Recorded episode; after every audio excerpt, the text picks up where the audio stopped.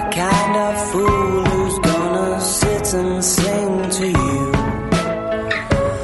about stars, girl.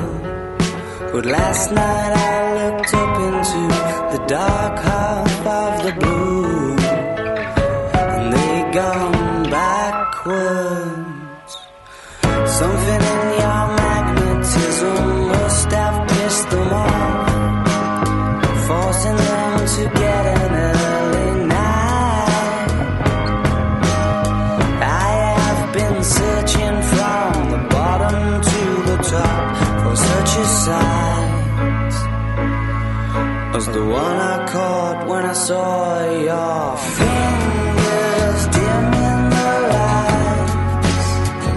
Lá, lá, lá, testando.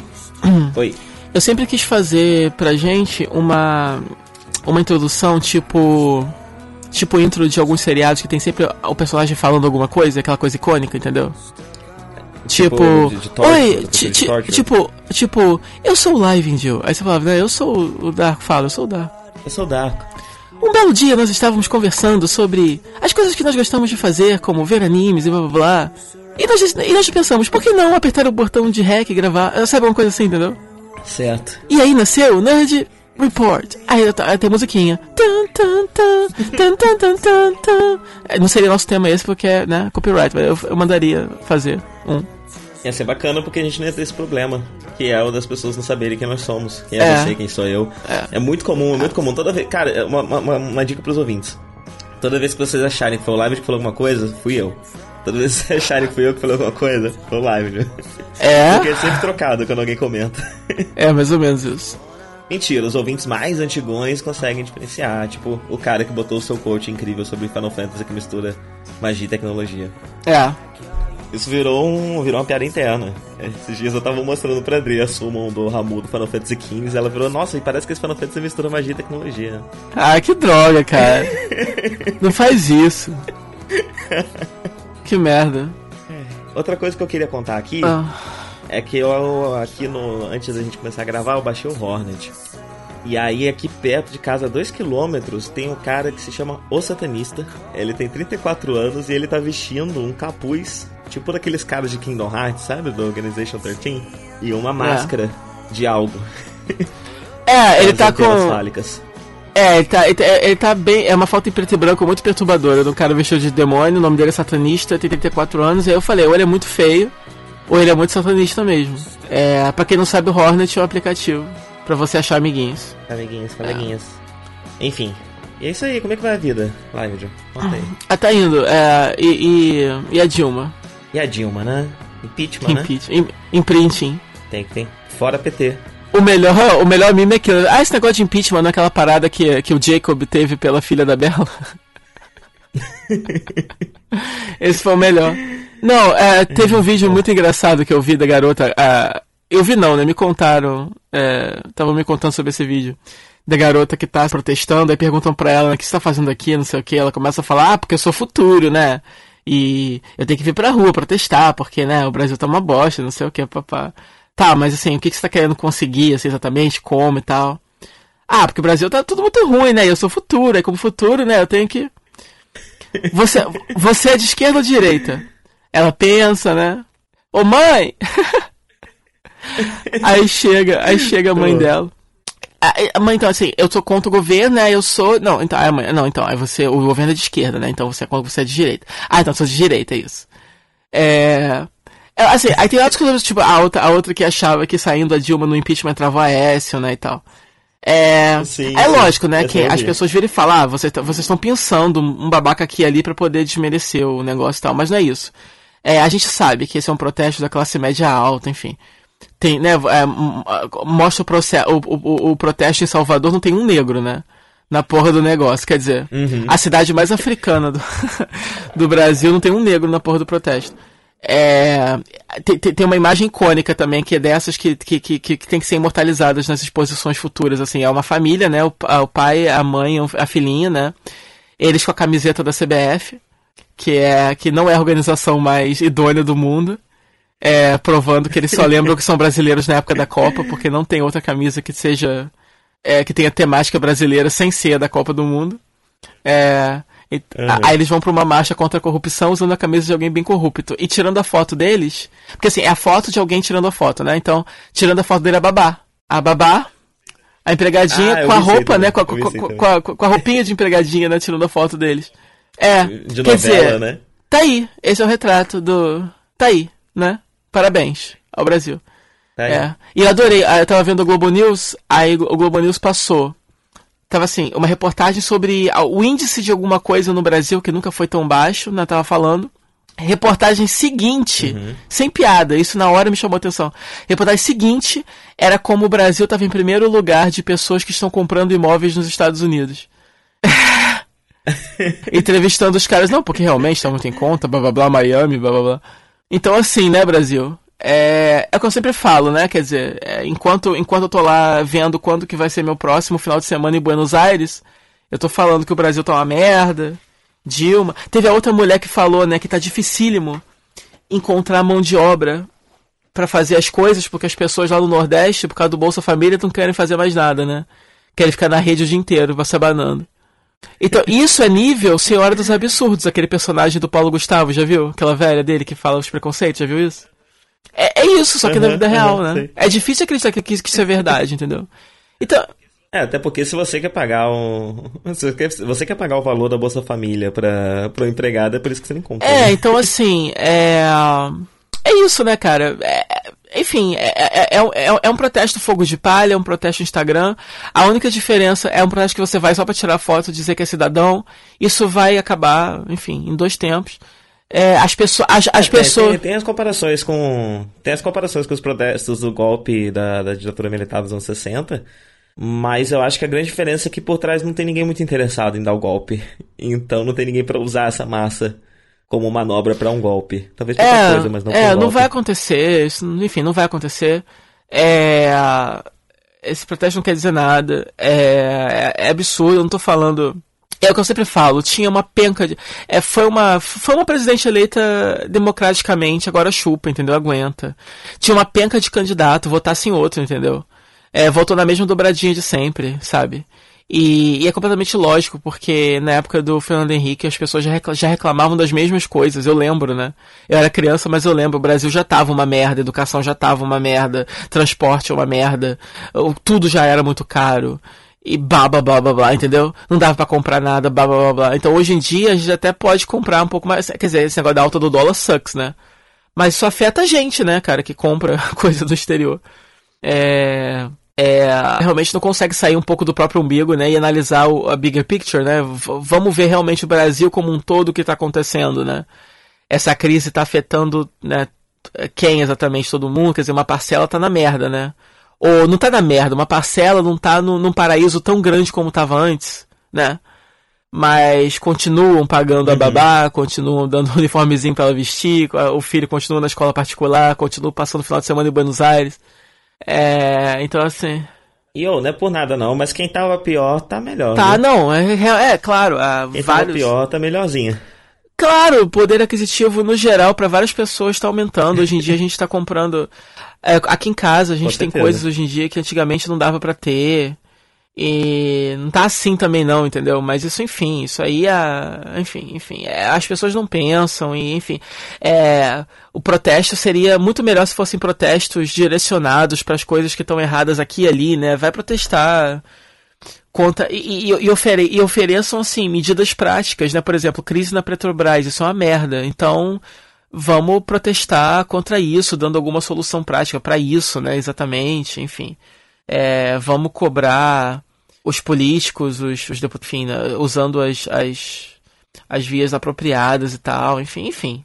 É, eu não sou, eu não, vou, eu não vou pagar de politizado, eu sempre falo que eu não entendo porra nenhuma de política. Eu sempre falo também que isso não é bonito de falar isso, eu, eu, me vergonho, eu tenho tentado aprender mais, entender mais, para realmente não soar muito pueril, né?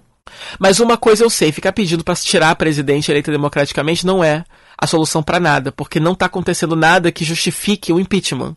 Né? Legalmente não. falando. É, ela, ela é ela é um alvo fácil porque são quatro mandatos. Não, seguidos, é, o Lula né? teve dois Lula mandatos. E agora né? o segundo dela. Ah, sim, verdade. Então, é, quatro, né? Dois dele e agora o segundo dela. É. Então ela acaba sendo alvo por causa disso. É, mas vai se, tirar Então, ela, o que eu acho lógico é isso. As pessoas é, exigirem impeachment sendo que isso é burrice, porque legalmente falando não tem nada que justifique a porra do impeachment. Penso em intervenção militar, não, nem se fala isso aí. Não vou, não vou nem. é E, cara, o presidente é só. O, presi- o presidente é só uma figura.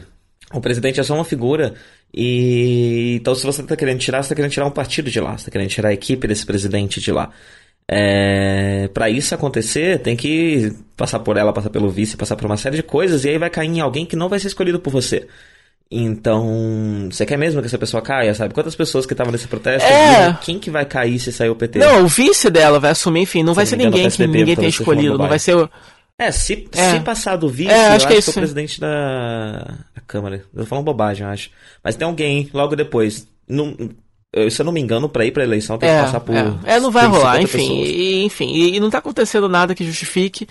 E, e é isso. E, e ficar querendo que o, que o Aécio Neves assuma é idiota, porque se é, se é a mudança que você quer, então muda, né?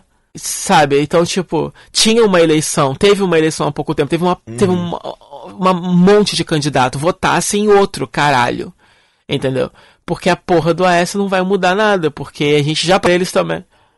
É, e você não lembra que já tava a uma merda? que quer é que o Brasil já tava uma porcaria né? falando das mesmas coisas. Então, o, o grande problema mesmo é que a nossa democracia ele é muito jovem, né? Então a gente não sabe brincar com isso ainda. Ainda é um brinquedo muito novo pra todo mundo. Então a galera ainda não sabe votar, não sabe depois que vota exigir as coisas, não sabe protestar, não sabe, sabe? Então, e aí a mídia cai em cima disso, se alimenta, tenta dar uma importância pra isso maior do que realmente é, né? E a gente tá sendo zoado pelo pela mídia internacional direto, né? Tá saindo no jornal falando, do, comentando sobre como é o protesto mais branco ever e tal. Que o povo não tá nesse protesto, enfim. É... Uhum. Enfim, é, o povo fica, fica colocando cartaz em inglês, cartaz em francês, né?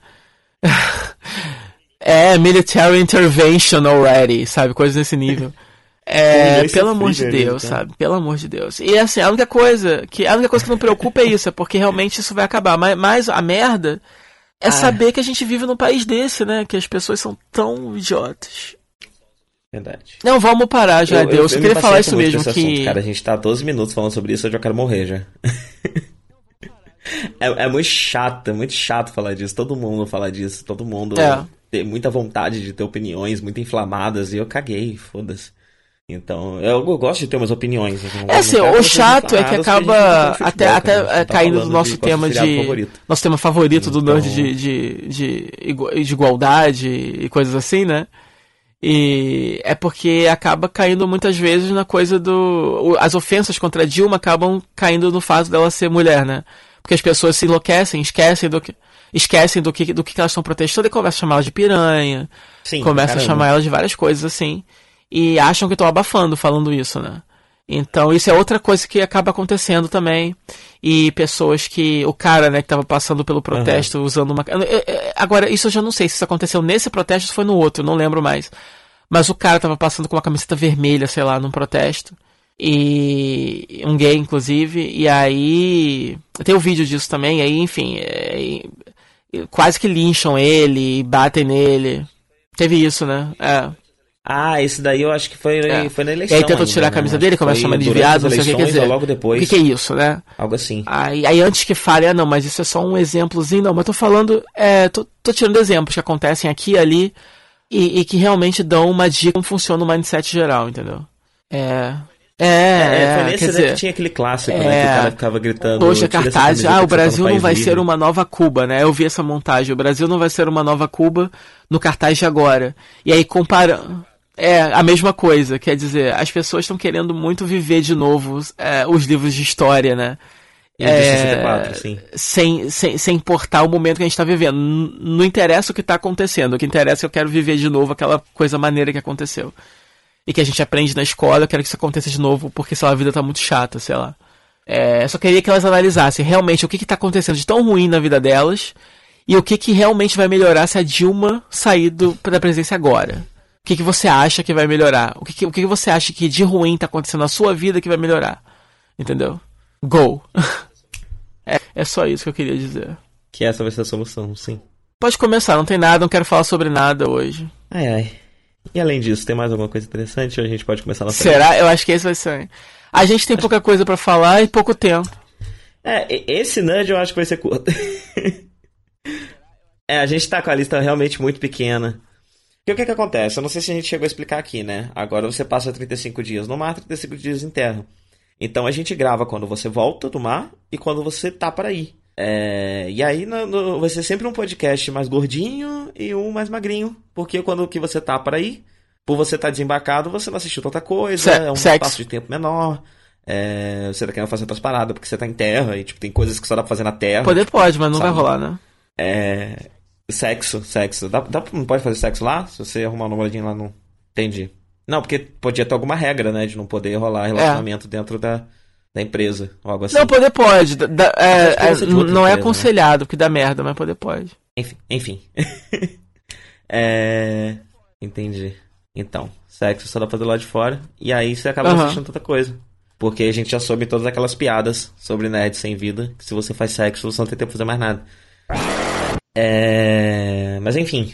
Eu vou começar. Eu vou começar aqui com, com duas notinhas rápidas, na verdade. Uhum. Primeiro sobre Better Call Saul, que o que eu disse no, no, no podcast passado já se anulou, a série já se provou como um- uma coisa à parte realmente de Breaking Bad, que tem esse motivo de estar ali, que realmente tem uma história para ser contada. É, Apesar de ter temas né, parecidos, mas por ser um spin-off não é estranho ter temas parecidos. É, Já me convenceu que, que, que, que mostrar como Saul Goodman surgiu é interessante. Não é só um spin-off qualquer. Realmente faz sentido, realmente ele tem alguma coisa ali, realmente tem uma, camadas do personagem que a gente pode se aprofundar agora, numa série focada só nele. é, e que isso pode ser interessante. E tem o Michael. Não sei se você viu o último episódio, eu acho que não, né? Você falou que tá dois episódios atrasado. É, eu tô. é, é, eu, eu vi aqui- aqui- os episódios que eu assisti. Eu só vi os quatro primeiros, que foi o que a gente assistiu na gravação do último Nerd. Uhum. É, eu não vi mais depois daquilo. Então, o último episódio foi 100% focado no Michael. E foi incrível, incrível, incrível. A atuação dele tá fodida, um episódio muito bom, muito bom.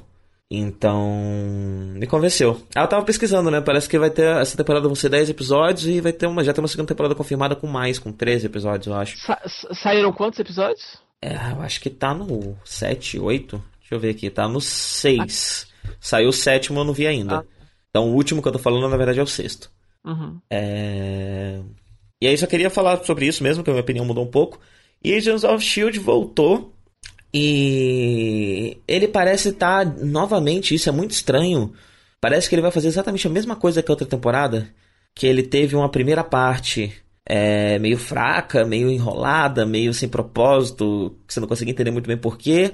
Aí vinha o mid-season e depois, do mid-season em diante, ele ia engatando pra um negócio bacana e termina bacana.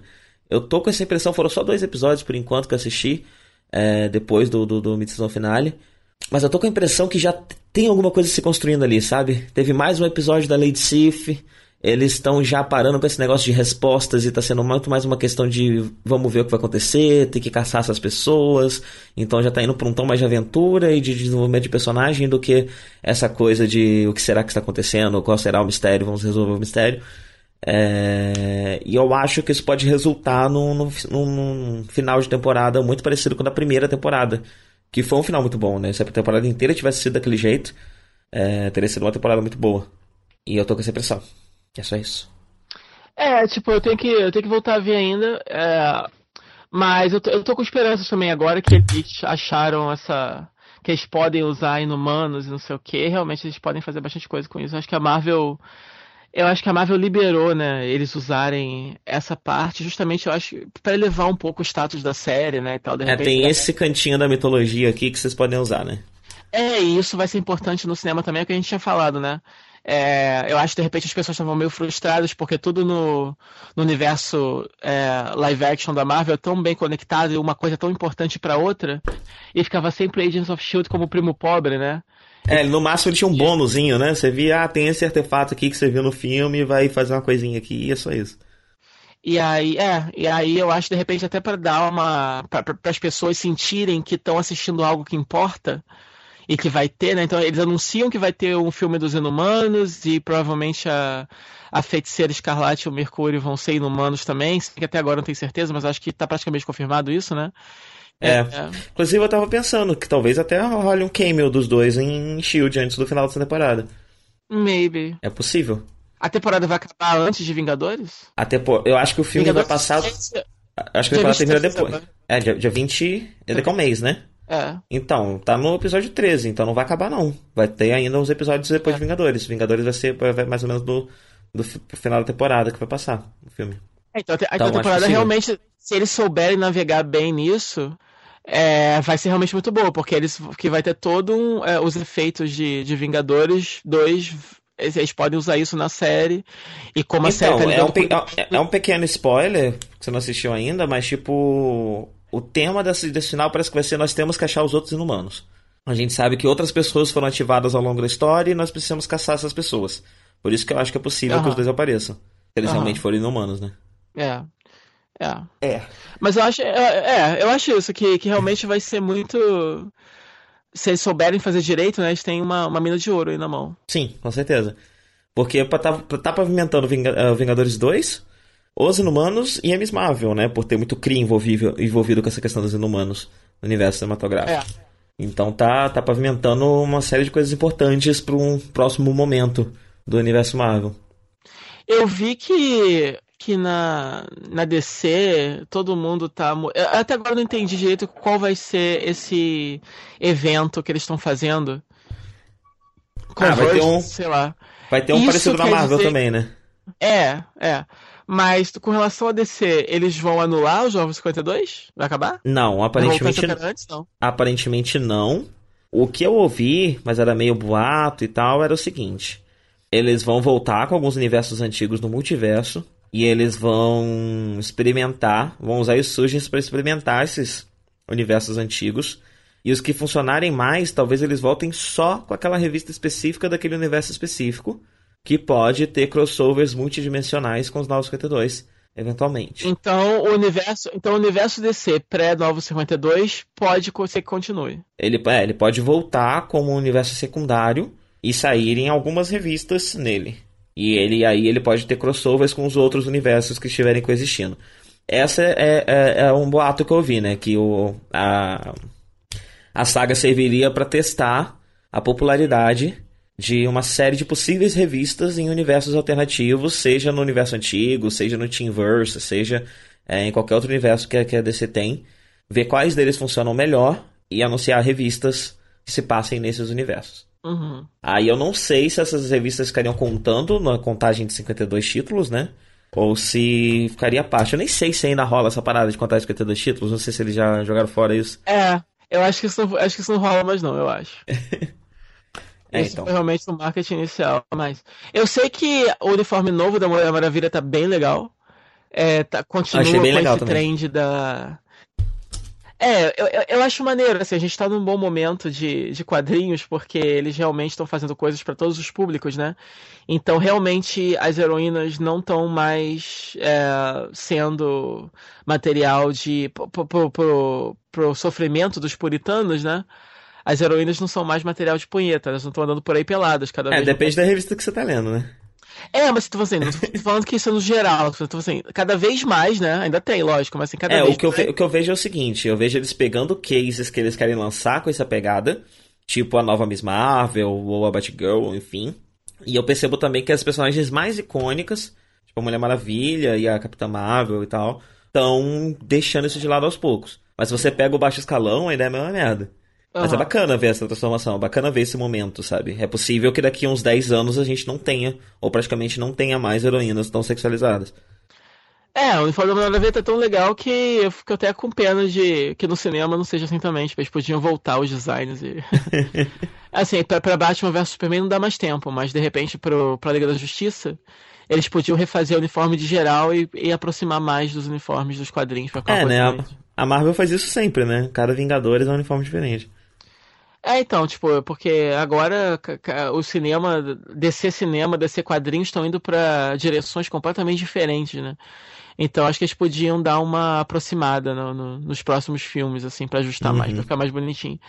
É, o, Super, o Superman tá vestindo, sei lá, uma camiseta e uma calça, né? Tá bizarríssimo isso. Sim, é, voltou para aquele negócio do começo do, dos 952. É, não, ele. Não, é, mas aquilo ali, só, no começo dos 952, ele vestia aquilo naquelas revistas que eram flashback, né? Mostrando ele no começo de carreira. Aham. É, no uniforme atual era aquela armadura, né? Do, do, do, do, Jin Lee. É, mas agora parece que o uniforme dele vai ser aquele mesmo e tal. Tipo, eu tô por fora das histórias, não sei por que, que ele vai vestir aquilo. Mas Cara, eu não você tem, gosto você muito, tem não, um, não vai durar muito você tempo. tem um não. celular, alguma coisa assim, dando interferência na sua gravação? Por quê? Tá quê? Tá fazendo aquele barulho, sabe aquele barulho de celular em caixa de som de computador? Que barulho? Aquele zzz, aquele barulho elétrico de caixa de celular em caixa de som? Tá, ro- Nossa, tá rolando isso? Não, tipo, ele Ó. tá vibrando aqui perto, mas ele sempre esteve, né? Entendi. Então sempre que ele vibrar perto do seu computador, saiba que isso vai acontecer, aparentemente. Não, mas, é, mas, é, mas é, sempre que eu tô gravando, ele fica perto vibrando no canto e nunca aconteceu isso. Não, nunca aconteceu mesmo não. Primeira vez. Bizarro. Enfim, continua. Não, e é isso, eu tô por fora dessa história, eu não sei porque ele vai vestir aquilo, só que eu não gostei muito, não. É, da Mulher Maravilha eu curti, dele eu não E gostei. a armadura de coelho do Batman? Eu curti porque é uma armadura anime de coelho, né? Aham, muito bom, cara. É, mas, mas, mas eu entendo se alguém reclamar, porque não é muito Batman, né? É, meio estranho, né? Por que, que ele tá usando isso? Por que, que você é um coelho e não um morcego? É, é uma coisa meio Apple Seed, né? Talvez uma. Talvez se essa revista fosse um pouco mais leve, rolava umas piadinhas com isso, sabe? Ia ser bacana. Talvez role, né? Em alguma, alguns títulos, não sei. Talvez. A DC, a DC se leva muito a sério. É, então. Por isso que eu, eu vejo isso ser muito mais possível na Marvel do que no, na DC. Inclusive, um amigo meu tava contando que tá rolando um sexteto sinistro novo do, do Homem-Aranha. Só que ele só tem cinco membros. E aí perguntaram, tipo, ah, mas e o sexto membro? Eles falam, não, cara, a gente mantém só cinco, que vai ficar sempre o mistério de quem é o sexto membro, pode ser qualquer pessoa. Ok. E. é, se eu não me engano, é na revista dos vilões superiores do Homem-Aranha Superior, um negócio assim. Mas eles. Eles. Eles falam isso na revista? Os personagens falam isso? Isso, eles falam isso na revista, essa é a Ah, tá. estratégia deles. Eles não têm um sexto membro, porém eles se chamam de sexteto sinistro pra manter o suspense.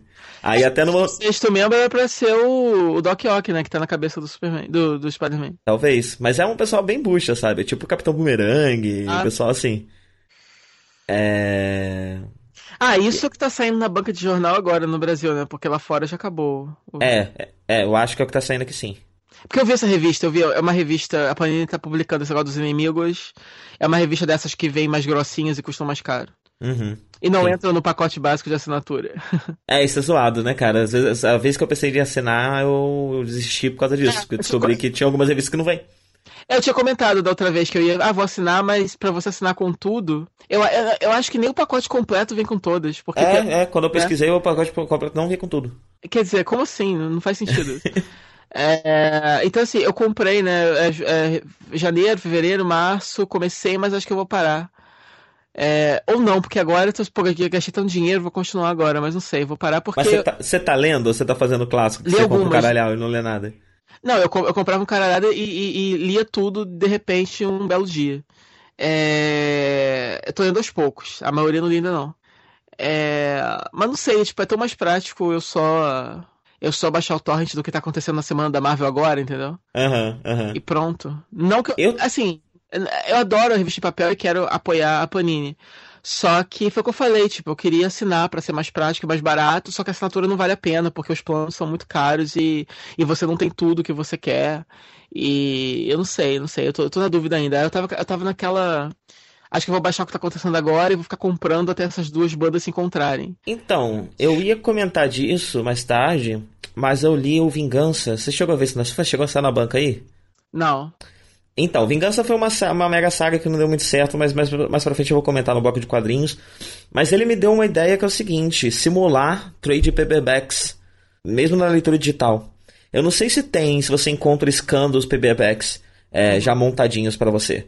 Mas se você não encontrar, eu tava pensando em fazer isso. Tipo, de vez em quando eu tô afim de ler uma saga da Marvel. Aí eu olho o paperback da saga da Marvel, vejo os títulos que tem, monto baixando os títulos isoladamente e leio como se fosse um- uma edição encadernada. É, Eu acho que esse é um bom jeito de eu não entrar nesse, nesse ciclo sem fim de leitura, onde você lê absolutamente tudo que tá acontecendo e não consegue fazer mais nada. Uhum. Uhum. Eu tava pensando em fazer isso. É, parece uma boa.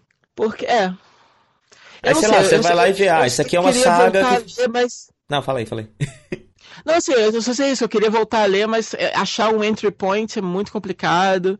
E eu ainda quero, como eu falei da outra vez, eu ainda quero ler as sagas da Marvel, os crossovers que eu, que eu perdi, alguns deles pelo menos, que me chamam mais a atenção. Principalmente os dos X-Men. Mas dá preguiça de maratonar isso, né? E tem tanto mangá pra ler Uhum. também e tal. E mangá. Então, quando, quando, quando eu era mais novo, né, e eu lia muito mangá e lia quadrinhos, eu sempre olhava pra quadrinhos e pensava, poxa, eu até queria entrar nesse negócio, mas é muita coisa. É, para todos os lados, sabe? É muito confuso, você não sabe onde começar. Se você só sai comprando uma revista na banca, você começa no meio de uma história, e aí, senão você tem que esperar dois meses pra sair uma revista de um personagem que você quer no começo de uma história, e mesmo assim, essa história ainda é parte de uma coisa maior, então você fica um tanto quanto perdido, tem que passar muito tempo pesquisando na Wikipedia e tal. E aí. Aí teve uma época que eu consegui um entry point, né? Que foi a Guerra Civil, e passei bastante tempo lendo. Ah, e até pensei, ah, talvez fosse preconceito meu, talvez não é tanto assim, sabe? É só pegar e começar a ler. Mas agora que eu tô por fora de novo, não, cara, é assim mesmo. é muito difícil você achar um ponto de entrada ideal em quadrinhos. É, é muito É, difícil saber a- começar. A não ser que realmente você não pare nunca. Foi o que eu falei. A a minha filosofia por trás de simplesmente começar a comprar o que saiu em janeiro e pronto, é porque janeiro, simbolicamente, é o começo de alguma. Né? Aham. E aí eu falei, foi o que eu falei, tipo, ah, começar a ler, e é isso. Tipo, as histórias vão estar pela metade, vão ser parte 3 de 5, vão ser parte 4 de 6. Mas eu vou só ler. Eu não vou perder tempo procurando na Wikipedia, porque eu conheço os personagens, eu sei mais ou menos o que está acontecendo na, na vida de cada um deles. É, a- mas a gente, a gente já conhece porque, por conta do nosso tempo de leitura, né? Porque senão a gente estaria bem perdido com boa parte do, do, do casting. Não, sim, não, se, se é alguém que nunca leu, é impossível. Eu tô falando assim, a gente ainda é menos pior porque a gente acompanha as notícias, a gente sabe, eu, eu sei que ali, eu sei mais ou menos o que tá acontecendo. Eu sei que, que tem os novos X-Men que vieram do passado, que, tão, que existem ali. Eu sei que o, que o Dr. Octopus tá, no, tá no, na cabeça do Homem-Aranha, eu sei, entendeu? Eu sei no Aham. geral o que tá acontecendo. E algumas coisas eu descubro, ah, o Tony Stark tem um irmão, whatever. Não vou olhar no Wikipedia, não, não, life's too short. Eu vou, vou, vou seguir. daí. E aí, eventualmente, eu vou estar no clima. Eventualmente, as coisas vão começar a acontecer. é, e eu vou começar, eu vou pegar essas coisas do começo. E daqui a dois anos, eu vou estar super antenado com tudo. Entendeu? Entendeu? Então, assim, é uma coisa de investimento. Você compra a ideia. Eu vou ficar confuso em algumas coisas agora, né? Mas, eventualmente, isso vai, vai se encaixar, né? E a Marvel agora vai ter esse evento dela de, de reboot, sei lá, pseudo reboot dela, que é justamente para isso, para poder dar para as pessoas. É, essas editoras fazem isso justamente para isso, para poder dar para as pessoas um motivo para poder começarem a ler. É, então, assim, eu falei, eu vou começar a comprar porque eventualmente tudo vai se encaixar. Mas não sei, porque a gente lê tanta notícia do que tá acontecendo agora que eu não quero esperar um ano de Panini para poder ver o Thor Mulher. Pra eu quero ler agora. presente. Sim, sim. Eu tô com vontade de ler esse, esse universo, esse, esse crossover da Marvel. Porque eu também gosto do conceito. Eu gosto do conceito de você ter um mapa e ter territórios pra cada universo e rolar uma guerra por território. Esse, esse- isso por algum motivo me, me, me dá vontade de ler. Então eu tava, tava pensando em acompanhar, mas eu não É. sei. É, é, é como sempre, né? Quadrinhos dá vontade e eu espero passar, porque. Eu sei que. Eu sei que. É, é sempre assim. Eu sei que o universo Ultimate vai acabar, não é isso? E vai misturar alguns personagens, vão vir pra, pra, pra, pra Terra, pra, pra 666. Parece que sim. Parece que sim, é meio um 6, tá? É. é. Foi piada, na verdade. É. Eu imaginei não que foi, fosse uma piada, mas eu não sabia se você lembrava o número certo. Não, não, não foi piada, não, eu errei mesmo. É. Eu sei que o Miles Morales vai vir, não é? Pro, pro universo normal. Que bom, vai ser muito da hora. Assim. Gosto bastante dele. Eu queria que o personagem fosse embora junto com o, com o Tiverso. Não, eu gosto dele, mas, eu, mas, mas a mesmo assim é fudido, porque agora ele não vai ser mais o Homem-Aranha principal, né? Ele vai ser alguma outra coisa. Tá, mas ele seja mais Obviamente um eles não vão Homem-Aranha. matar o Peter Parker. É, mas vai ter que ter outro nome, não vai ser o principal. O principal vai ser a porra do Peter Parker, né? Pra Não ver ele manter o Ultimate. É. Ele pode manter o que ele tá Ultimate. vivo, né? O Peter Parker do Ultimate. Tá vivo o Peter Parker do Ultimate? Não Eu sabia. li aí que ele tá vivo. Eu li aí que ele, que ele vai estar vivo, sei lá. Sei Não lá. sabia disso não. Enfim, Whatever. voltou. Community. Community voltou, cara. Community voltou, né? Aqui no tempo da gravação saiu só os dois primeiros episódios, né? Que saíram no, na estreia. Traia de Community no Yahoo. E assim, a... fudido esse negócio do Yahoo Screen. É, eu queria muito, eu queria muito que fosse Netflix. Seria um sonho se Netflix tivesse conseguido Community, porque aí a gente teria todas, a gente teria todas as temporadas lá pra sempre, pra ver e rever quando quisesse, e teria série nova, enfim. seria fácil de assistir legalmente, seria a plataforma feita. É fudidíssimo que eles tenham o negócio de Yahoo, porque Yahoo tá começando agora, é uma merda, não é liberado pro, pro mundo inteiro, então se você quer assistir pelo Yahoo e dar audiência, porque assim, a audiência no Yahoo vai importar porque não é por subscription. Você não precisa se inscrever nem pagar nada para ver. Uhum. Você vai ver só um comercialzinho no começo do episódio e vai ver o episódio. É... Mas será que é a partir de quando que eles contabilizam a, a audiência, hein? A Não partir do momento também. que você abriu o vídeo, assistiu a propaganda, já é uma audiência, ou você precisa tecnicamente assistir o episódio inteiro? Não sei, não sei. Eu só sei que agora o Yahoo. Na verdade, a missão com o community eu acho que não é nem lucrar. Eles estão investindo mesmo para poder ganhar status, né? Então é uma propriedade conhecida bastante para poder as pessoas. para poder o Yahoo Screen entrar no mapa. É, e pelo que o Harmon fala no Harmon Town, também parece que o pessoal do Yahoo parece ser muito fã de community. Eles parecem gostar muito de community. Eu só sei que para você assistir aqui no Brasil, você tem que entrar pelo Ola, pelo Unblocker, pelo disfarce IP para poder o computador pensar que você está acessando os Estados Unidos, porque não é liberado para o mundo inteiro, que é uma merda. É, o player deles é uma droga.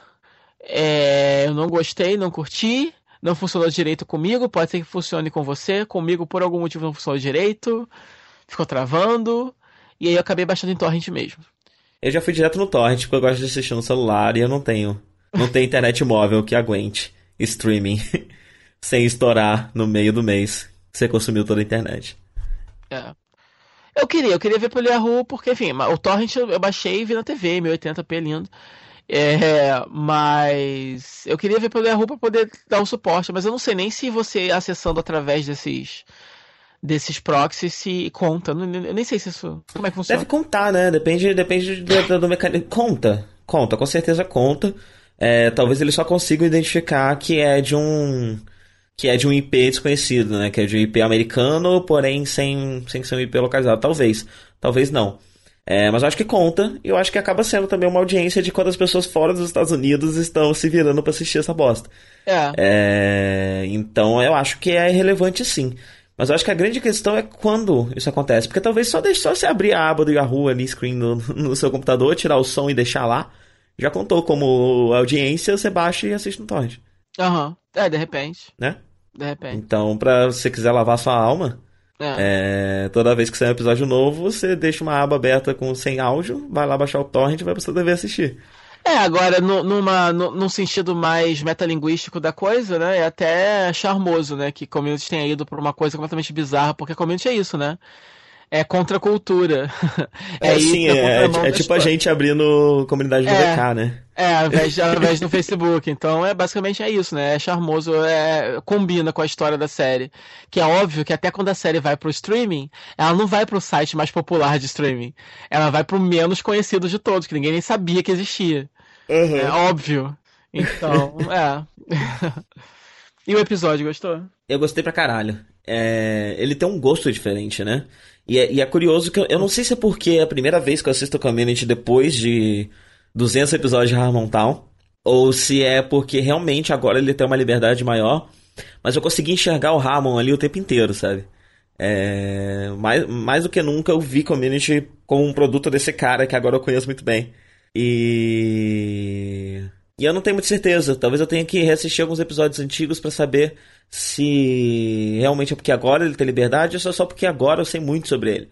É, mas eu tenho um palpite que sim, ele tá tendo um pouco mais de liberdade, até porque no Harmon Town mesmo ele comentou e reclamou disso, né? Que é muito, muito difícil você produzir se você não tem ninguém pra te frear. E o Yahoo tá deixando ele fazer o que ele quiser.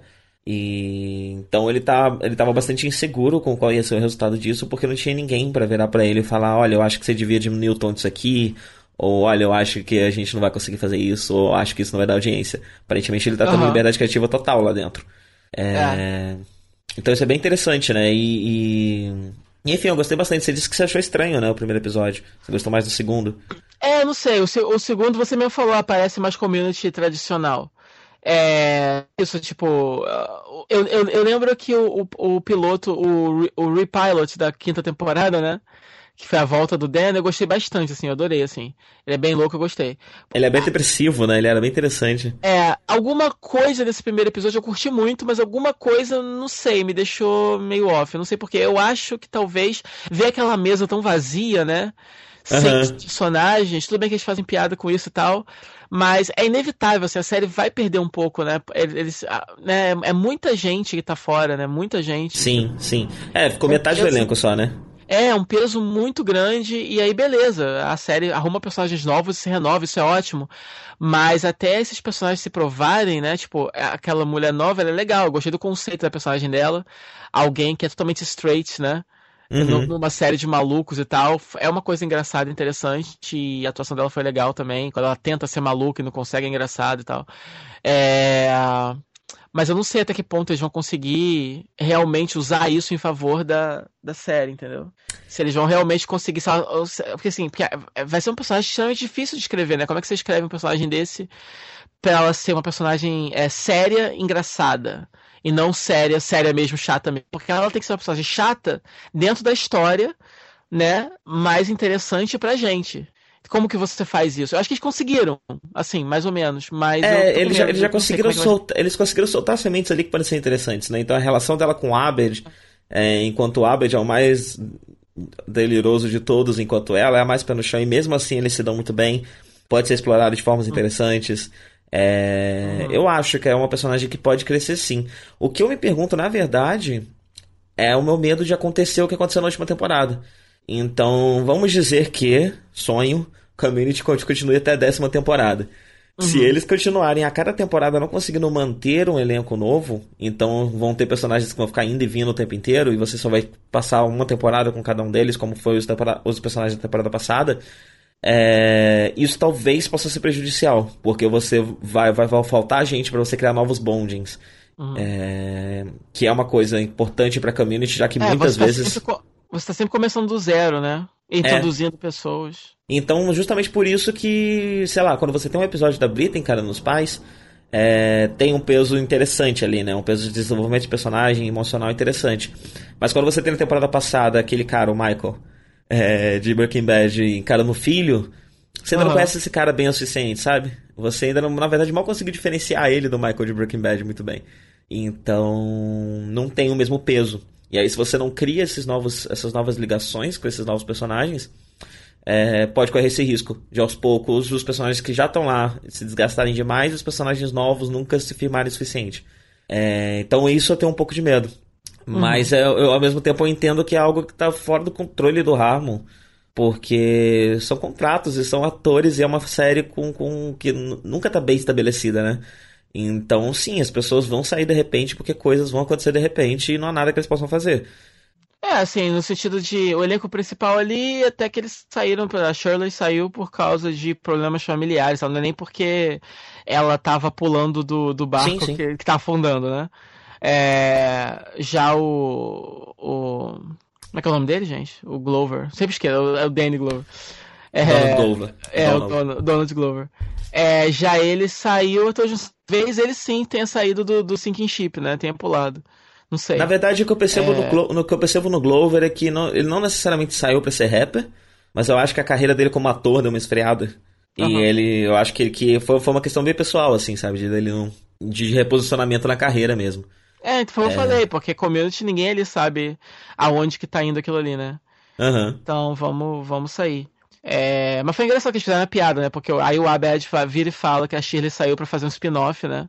Uhum. E aí no final eles introduzem uma cena durante os créditos, como se fosse o, o spin-off da Shirley. Ela ajudando um detetive paraplégico, sei lá. então, eu tô ficando um pouco assustado. É, foi uma impressão que eu fiquei com esses dois episódios, mas eu acho que essa temporada pode terminar num esquema muito louco, muito depressivo, muito absurdo. Porque teve o spin-off da Shirley, e aí teve aquele beat, aquela pequena piadinha no final do segundo episódio, em que o Jeff e o personagem novo da realidade virtual dão uma risada e aparece um título na tela. Sim, sim, sim. Eu tô pensando se essa temporada não vai ter uma separação do grupo metalinguística, em que talvez o grupo se separe porque eles estão ganhando spin-offs e aí a série principal não sobra ninguém. Será que aconteceu isso? Nossa. Eu não sei, porque foi, foi meio que a mesma piada duas vezes, né? E eu não sei se isso acontecer mais vezes ao longo da temporada, isso vai reforçar essa minha, minha, minha, minha, minha loucura na cabeça aqui. É, não, porque, porque, porque eles começam eles começam a rir e aparece, né? Pisca na. Para tudo e no, ao melhor estilo seriado de, de, dos anos 80, né? Aparece o título de um. Como se fosse um título de um seriado dos anos 80, assim, na, envolvendo o Jeff e outro cara. O, o, o Elroy. É, não, é, não é ele, né? O cara, é o cara que inventou né, a realidade virtual lá, né? Isso, isso, é. É, quer dizer, aí segundo episódio eu gostei bastante porque aí já foi é, já foi terreno conhecido, quer dizer, já é community fazendo referência a um filme específico. É um filme que fez parte muito da minha infância. Eu já achava aquilo bem ridículo. aquela, aquela realidade virtual tosquíssima. E eu adorei ver um CG anos 90 na Sim, veia, muito assim. bom. Foi muito legal.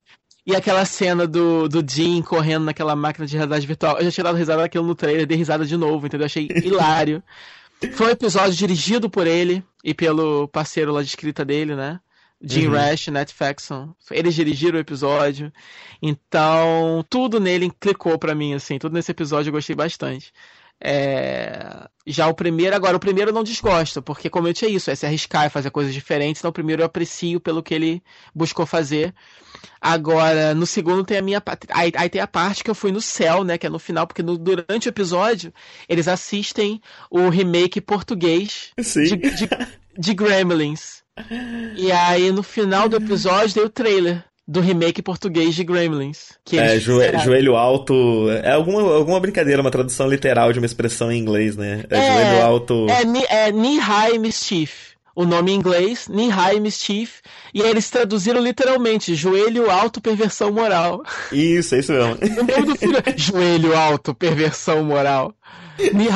Quando eu vi isso, eu fui aos céus e voltei. Eu não acredito que eles foram no Google Tradutor porque, sei lá, não tiver, ou não tiveram dinheiro para arrumar alguém de Portugal. Não, foi pela piada mesmo, com foi certeza. Pela piada. Porque os atores aí que estavam estavam falando português bem legal, né? Acho que Sim, você podia perguntar para qualquer um desses atores. É. Joelho alto. E ele é muito legal, porque todo português é errado no trailer. O trailer é muito bem produzido, né? É, é igualzinho, mesma vibe daqueles trailers falsos do Quentin Tarantino do Robert Rodrigues, né, do Red House. É muito bem produzido, muito bem feito, assim. É, gastaram dinheiro fazendo aquilo, é porque para fazer uma coisa tosca, legal, você tem que gastar dinheiro. É, e, e o português todo errado. E no final, né, aparece a, a, a, os créditos né, das pessoas envolvidas no filme, e são versões em português de Portugal errado dos, da produção original de Community, né?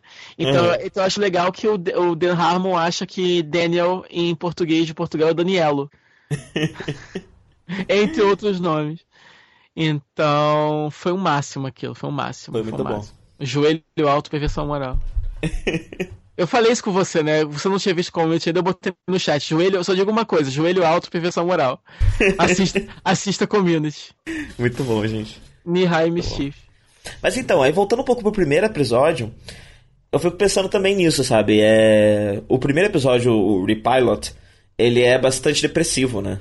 Ele tem uma pegada bem, bem, bem deprimente. E ele acaba setando um pouco do que vai ser o, o clima da temporada. O primeiro episódio dessa temporada, ele é completamente esquizofrênico. ele. E tem algumas coisas que eu tô reparando até em direção. É, não sei se você tá conseguindo prestar atenção nisso. Algumas cenas estão mais lentas às vezes eu percebia que Community era muito rápido, as informações iam muito, muito, muito, muito, muito rápido. Sim, os e diálogos eram, eram tiradas bem chicotadas, né? Pá. Sim, e, e, nesse caso, nessa, nessa temporada, você ainda tem a mesma quantidade de informação, mas a, a, a, a não parece precisar da necessidade, da, da, da velocidade ali, né? Não precisa ser tão rápido, tão frenético. Então, várias cenas vão saindo do, do, do vão divagando do, do, do, tema principal. Então, sei lá, é uma cena para mostrar uma coisa, só que sempre tem aquelas o diálogo dos personagens vai levando eles para outro lugar. E eventualmente uhum. eles vão voltar para aquela coisa. Só que eu percebo que nessa temporada isso tá acontecendo com mais calma. Uhum. Então, isso tá indo mais lentamente para lá e tá voltando de uma forma mais natural do que aquele, aquela, aquele freneticismo de pá, pá, pá, pá, pá, que tinha antes. Talvez fosse até uma exigência da, da, da própria emissora, né?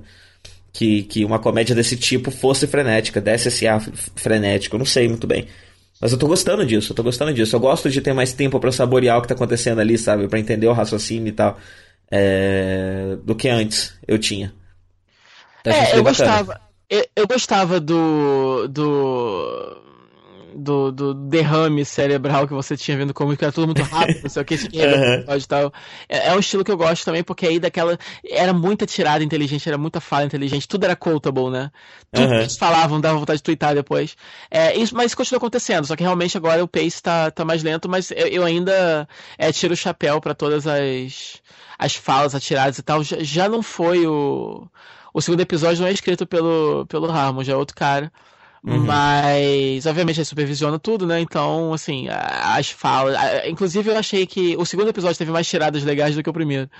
É, eu gosto muito disso. Eu sou um cara que eu gosto muito de. Em comédia, eu gosto de comédia desse tipo. Eu gosto de comédia que me dá boas falas, assim, entendeu?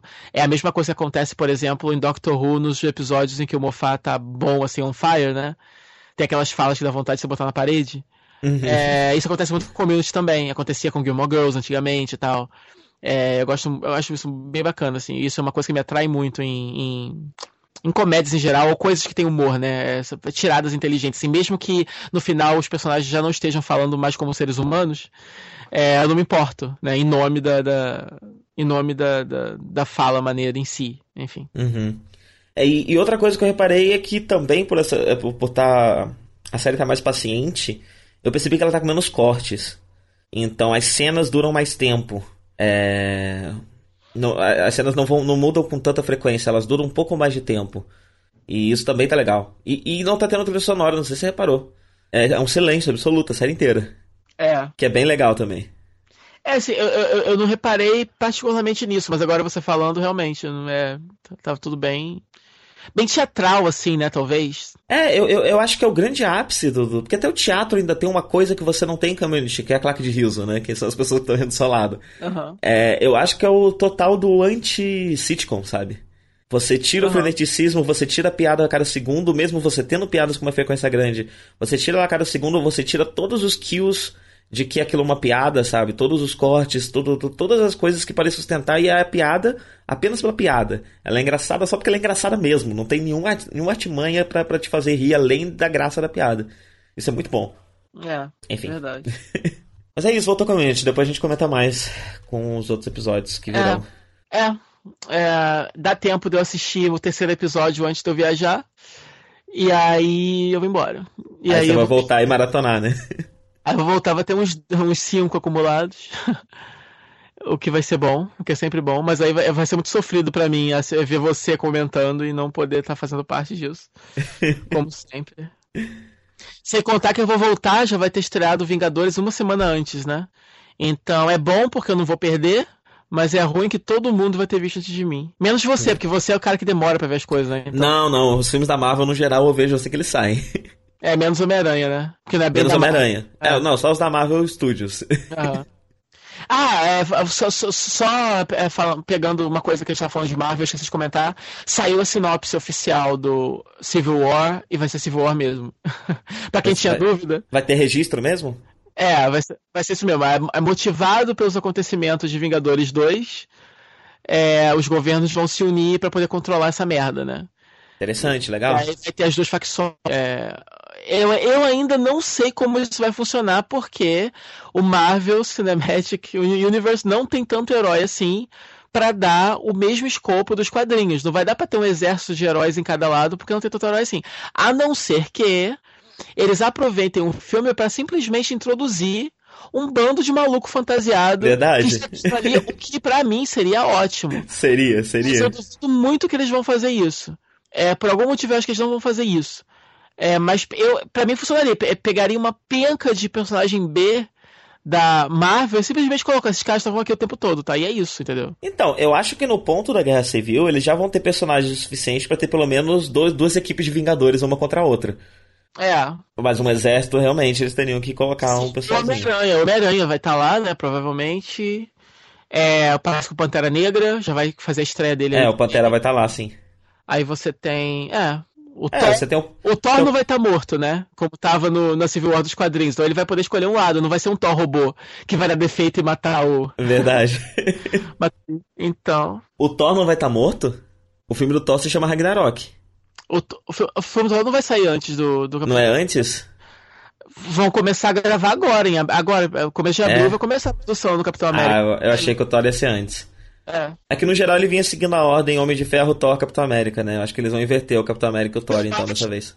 O que eu acho que pode acontecer é o Capitão morrer no final do filme. E aí depois eles já, eles já começaram a introduzir esse conceito Marvel de substituir os heróis. De repente acontecer isso. Aham. Uhum. Aí o Thor bate as botas no Thor Ragnarok, e aí de repente eles podem introduzir no cinema a Thor, a Lady a Thor, Thor, lá, que sim. não é Lady Thor. então, enfim, eu tô viajando aqui. Então, eu acabei Black Mirror. Assisti toda a segunda temporada hum. e o especial de Natal. É, nenhuma, nenhum outro episódio me deu um impacto tão grande quanto aquele. É... Inclusive, todos os outros episódios me passaram uma coisa muito específica, um sentimento muito específico, que é muito parecido com anime. Porque Black Mirror é uma série excessivamente dramática. E eu acho que ela sabe disso, ela tem consciência disso. Então, muitos episódios vão para um melodrama muito absurdo que, se você não se identifica com a questão, e no geral, em quase todos os episódios eu não me identifico muito com a questão, porque são questões de ciúme. Eu já comentei isso aqui, né? Mas são questões de ciúme, são questões de traição, esse tipo de coisa. É... Eu. Você se desliga emocionalmente da situação, porque você se coloca naquele lugar, e acaba tomando uns tons de exagero muito parecido com anime, sabe? Então é um drama exagerado, você consegue entender o drama ali, você consegue entender as questões que estão sendo tratadas. É mas por você não ter conexão emocional, aquilo vira até uma espécie de comédia. Você acaba rindo daquele drama, é um drama tão exagerado que ele chega a ser engraçado de vez em quando. Mas eu acho que isso é proposital. Até, especialmente, eu acho que a grande prova disso é a série ter um, um especial de Natal. É... Então eu acho que isso é bastante proposital, sim. E, enfim, os outros episódios eles eles focam de. Alguns são mais próximos, né? Alguns deles são muito próximos da nossa realidade. É, eu acho que o segundo da segunda temporada, especialmente, a gente já tem tecnologia suficiente para fazer ele. É, falta só um, um, uma paradinha, que eu não vou dar spoiler, mas falta só uma paradinha que não é assim tão obrigatório para aquilo acontecer. Uh, mas que a gente não tem como fazer. Todo o resto a gente tem. A gente tem celulares, a gente tem câmera streaming ao vivo, todas essas coisas daria pra gente fazer. É, enquanto nenhum deles chega a ser tão distante quanto aquele que eu comentei, que foi o que me pegou mais, que é o das esteiras, né? Nenhum deles chega a ser uma distopia tão distante quanto aquele. É... Mas enfim, tem uma coisa que me incomoda em Black Mirror. Hum. Que na verdade, eu acho que é, é, faz parte da proposta também da série. Mas às vezes é incômodo você ver como a tecnologia evolui, mas a cultura não evolui. Então, muitos dos, dos preconceitos, muito dos sadismos de hoje em dia, é, muitas das limitações de hoje em dia, o, os moldes de relacionamento, tudo é exatamente igual como hoje em dia. Mesmo que provavelmente aquilo esteja acontecendo, sei lá, daqui a 20 anos. É, e eu acho que isso faz parte da série porque é, a série ainda é um espelho do, do, do, do nosso presente e é, ainda é um, um, espelho refletindo o futuro que a tecnologia pode fazer é, sendo com nós sendo do jeito que nós somos então faz sentido isso mas ao mesmo tempo e é uma questão bem pessoal eu gosto que as minhas fantasias e as minhas e as minhas ficções científicas olhem pro, pro, pro nosso presente, olhem pro nosso mundo é, como alguém que já superou isso. Uhum. Então, eu gosto que elas ensinem coisas sobre o nosso presente, né? E que é, sejam metáforas para o que acontece hoje em dia. É, mas que ele, eu, eu gosto do olhar otimista pro passado, ou pro futuro, ou, ou na verdade pro mundo real, no caso de universo de fantasia. É, que é o meu grande problema com, com, com Dark Fantasy, com Low Fantasy, com essas coisas, sabe? Onde tudo é mais escuro ainda do que era é, na nossa Idade Média de verdade. Uhum. Então. Eu não, eu, não, eu não entendo muito bem que tipo de sadismo isso, isso, isso satisfaz, sabe? É, eu acho que ficção científica e fantasia são formas de escapar da realidade, ao mesmo tempo que você olha para a realidade com um olhar externo e pode aprender coisas novas e pode se tornar uma pessoa melhor. E por isso não tem Black Mirror. Às vezes eu fico um pouco incomodado. Às vezes eu fico pensando, tipo, cara, vocês fizeram coisas incríveis, vocês têm. Vocês conseguem fazer cópias da, da, da mente das pessoas. Por que, que vocês surtam com ciúme? E surtam com umas bobagenzinhas, sabe? Que vocês podiam só conversar e resolver isso.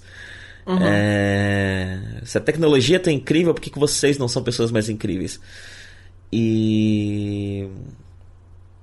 Porém, é a proposta da série. Então, apesar de ser um leve incômodo que eu tenho por, um, por uma preferência pessoal, é, eu entendo que é a proposta da série que casa com o que a série se propõe. Uh... Mas aí uma coisa que eu queria emendar com o próximo, com a próxima série, que também é um, é um, é um produto britânico, né, que, que eu terminei de assistir, é que todos os episódios de Black Mirror, são sete episódios que a gente tem, é, tem um casal como pilar e direto ou indiretamente. Às vezes até mais do que um casal só. E uma série que se propõe ser tão vanguardista, é uma série do Channel 4, ela, ela agride quem está assistindo muitas vezes e ela é, exagera, não tem muito medo de exagerar, então ela faz coisas que você não vê muito frequentemente na televisão e ela está muito alinhada com as inovações tecnológicas e entende muito bem a tecnologia e o mundo que a gente vive. Uhum. Mesmo ela sendo assim tão vanguardista, absolutamente nenhum desses casais não é hétero. Uhum. São, to são todos casais héteros. Uhum. E aí isso pega um pouco com, a minha, com, com, com o meu incômodo de anteri anterior, sabe? Tipo, se vocês vivem num mundo tão fantástico, por que vocês ainda estão tão nessa, sabe? Uhum. por que, que não tem um casal gay, nem que seja um personagem secundário né, nessa série? Por que, que não tem? E não que, que isso não faça sentido aplicado a todas as outras séries, mas Black Mirror, por ser tão vanguardista, sabe, por estar tá tão on edge em tantas questões, por que, que nessa ela também não tá? É, mas eu sempre falo, até Skins, por exemplo, por mais que seja uma série que que é totalmente fora dos padrões e corre muitos riscos e tal com todo mundo, né? Quando você para para pensar como ela lida com isso, Quer dizer, todos os jovens ali se, se, se, se drogam, se, se fazem tudo, né? Que teoricamente jovens não fazem na, na televisão.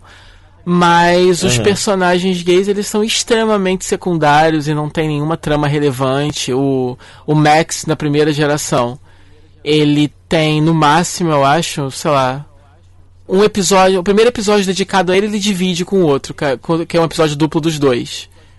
E depois tem um episódio só dele também, que é legalzinho, mas também é só um e não tem nada tão relevante envolvendo ele. A série foca bastante nas cenas de pegação e de sexo dos outros personagens, mas dele mesmo não tem quase. É, e aí depois uhum. na, na última geração. Aí, aí, depois tem, o, tem as. Tem as lésbicas, que é realmente. É, é todo um arco né, na segunda geração, realmente personagens importantes. Mas eu costumo dizer né, sem, assim, assim enfim, com, com perdão das lésbicas, mas a gente sabe que é mais fácil, né, de retratar, né? Ah, de novo, eu já falei isso outras vezes aqui, mas se for um casal de mulheres bonitas. Se não é, for então. um casal de mulheres bonitas, aí, como as velhinhas da novela, Aí é. a gente tem alguma coisa. É, não, então, aí realmente são, são duas meninas bonitinhas, tal, da série, tal, isso aqui tem toda uma trama legal das duas, mas enfim, é bem mais tranquilo, não é nada fora do comum, é bem mais aceito pelo público em geral, então não, não, meio que não conta, vai. E aí depois da última geração tem um personagem, e mas é um personagem assim, hiper secundário, terciário, não tem nada, não tem história nenhuma e tal. Então, quer dizer, até Skins, que é uma série tão extrema, não se aventura nesse lado. Então isso realmente isso me incomoda bastante. Então, e aí é, eu emendo isso com Cucumber Banana Tofu. Acabou. É, eu recomendo demais as três séries. Você pode assistir qualquer uma delas isoladamente. Uh, mas eu recomendo muito assistir as três porque elas se complementam demais. E elas não se complementam em trama, elas se complementam em clima. Então, é quase como se uma delas te dá um soco mais forte, a outra vem e te dá um abraço. Aham. Uhum. é, elas conversam muito bem dessa forma. Então tem, tem raciocínios, tem linhas de raciocínio sobre temas específicos que você consegue desenvolver assistindo os três episódios, mesmo que cada um deles esteja falando sobre um assunto diferente. É, isso é bem legal. E aí eu tava pensando sobre ela porque é uma coisa que você sempre comenta aqui, né? É sobre seriados com elenco gay que giram demais em torno do fato deles serem gays. É, tipo manual, né? Aham. Uhum. Sim, pois é. E aí, Cucumber Banana Tofu, ele, como eu comentei, né? Ele com, com, com, com um elenco mais jovem. Ele não trata muito dessas questões, porém ele trata um tanto disso com um elenco mais velho, especialmente das questões negativas e da, da, das paranoias e de todas as coisas que pessoas mais velhas que cresceram num mundo mais preconceituoso do que o nosso é, acabam tendo mais. E que eu percebo que não é só o caso disso também, né? Eu acho que quem tá no interior, mesmo hoje em dia, passa mais ou menos pela mesma coisa que um gay passava nos anos 70, nos anos 80, em qualquer lugar do Brasil, não em qualquer é. lugar do mundo. É. Oi. Não. Você falou alguma coisa? Não, não. Ah, tá, fiquei com essa pressão. então, e aí ele lida muito com isso, né? E rola essa, essa dicotomia. E no fim das contas, Cucumber, especialmente, é sobre isso. É sobre, no fim das contas, é uma grande série sobre se aceitar, sobre como se aceitar, sobre. E eu acho que no fim das contas, sobre como muitas vezes você acaba reagindo a uma agressão que não existe nesse momento mais.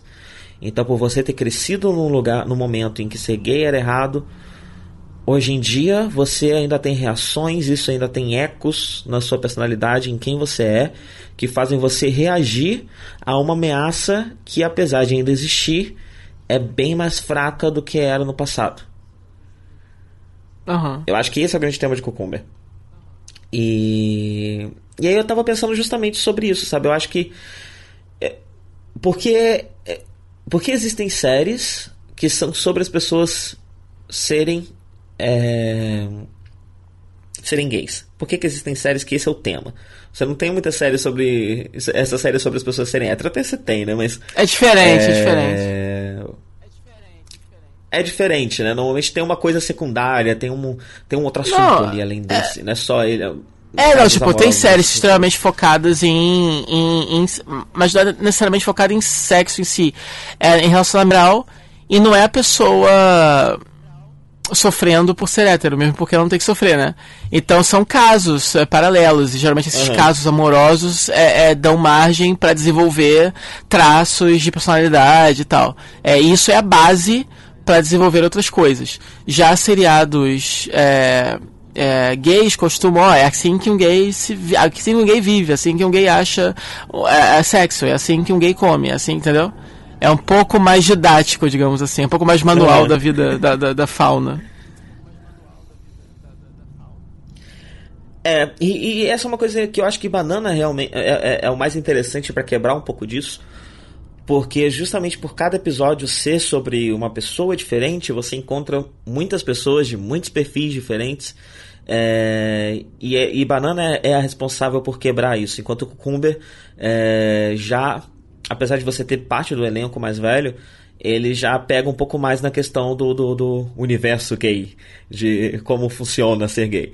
É, não que ele te ensine, não é isso, mas os personagens estão mais inseridos nessas questões. É, enquanto uhum. Banana quebra um pouco disso. Mas ao mesmo tempo eu tava, eu tava pensando sobre isso, sobre. É, e de novo, né? Por isso que eu acho que as séries se completam muito. Que o que uma acaba afirmando mais, talvez até pelo propósito da história que ela quer contar, é, a outra acaba quebrando. É assim, eu confio muito no, no Russell e... T. Davis como escritor. E eu sei que até mesmo se ele é fazer uma série que tem essa proposta mais didática, mais manual, vai ter um bom motivo para isso. Porque não que séries assim não tenham seu valor, entendeu? É, é, preciso ter coisas assim também, porque são temáticas que existem, são temáticas ainda não muito retratadas na mídia, é, em séries ou filmes, etc. Então é bom que aconteça. É, eu, eu, só sempre falo porque aquele negócio acaba ficando uma coisa muito previsível, entendeu? E é sempre assim. E eu só acho que a, o público em geral vai se acostumar mais com isso é se realmente mais tramas e personagens assim forem inseridos em outras histórias mais casuais, entendeu? Porque foi o que eu falei da outra vez. É, se você, você tem um seriado e Aham. você tem no centro um personagem que ele é gay, por exemplo, automaticamente essa é uma série gay. E eu não vou assistir, entendeu? Por exemplo, então é óbvio, nenhum, nenhum hétero vai parar pra ver Kill Kill Burrow, pra ver Banana, pra ver Tofu. Não vai. Porque, entendeu? Nem pra ver Looking da HBO, nem pra ver Queer as Folk. Não, isso não vai acontecer. Agora, a galera senta e vê Torchwood. Mesmo que tenha o Capitão Jack lá, uma cena de sexo explícito dele com um cara. Entendeu? Podem não gostar muito, mas vão assistir. Então, mais Torchwoods deveriam acontecer, entendeu? Ne- Nesse sentido. Porque aí, aí, aí quando você tem um personagem gay casualmente numa série inserida, então você vai ter sempre assim, o draminha da garota que é clepto, uma série de drama adolescente, um deles é gay, né? Aí tem a protagonista é cleptomaníaca, a outra vai, é, vai rolar uma trama de bulimia, a outra vai rolar um bullying. O gay vai ser o quê? É gay, É- vai estar se E descobrindo, é vai gay estar em só. crise com a família, o pai não vai gostar, ele vai gostar do amigo dele, que é, É. entendeu? Então, tipo assim, aí quer dizer, fica sempre aquela coisa separada, aquela coisa, entendeu? Por que, que não pode ser a trama do cara que tá tentando passar na faculdade, mas ele tem déficit de atenção e não consegue passar no vestibular? Ah, ele é gay, tá? Ele tá de boas com isso, entendeu? É isso que eu tô falando, assim. Mas eu confio no Russell T. Davis, eu tenho certeza que mesmo que Cucumber seja mais manual, meu irmão assistiu e ele comentou comigo isso. Eu perguntei, e aí, como é que é? Ele falou assim, ah, é bem, é bem assim mesmo e tal, mas é muito bom. Então ele começou a explicar por que ele gostou e tal. Enfim, eu confio no cara. Quando você confia no escritor, aí você, você deixa, você, você dá um passe assim pro negócio. Aham. E eu acho, eu acho que ele acaba fazendo. Porque, só é, terminando meu raciocínio, eu, eu linko isso muito com Black Mirror, porque justamente, sabe, eu acho que essas séries precisam existir justamente porque nas outras séries, infelizmente, não há espaço pra, pra, pra personagens que, que simplesmente são gays e estão lá, sabe? É, é um espaço muito pequeno. Então, realmente, eu, eu percebo a necessidade de, de você ter na ficção pessoas com quem você se identificam. É, e infelizmente isso no momento só pode ser feito dessa forma meio gueto. Só pode ser feito com essa série que é o grande gueto dos gays, onde você é, pode e ela tem uma missão dupla, porque não só ela tá retratando E é eh, nisso- gays, mas, mas gays mais velhos também, porque isso, é- isso ainda é o nicho do nicho, né? Porque você não encontra nada. Quer dizer, a mídia também tem essa. Quando você vai ter um Sim. personagem que é gay, automaticamente ele vai ser novo, bonitinho, fortinho, glamouroso, não sei o quê. É, você não vai encontrar ainda o personagem que é o nerd esquisito, sem fora dos padrões e que por acaso é gay também. O cara que não assistiu o Grammy, que não é fã da Madonna, que não entende de moda, você não vai encontrar isso também. Ou o cara que é mais velho, tem 40, 50 anos. Então, e o bacana Uhum. que em Banana Tofu você encontra isso, ambos os casos, e, e ele acaba fazendo bem a coisa de colocar nos holofotes os losers. Então você tem o cara bonitinho, perfeito, que, que tira a camisa e, e parece que brilhou tudo e tá tudo. Tem, tem fogos de artifício atrás dele, Uhum. Sabe? É, e as flores de shoujo. Esses caras existem na série. Mas eles são idolatrados e idealizados como eles provavelmente seriam se eles existissem na vida real. Isso não é o padrão. O padrão são pessoas normais. E aí tem, tipo, esse cara que é absolutamente tudo. Todo mundo baba por ele, todo mundo quer ele porque ele é um deus grego, sabe? Incrível. E, e ele é a cara do, do, Aham. do, do Barrowman. Ele é tipo um Barrowman novinho, louro. É... E eu acho que isso que o Kumei faz bem, porque ele, ele pega as questões do, do, do, do, do manual, né? Como você diz, e, e- e insere de uma forma muito natural. Então, muitas vezes, quando existe uma questão que está no manual, tipo a família que não, não, não, não te aceita, ou você mesmo que não se aceita, ou violência, ou esse tipo de coisa, Aham. tá meio off-screen. É, ele não é didático. Então, ele tá lá mais ou menos como essas coisas entrariam na sua vida, na vida real. É, talvez você tenha, talvez você possa ter um amigo que passa por essas questões. Só que essas questões nunca estão tão didáticas na sua frente, nunca tem a cena de novela do bate-boca. É, e quando tem algo parecido com esse Cucumber, é uma cena cômica. É, é uma conclusão de um arco dramático que termina cômico. É, então eu acho que ele faz, ele faz esse papel muito bem de pegar isso do que é o padrão de uma série gay e, e, e, e transformar isso numa identificação ainda maior. Então você pega o fato de você precisar ter esse manual em um gueto, em uma série fechada, e bem, isso está num gueto porque existem pessoas por aí que se identificam com essas questões, porém não podem ver essas questões em qualquer lugar. Elas precisam vir aqui procurar nessa porta escondida, nessa escadinha do lado da loja de, uhum. de 1,99. Então, já que tá, você está vindo aqui pela identificação, eu vou te dar ainda mais identificação. Eu vou pegar todas as questões que você espera ver aqui, mas eu vou transformar isso em uma questão muito mais tridimensional e muito mais profunda que vai fazer você refletir sobre algumas questões, sobre algumas pessoas que você conhece é, e vai dar, vai triplicar a profundidade que você teria aqui normalmente. Uhum. Então ele faz isso muito, muito bem. Eu acho que é isso. É, eu recomendo as três. O Atofu, como eu comentei, né, ela é um documentáriozinho de 11 minutos. É, a maioria das pessoas que estão lá são do elenco, algumas não são. É, e eles pegam um tema sobre sexo e. E os, atores e as pessoas vão falando das suas experiências com aquele assunto e tal. E tem perfis bem variados: tem senhoras, tem tem uma mina trans que inclusive atua em um dos episódios de Banana. É, tem uhum. um, um casal de atores pornôs. Tem uma série de. Tem uma variedade bem grande de pessoas. E eles vão cada um dando a sua visão sobre um, um tema sexual diferente. Tipo, sexualidade na adolescência. Uhum. Ou dirty sex, esse tipo de coisa. É... E de vez em quando tem umas sketchzinhas lá dentro de tipo dois minutinhos sobre aquele tema. E normalmente esse tema está relacionado com o cucumber com banana e com tofu. Então, enquanto cucumber está te contando uma história, Banana tá te mostrando aqui, ó. Tá, tá, é, Cucumber tá te mostrando uma história que muitas vezes tem tons um pouco deprimentes, enquanto Banana tá te mostrando que, olha, porém você identifica que aquelas pessoas de Cucumber são tridimensionais e são pessoas interessantes, e aí Banana vira para você e fala: olha, realmente, essas pessoas são interessantes e tem uma variedade muito grande de pessoas interessantes no mundo. E Tofu acaba tendo o papel de uhum. trazer o essas pessoas existem. É, pessoas interessantes existem no mundo real. Olha, eu tô aqui mostrando pessoas, uma variedade enorme de pessoas, algumas delas normais, algumas delas extremamente exóticas, e todas elas têm histórias interessantes para contar uhum. é, sobre esse tema. Então, eu tinha comentado no último programa que dava para assistir a série separadamente. Hoje em dia, agora que terminou, eu recomendo assistir as três. É, assistir, assim, um episódio de cada. Então, um do cucumber, um do banana, uhum. um do tofu. Dois do cucumber, dois do banana, dois do tofu. Porque elas se completam é. demais. É, talvez eu faça isso agora esse mês. É isso. Uh, talvez eu leve comigo e assista por lá. Escondido. escondido. Escondido para poder não levar, não sofrer bullying faz, faz dos isso, alunos. Faz isso. São. Cara, eu assisti. Não, eu não teria problema com isso, mas eu falo assim com as pessoas que você ônibus. convive, né? E que. Infelizmente, meu trabalho depende que elas gostem de mim 100%, né? É, essa parte realmente é ruim, porque aí se. Eles caçou muito, né? É, é um uhum. público, é, um, é, uma fatia da população que é muito. É, enfim, preso nos seus próprios é, conceitos e nunca precisaram sair deles.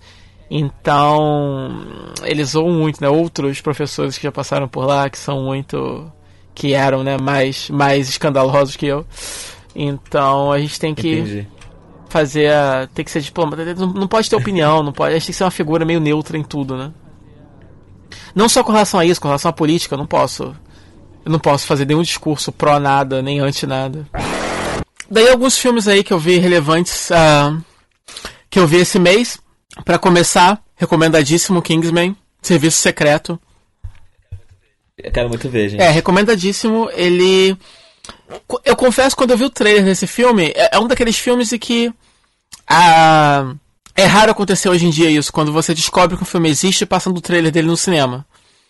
É, eu descobri pelo trailer. é, assim, pelo trailer, pelo trailer passando no cinema mesmo, quer dizer, é super old school. Você realmente uhum. é, é, o trailer passando no cinema servindo o propósito para o qual ele foi criado mesmo, que é isso, é você antes de ver um filme, você fica sabendo dos próximos lançamentos. É, e aí pelo trailer eles vendem o filme como uma espécie de espiões adolescentes. E aí, eu não sei porquê, mas o trailer tem um clima de Been There, Done That sim, extremo, entendeu? Tipo, cara, já, já vi isso antes, já teve, sei lá, pequenos espiões, sei lá.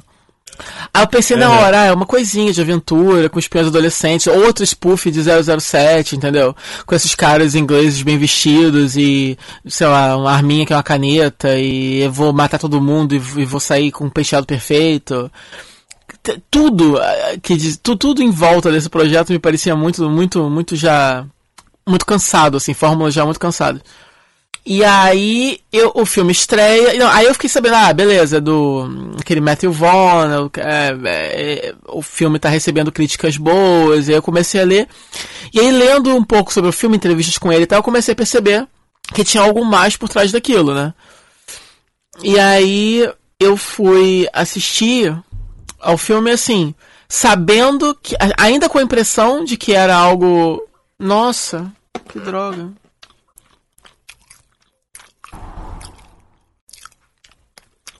Que merda. Oi. É, agora foi você. Tá sendo eu? Não, da outra vez fui eu, mas dessa vez foi você. Oi? Da outra vez foi você? Da outra. É, mas dessa vez foi você. Aham. Ok. Para essa gravação? Não, deixa eu só explicar o que a gente tá falando. Tipo, aqui no, no lado sem edição, caiu a internet. Só que vocês provavelmente não vão nem ficar sabendo. Porque, tipo, eu vou cortar os passos em silêncio. Uhum.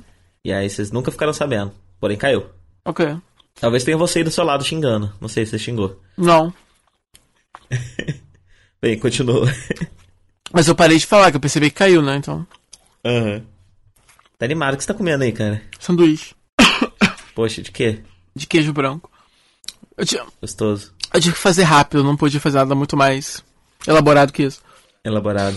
É, então. Aí eu fui assistir ao filme realmente, ainda com essa impressão, mas sabendo que tinha algo mais ali, tava com a mente aberta. E realmente, tipo, a primeira coisa que impressiona no filme é que a coragem que o. Se eu não me engano, esse filme é meio indie. Eu não sei, eu não sei o quão indie ele é, mas parece que ele não tem. A produção dele não teve nenhum grande estúdio ou comitê por trás e tal. O Matthew Volta, ele teve uma liberdade criativa bem grande em torno do filme. Ele é baseado numa história em quadrinhos, é, que eu não li, não vi nem imagem, não sei o quão fiel o filme é ou não. Me parece que é bem diferente pelo que eu li por aí. É, a primeira coisa que chama atenção é que é, normalmente eles colocam, assim, o filme se passa na Inglaterra e normalmente eles colocam, eles dariam um jeito do, do protagonista ser americano, né? O americano que foi para lá, por algum motivo. E não, e que, assim, o engraçado é que não só eles não são americanos, mas tem aquela vibe Misfits, porque eles são todos meio aquele do gueto britânico, né? Os jovens, então eles falam daquele jeito, né? Do, do... Ah, Oi? que legal. É, então, eles Bacana. falam daquele jeito. É muito legal, porque isso foi a primeira coisa que chamou a atenção. Eu falei, nossa, isso é diferente. Entendeu? Já é refrescante daí, porque, porra, não é. Além de ser um. um- se passar na Inglaterra com o elenco inglês, é, a- a- a- o núcleo jovem ali da galera é totalmente misfits, skins. Eles falam daquele jeito bem. É, é a- aquele street talk, né, é, é, inglês que a gente vê nos seriados e tal. Que é legal, que é charmoso, que é, que é gostosinho de ouvir pra gente e, pra quem gosta pelo menos, e no mínimo é diferente do que você encontra por aí.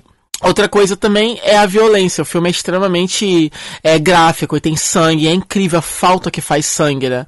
Porque geralmente você vê os grandes é, filmes com grandes cenas de ação e tal, não tem uma gota de sangue, e você vê filmes menores com essa violência, e aí fica faz falta, faz falta um filme que seja grande, que seja bem, que tenha sequências de ação mais caras, mais bem elaboradas e tal, e que tenha também o impacto visual do sangue, que você sinta a violência acontecendo, que você sinta que as pessoas estão se machucando de verdade, etc. Isso é uma coisa que faz muita falta. Parece que não perde, mas perde muito. A galera elogia muito o o Dark Knight, né, de ter conseguido fazer um, um, um Coringa perturbador e tal, e um filme super pesado, sem uma gota de sangue. Mas, na real mesmo, imagina o impacto que seria, né? Quando o Coringa rasga a cara do cara, se a gente tivesse visto pelo menos um, um pouquinho de sangue respingar na cara dele ou algo assim, entendeu? Sim. sim. Fari- faz uma diferença e faz falta, entendeu? Você sente essa, essa falta. Então. É, então essa foi a segunda coisa que me impressionou logo de cara. Peraí que meu notebook tá acabando a bateria. E eu preciso. Acabou. É, eu preciso colocar antes que dê merda. Tem algo. Vai tem, lá, algo acres- alguns... tem algo acrescentar enquanto eu vou lá botar na tomada? Eu tenho. Enquanto, enquanto você tava lá, eu tava pesquisando aqui. É, aparentemente, realmente, o filme não é feito por nenhuma grande produtora, é uma tal de Marv Films, que eu não manjo quem é, distribuída pela Fox, né? E ele, ele é uma coprodução britânica-americana. Foi o budget foi de 81 milhões, que não é tanto assim. E uhum. aqui, ó, tô só vendo a Marvel Films produziu, coproduziu o Kick-Ass, coproduziu o novo Quarteto Fantástico, Stardust. É, ela é coprodutora de, de, de alguns filmes. É, não muito que, que são são que tem grandes grandes distribuidoras por trás, mas tem esse que é um pouco indie, né? Stardust e Kick-Ass. É. E... E só 81 milhões e ele estreou há um ano, na verdade. A estreia dele foi em 13 de dezembro de 2014, num negócio chamado But Numbaton. Eu nunca tinha ouvido falar, não sei se conhece. Um festival? É, é uma, é uma maratona anual que passa 24 horas seguidas de filmes, por isso que ele tem esse nome, But Numb. E normalmente são filmes antigos, mas alguns fi filmes costumam estrear lá. Então, alguns filmes grandes até estrearam lá, como a, a trilogia dos Seus Anéis, Passão de Cristo, é... Frozen 300, King Kong, uma série de filmes Nossa. grandes estrearam, estrearam lá. É, e outras coisas menores, tipo Black Snake Moan, um, umas coisas assim. Também estrearam lá primeiro.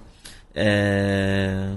E aí, foi, foi um ano atrás, passou nessa, nessa maratona, mas só agora em... que saiu é. no, no cinema. Interessante. É, então ele tá pronto há bastante tempo né, na, na, na, na gaveta. É. Então, assim, essas três, essas três coisas para mim foram o que de cara, assim, me, me, me, já me ligaram no filme. E aí, obviamente, os atores são todos ótimos. Colin Firth tá muito bom. E o conceito da, da, da, do o conceito do filme é interessante, não é o que eu tava pensando sobre espiões adolescentes, papapá, não é bem isso, apesar do trailer vender o filme assim. É, eles são tipo uma organização que é como se fosse a, a tábula redonda moderna, assim, né? Então, é uma organização secreta que não é o M. Parece que os quadrinhos é o M6, né? No, no, no filme é uma organização à parte, ela não, não governamental. Então são agentes secretos, assim, privados. É, eles têm um número limitado, esses são os cavaleiros ali. Então tem o, tem o Arthur, tem o, tem o Lancelot. Eles têm, os codinomes deles são os nomes dos cavaleiros, né? E aí, uhum. quando um sai por algum motivo da organização, ele tem que ser substituído. Então, os membros eles apresentam, cada, cada membro apresenta um candidato que eles têm que competir para poder ver quem vai ser a pessoa que vai assumir aquele cargo outra vez e tal. Então o filme meio que gira em torno disso e tem o Samuel L. Jackson que faz o vilão. E o engraçado, porque o filme, além de mostrar, além de ser, ter essa, é, essa coisa bem britânica mesmo, ele faz, o vilão é americano e faz tipo um americano estereotipado, entendeu? Então, é engraçado que eles tenham feito, é, corrido tantos riscos e o filme tenha sido um estouro tão grande nos Estados Unidos, assim mesmo.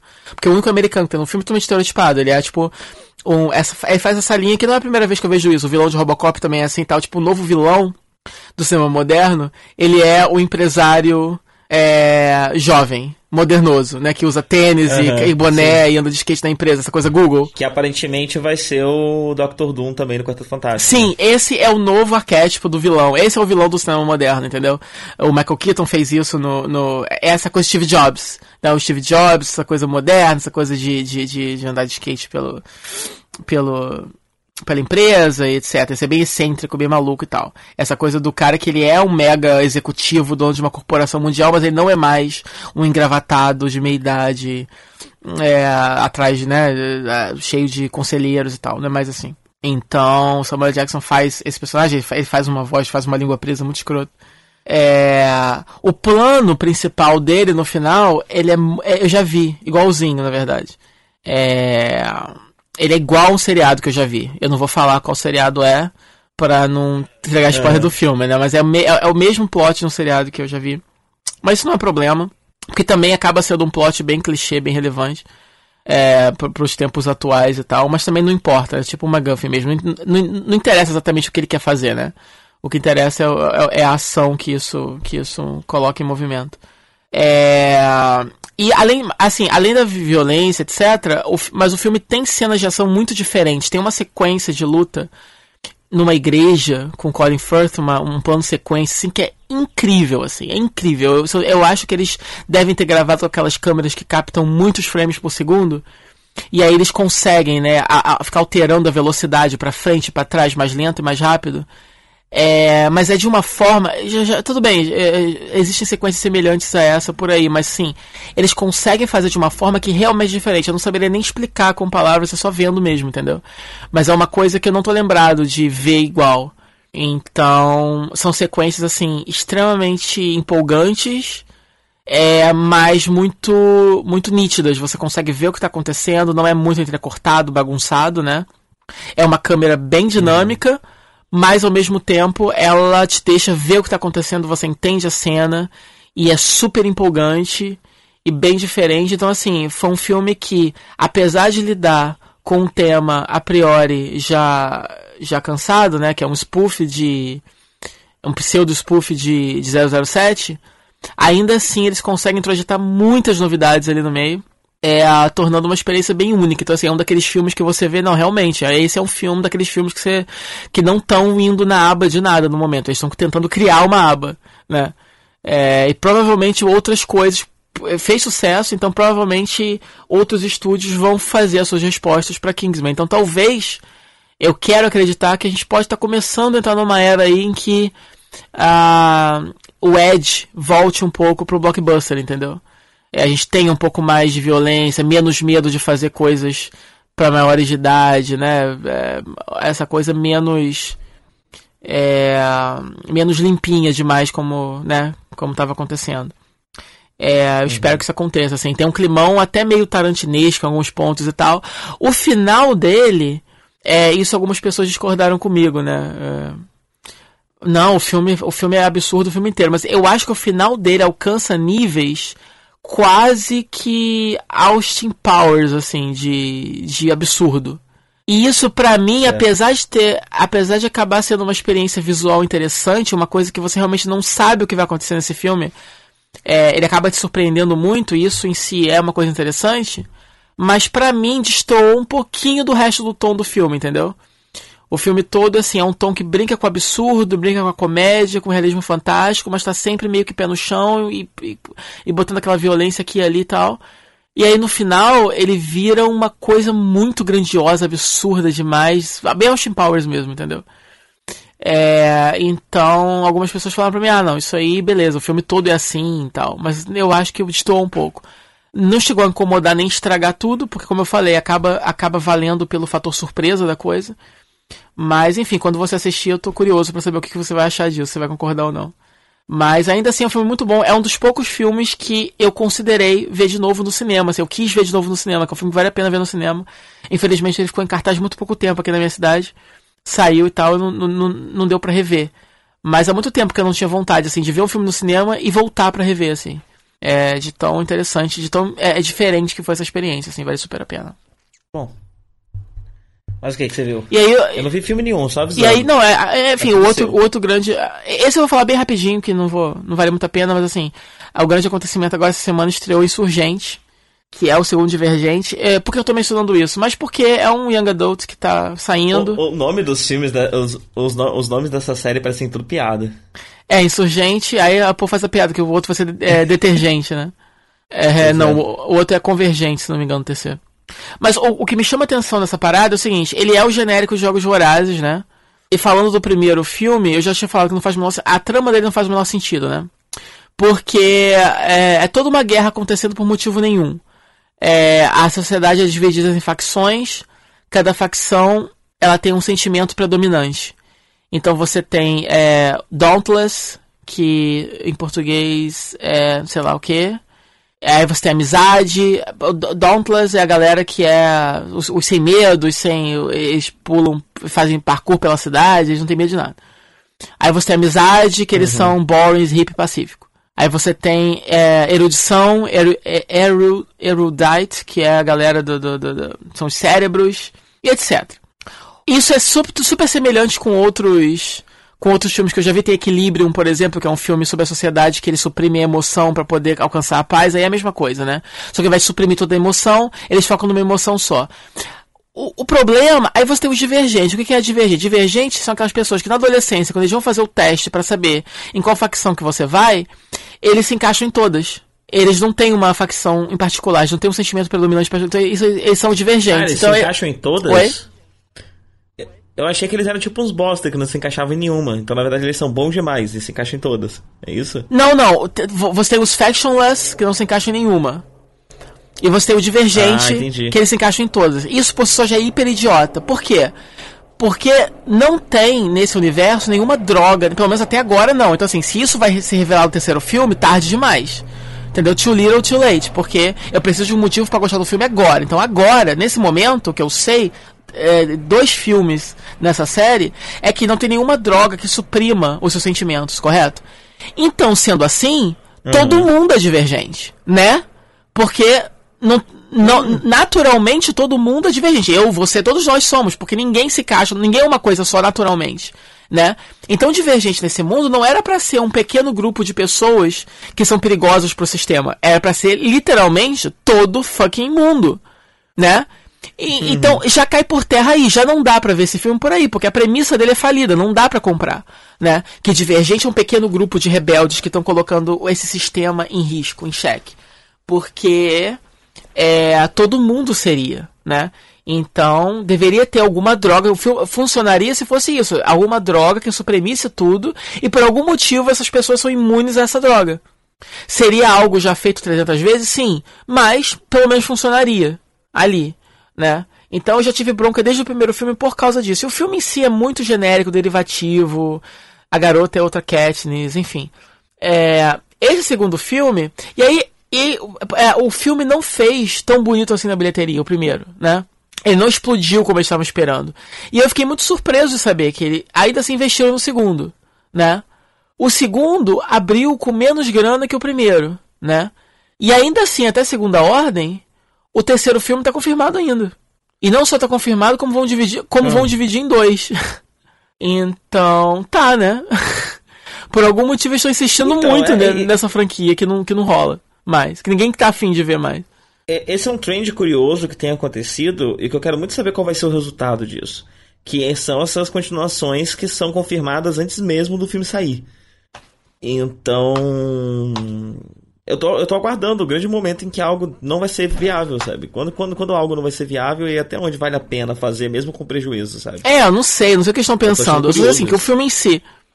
O filme em si é bem ruinzinho, assim, na verdade eles tentam fazer uma vibe totalmente diferente. É, O filme foi vendido diferente, você vê os cartazes, eles não vendem mais como derivado de jogos vorazes, agora é mais uma pegada mais sci-fi mesmo.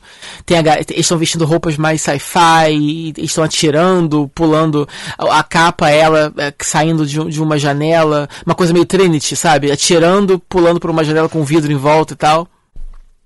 E aí o filme é insurgente, quer dizer, você vai rolar uma insurreição, vai rolar, tipo, né, focado numa guerra, numa rebelião. Então, realmente, o filme tem sequências de ação muito boas. E a Kate Winslet, ela arrasa como a vilã do filme, ela é muito boa e tal. A atriz, ah, não é a atriz, atriz, o nome da, da presença é atriz. É, aquela menina que foi a Mary Jane que, que, que cortaram do Amazing Spider-Man 2, na verdade. Era ela. É, a Mary Jane que gravou as cenas e depois desistiram. É, ela é protagonista. Ela é boa, ela funciona pro papel, ela é um pouco. Ela é bem violenta e tal, acho isso interessante pro, pro personagem, mas assim. É, nenhum personagem secundário presta, as motivações continuam as mesmas, como eu falei, são super ruins. No momento do filme, inclusive, eles têm um- uma máquina que detecta o quão divergente você é. Então tem pessoas, eles precisam de uma pessoa que seja 100% divergente, uma parada que eles querem fazer.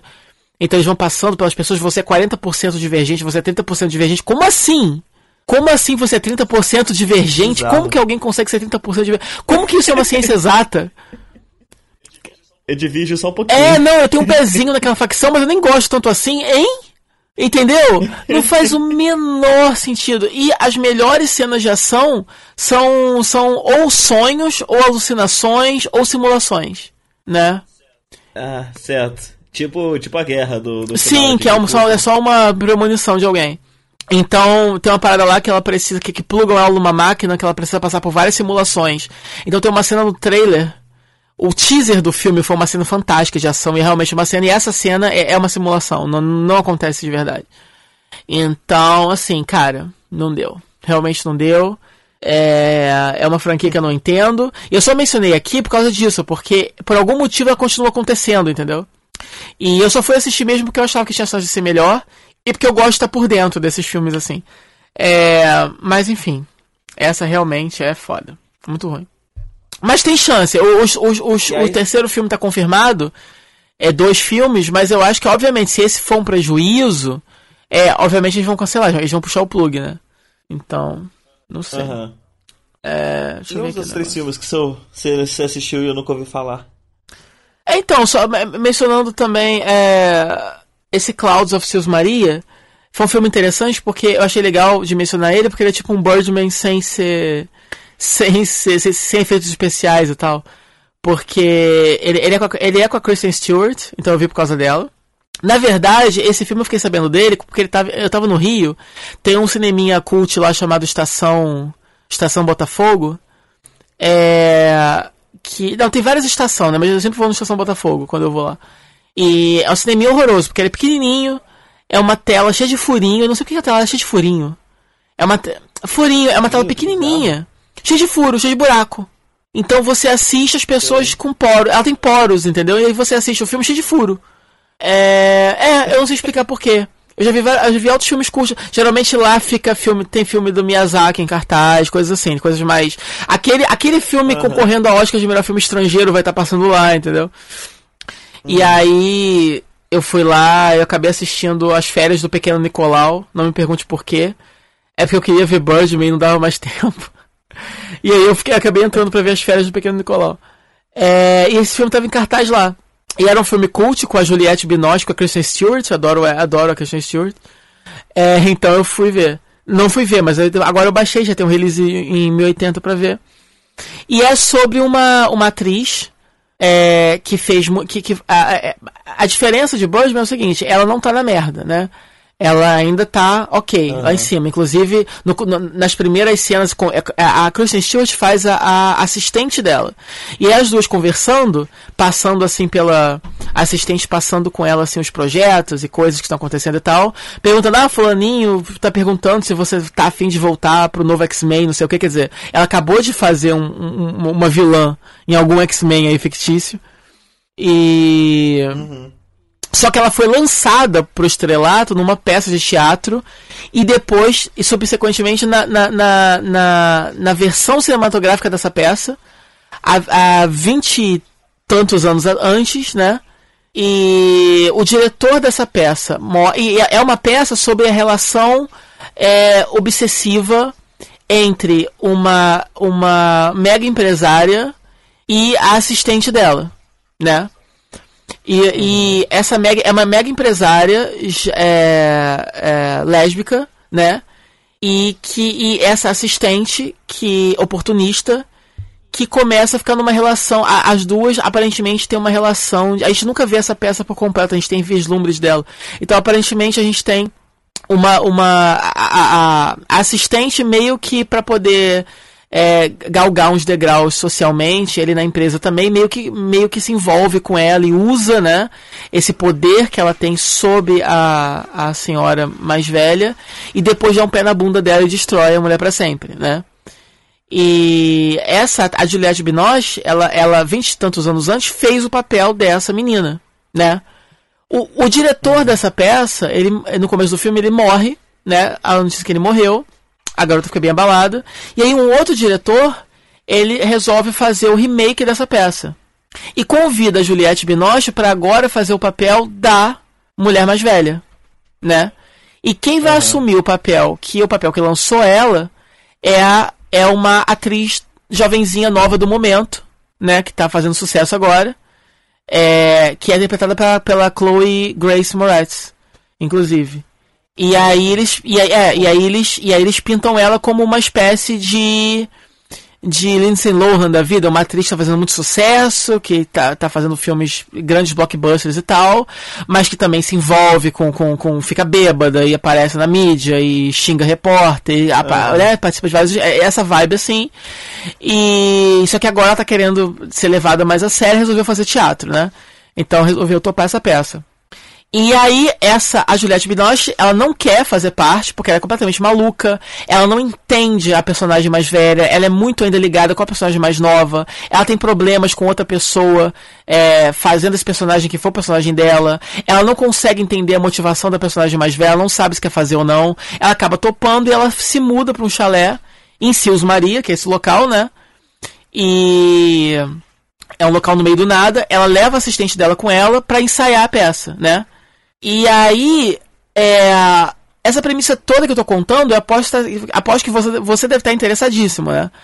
Porque é uma premissa super interessante. Oi? Sim. É o quê? ah, sim, sim, sim, sim. Ótimo. Inclusive, tô pensando em assistir, tipo, Sim, não, então. É. Então, aí o que acontece? É, o filme realmente é bem interessante. Eu fiquei um pouquinho, pouquinho decepcionado, só um pouquinho, porque eu achei eu não sei. É, aí o filme, o filme tem um estudo assim metalinguístico muito interessante e as coisas que acontecem nessa peça original acabam é, ecoando um pouco do relacionamento que a Juliette Binoche tem com a Kristen Stewart, que é assistente dela, embora não role nada muito homoerótico entre uhum. as duas. É, só que eu achei que por algum motivo o filme se segura muito. Eu não sei. Eu queria algo um pouco mais a fundo. Eu queria algo um pouco mais obsessivo, um pouco mais maluco, entendeu? Porque eu sou extremista assim. Uhum. E por algum motivo eu fiquei comparando com Birdman. E Birdman é totalmente extremo, né? E o filme, ele é tudo na sutileza. Ele é bem sutil. Ele é bem calmo, bem introspectivo e bem sutil. Então tudo que acontece com relação à relação dessas personagens e o, o paralelo que rola dessa peça original com a vida real, etc. Tudo isso é muito sugerido, é muito sutil, muito para sua imaginação. Isso não é algo ruim. Mas eu fico me perguntando se de repente não, o filme não poderia ser um pouco mais ousado aqui e ali, entendeu? Para ficar uma experiência um pouco mais, eu não sei, imersiva talvez. Eu não achei o filme tão imersivo assim, talvez. E o fato de que, é, por exemplo, em Birdman você se identifica um pouco porque o Michael Keaton é um merda ali, né? E é mais fácil você ficar com merda. Uhum. Nesse filme, ninguém é um merda. Ela não é um merda, entendeu? Ela tá indo muito bem, obrigada, na carreira dela a. Assim, os dramas que todo mundo vive ali são dramas muito de primeiro mundo demais, entendeu? É. Porque ela uhum. tá vivendo um drama profundo, mas é um drama profundo de atriz maluca, que não tá conseguindo se conectar com a personagem. Só. Entendeu? Não tá acontecendo uhum. nenhum problema real ali na vida dela, ela não tá na merda, ela não tá na crise da meia-idade, não tá nada.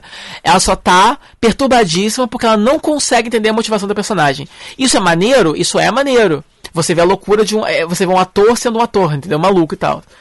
Mas você fica querendo achar. Eu fiquei querendo achar um, algum elemento humano ali para poder me fixar. E talvez se o filme tivesse me dado esse paralelo com a vida real e a peça um pouco fosse um pouco mais óbvio, talvez fosse o que eu tava precisando, entendeu? Porque aí ia começar a mexer com compulsões, com coisas que eu poderia identificar melhor, não sei explicar. Então o filme é um filme que tem uma premissa muito boa, e eu não vou dizer que ele é ruim por causa disso, mas pelo menos para mim, particularmente, não funcionou tanto como eu achei que funcionaria por causa disso, porque ele é meio que sutil demais. Não sei você assistindo qual a impressão que você vai ter, né? É. É, eu, eu tô pensando em assistir. Peraí que rolou um lag, você tá me ouvindo agora? É, porque tá rolando problema da conexão aqui, então você tá falhando um pouco, mas eu tô te ouvindo. Voltou. Beleza. Eu tô pensando em assistir nesse intervalo agora, então se para o próximo Nut, se eu concordar ou discordar de você, eu comento aqui. Sim, ele é bem interessante, sim. Eu fiquei bastante Não, é no mínimo é interessante. É, sim, sim. Assim, o, o, só outro detalhe também que eu não gostei muito é o seguinte: a forma como ele retrata a, a mídia é meio fakezinho. Então, por exemplo, tem uma hora que aparece um trecho do filme é, do blockbuster que a Chloe Grace Moretz está fazendo, né? Porque ela vai assistir, ela vai no cinema assistir uhum. pra saber qual era essa atriz. E é bem bobinho, assim, entendeu? É, então, a forma, assim, os diálogos é, é sobre. É a crítica do Birdman, né? É. É. É a, é a crítica do Birdman, a mesma coisa. É, então. É, essa é a parte que o filme fica meio fake. O Birdman tem aquela crítica de teatro. Aqui tem isso. O filme, quando a gente vai assistir o filme, é um filme que não estaria acontecendo na vida real, né? É um filme bem bobo. É, as roupas. Ah, tá usando uma roupa é. prateada, bizarra, que ninguém tá estaria usando num blockbuster de verdade, entendeu? É, parece uma paródia do que seria um filme de sci-fi, enfim. É, essa parte é meio bobinha. E, enfim, mas, mas é, é, interessante. As atuações são boas. É a Kristen Stewart fazendo a Kristen Stewart de novo. Eu adoro isso. Ela tá em Pra Sempre Alice, né? Aquele filme que também que a. Que a... Eu não lembro se ela ganhou ou não. A. a... Ah, caramba, como é o nome daquela menina? Ela mesmo. A Ruivinha, a... né? Isso, ela mesmo. Que, ah, o filme da professora com Alzheimer. O filme da professora com Alzheimer. Eu vi esse também. Não vou mencionar aqui, mas eu vi também, é legalzinho. E a Kristen Stewart faz a filha dela e tá ótima também, enfim. Tudo que essa menina tá, assistam, porque ela é ótima. É, outro filme que eu, eu, não, eu, não, eu não pus na lista, mas vale a menção. O Sétimo Filho. É uma fantasia que saiu aí. É uma fantasia medieval que saiu aí. Que, que, que eu, só tô, eu tô lembrando que é com a mesma atriz do Pra Sempre Alice, ela faz a vilã desse filme. E o filme todo é um grande desperdício, porque o é bem genérico, né? Toda tudo é bem genérico, mas ele tem um time de vilões meio Império do Mal de Tokusatsu. E Ah, que legal. Oi? Só que, legal. infelizmente, são todos desperdiçados. É uma equipe de vilões, tem, vi- tem visuais ótimos, tem uma cena de ação boa, nenhum deles tem falas, nenhum deles tem backstory, nenhum deles tem assunto, nenhum deles é nada, e todos eles morrem rápido demais da mesma forma. É a mesma coisa que aconteceu com o Motoqueiro Fantasma 1. Eu lembro dessa mesma crítica que eu fiz. Tem, tem uma equipe de vilões legais, todos eles morrem de repente da mesma forma e nenhum deles é desenvolvido bem o bastante. Então, assim, esse filme me frustrou extremamente, assim. Porque pelo trailer você já vê que ele é super genérico, mas eu fui ver assim mesmo, porque, enfim. E aí. Ele é baseado em livros, né? Não faço a menor ideia, eu acho, sei lá. Deve ser, né? Provavelmente, não sei. Eu só sei que, inclusive, um dos vilões é o, é o Idris Elba. E nem ele é. Nem, ele é um pouquinho mais, mas nem ele é muita coisa assim. Então a vilã principal, a bruxona lá, é foda. Ela é foda, aquela atriz arrasa. Não vou lembrar o nome dela nunca, né? Quando a gente, quando a gente der stop eu lembro. É. Mas, enfim, é- é- enfim, é, eu já sabia que o filme seria genérico, mas aí me surpreendeu quando começou a chegar aqueles vilões legais. Eu falei, porra, maneiro, vai rolar o Império do Mal aqui, super legal. Só que não rola, entendeu? Perderam uma, perder- perderam uma chance ali. Se fosse eu, teria super feito ali uma coisa super Shadowline, sabe? É, mas, mas, mas não rolou. Mas só isso que eu quero mencionar. Super genérico, não, esse aí não merece ver, não. Aliás, tá, outro, outro ponto positivo. O 3D dele é muito bom. É bem legal. Tem umas coisas assim, bem parque de diversões. Então, se você, se você tá, tá com saudade de ver um 3D que não é convertido horrível, é, veja esse filme. Tem, tem uns momentos bem legais, assim. Então, a série esse livro, de livros se chama The Wardstones Chronicle. E quase todos os livros começam com The Spooks alguma coisa. Tem The Spooks Apprentice, The Spooks Curse, The Spooks Secret e vários livros. Por que, que se chama o sétimo Foi filme? baseado nessa série. Ah, tá. Ah, Eu não sei, cara. Não sei por que que se chama, por que que o filme tem esse nome. Mas é o. Mas é a trama, tipo. A trama é a mesma, então por ele ser o sétimo filho de um sétimo filho, ele, tem, ele consegue ver fantasmas e lutar contra criaturas sobrenaturais. O filme é assim também? É, é. É, o cara, o, o Jeff Bridges, Tá. ele. Ele é o mestre e faz uma voz horrorosa. E ele ele fala desse jeito assim, baby. É super distrativo, super, sabe? Não rola. Distrativo, existe essa palavra? Sei, talvez? Enfim. Talvez. É, é. É, e como a série toda se chama The Spooks alguma coisa, né? Aparentemente o. O que sempre tá lá é o mestre. Se pá, o menino não Ah, é? tá. Vai mudando o aprendiz dele? Não sei, porque o primeiro. Porque a série tem The Spooks no começo, né? Então, pelo foco não ser no menino, apare- aparentemente o menino continua, pelo menos em alguns livros. Mas como o, o título, ele não tem ele no título, tem o velho no título, talvez ele mude É, aprendiz sei. no momento. Mas enfim, é, e, enfim, todos os vilões são derrotados muito fácil, assim. Não sei pra que tanto. É, eu fiquei interessado porque se, se tem esse grupo de vilões, talvez no livro isso seja mais interessante. sabe? Maybe. O livro parece, ser bem juvenil, porque o menino é bem novo. Não sei se no filme é assim, mas no, no livro ele começa com 12 anos no primeiro livro. Ah, não, obviamente envelheceram ele pra alguém que pudesse aparecer sem camisa e atrair. E atrair o público feminino. Então tem um. Parece, parece ter um quê muito mais de Harry Potter do que um, de qualquer outra coisa, sabe? Um Harry Potter é, em um mundo completo de fantasia. Ah, agora eu me interessei, talvez então. Talvez esses vilões no livro sejam mais alguma coisa, né? É, Sim, sim. talvez valha a pena ler, não sei. Vou, vou, vou dar uma pesquisada depois. De repente, se pá, eu animo de ler um. O primeiro e aviso. Ah, e o Alexander and the É, Alexander, esse filme eu tava esperando há muito tempo ver porque ele é com, com o Steve Carell e com a Jennifer Garner. Então, é, eu tava Ah, louco legal. pra ver esse filme. Ele é baseado, se não me engano, num, num livrinho infantil qualquer, eu acho, famosinho. É, na verdade, é Alexander and the Very Bad, No Good, Horrible, Crappy, Sucky, Fucky, sei lá, Day. Aparentemente é The Terrible, Horrible, No Good, Very Bad Day. Esse, isso mesmo. Isso mesmo. Então, é o Alexander. é, Cara, o filme, velho, o filme tem uma hora e 21 minutos. É muito curto, muito rápido e muito feel good, assim, é totalmente. Odeio usar esse termo, mas ou totalmente, entre aspas, sessão da tarde, entendeu? É. Eu tava esperando um pouquinho mais, assim. Eu sabia que ia ser um filme familiar, um feel good movie, assim, pra toda a família, mas tava esperando um pouquinho mais, hein? É. Porque, assim, eu sei que é um dia de merda na vida da- dessa família, né? E realmente acontece, assim, é, o garoto é, um, é, um, é, um, é uma família grande, uma família média americana grande, o garoto só se dá mal. Aí na noite do aniversário dele, ele, ele, ele faz assim, ninguém vai na festa dele porque tem uma festa concorrente do garoto que é mais popular, que ninguém. Aí ninguém. Todo mundo vai na festa do amigo. Marcou de ir na festa do amigo e, e aparentemente ninguém. Corre o risco de ninguém aparecer na dele, que vai ser no outro dia, né? E aí quando rola meia-noite, ele faz. Ele faz. Ele coloca tipo um sorvete, um muffin, sei lá, com uma velhinha, assim, sozinho, forever alone e faz um pedido assim que a família dele pudesse ter um dia de merda para poder entender como é o dia de merda que ele teve, né? E aí o dia começa uhum. e tudo começa a dar errado para todo mundo. Não que o filme não tem uma, o filme não tem uma vertente sobre, sobrenatural não, porque as, as merdas que acontecem com a galera é tudo derivado de merdas que, que, que já estavam se anunciando no dia anterior, entendeu? Então, então, ah, mas, mas mesmo assim o garoto acha que foi culpa dele, enfim. Aí, o que eu tava esperando do filme? Eu adoro esses filmes mais antigos em coisas vão dando errado, vão dando errado, e vão escalando, escalando, escalando até coisas bem extremas, entendeu? Eu já vi muitos filmes assim. Recentemente tem aquele filme Projetos, é, Project X, que é aquele filme de filmagem encontrada, só que é uma festa que os caras dão. Já ouviu falar desse filme? Os pais viajam, Sei, ele, é, ele, é. Eles, dão, eles dão uma festa, no final do filme tá, tá, tá rolando literalmente uma guerra civil na rua, né? Tudo, assim, a, a casa literalmente cai, assim, enfim. Eu adoro, adorei esse filme por causa disso, porque é aquele filme que vai escalando a extremos, assim. Tem aquele filme que clássico da sessão da tarde com Tom Hanks que eles vão reformar uma casa que tá caindo, eles compram uma casa que tá caindo aos pedaços, né? É, o nome do filme acho que é isso, a casa caiu, algo assim. E aí começa a cair tudo, enfim, tem altos filmes assim. Eu esperava isso, mas não. Na verdade, as coisas ruins que acontecem nem são tão ruins assim. É, o filme quer que você.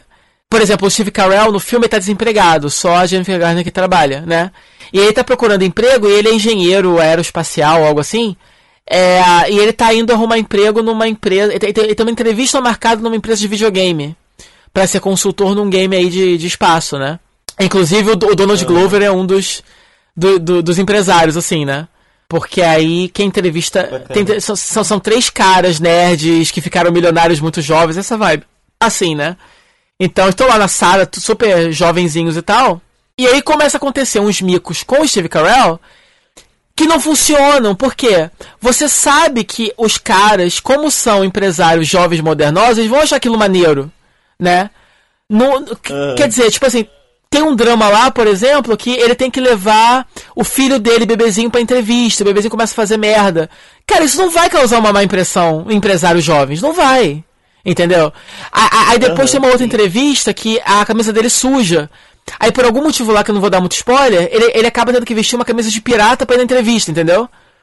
Aí rola uma dama, nossa, uhum. você vai na, na entrevista vestido assim, mas você sabe que os caras vão olhar e vão achar o máximo. Aí eles olham, se entreolham, faz aquela cara, Uau, que maneiro, não sei o que, tipo, ah, cara, que bobo. Isso, quer dizer, e essa piada é pra funcionar com quem? Com o tio que tem que ver o filme, né? Que acha, né, pelo amor de Deus, sabe? É óbvio que isso, que, né, é óbvio que eles vão achar maneiríssimo. Então, assim, todos os micos que acontecem na entrevista não funcionam. O filme quer, o filme quer que você ache que vai dar merda, mas só que você sabe que não vai dar, entendeu? Então, então, para mim, assim, é um filme que tinha uma premissa muito boa. E o filme é até bom, assim, quer dizer, tem momentos muito bons. É, os momentos, assim, de bonding familiar são muito emocionantes. Inclusive, me emocionei em alguns momentos. É bem legal, porque os atores são muito bons, entendeu? Você acaba comprando a ideia, porque o Steve Carell é ótimo, a Jennifer Garner, e você, eu gosto muito dos dois. Então, você meio que compra por eles, entendeu? E tem momentos bem legais e tal. Mas o problema é esse. O problema é que o filme dura muito. É, o filme é muito curto ele segura muito na mão, a, a, poderia acontecer coisas mais extremas não acontecem. E tem vários desses momentos em que são momentos que o filme quer que você ache que vai acontecer uma coisa muito ruim, mas você sabe que não vai acontecer, entendeu? Então, para mim, ele perdeu um pouco o ponto aí, infelizmente. Mas eu fiquei meio decepcionado com causa disso. Foi uma boa oportunidade desperdiçada, assim, um dream team ali de, de protagonistas e uma história legal, mas que não foi. Eles não foram até o final com ela, como poderiam ter ido. E isso soa muito, porque assim, filme nenhum tem uma hora e vinte de duração. Eu tenho certeza que por aí, dormindo no chão do estúdio, tem uma versão mais Ed dele, que talvez não possa ter ido até uhum. o fim, porque o estúdio não deixou. Porque queria vender como um filme pra família, blá blá blá blá, blá entendeu? Eu tenho certeza, tenho certeza. É verdade. Porque filme nenhum dura só uma hora e vinte, entendeu? Menos de uma hora e meia, é um piloto uhum. de uma série de TV, entendeu? Filme nenhum dura isso. Eu tenho certeza Sim. que aconteceu mais merda ali que eles foram obrigados a amenizar. É, porque não é possível, entendeu? É, nenhum roteirista ou diretor ia, ia, resistir à tentação de fazer, fazer ah, sabe, merdas mais épicas, assim, com aquela família. Mas enfim. E pra, e pra finalizar os filmes é, interessantes que eu assisti, St. Vincent é um filme novo do, do Bill Murray com a Melissa McCarthy. E todo filme dela é obrigatório, você tem que ver.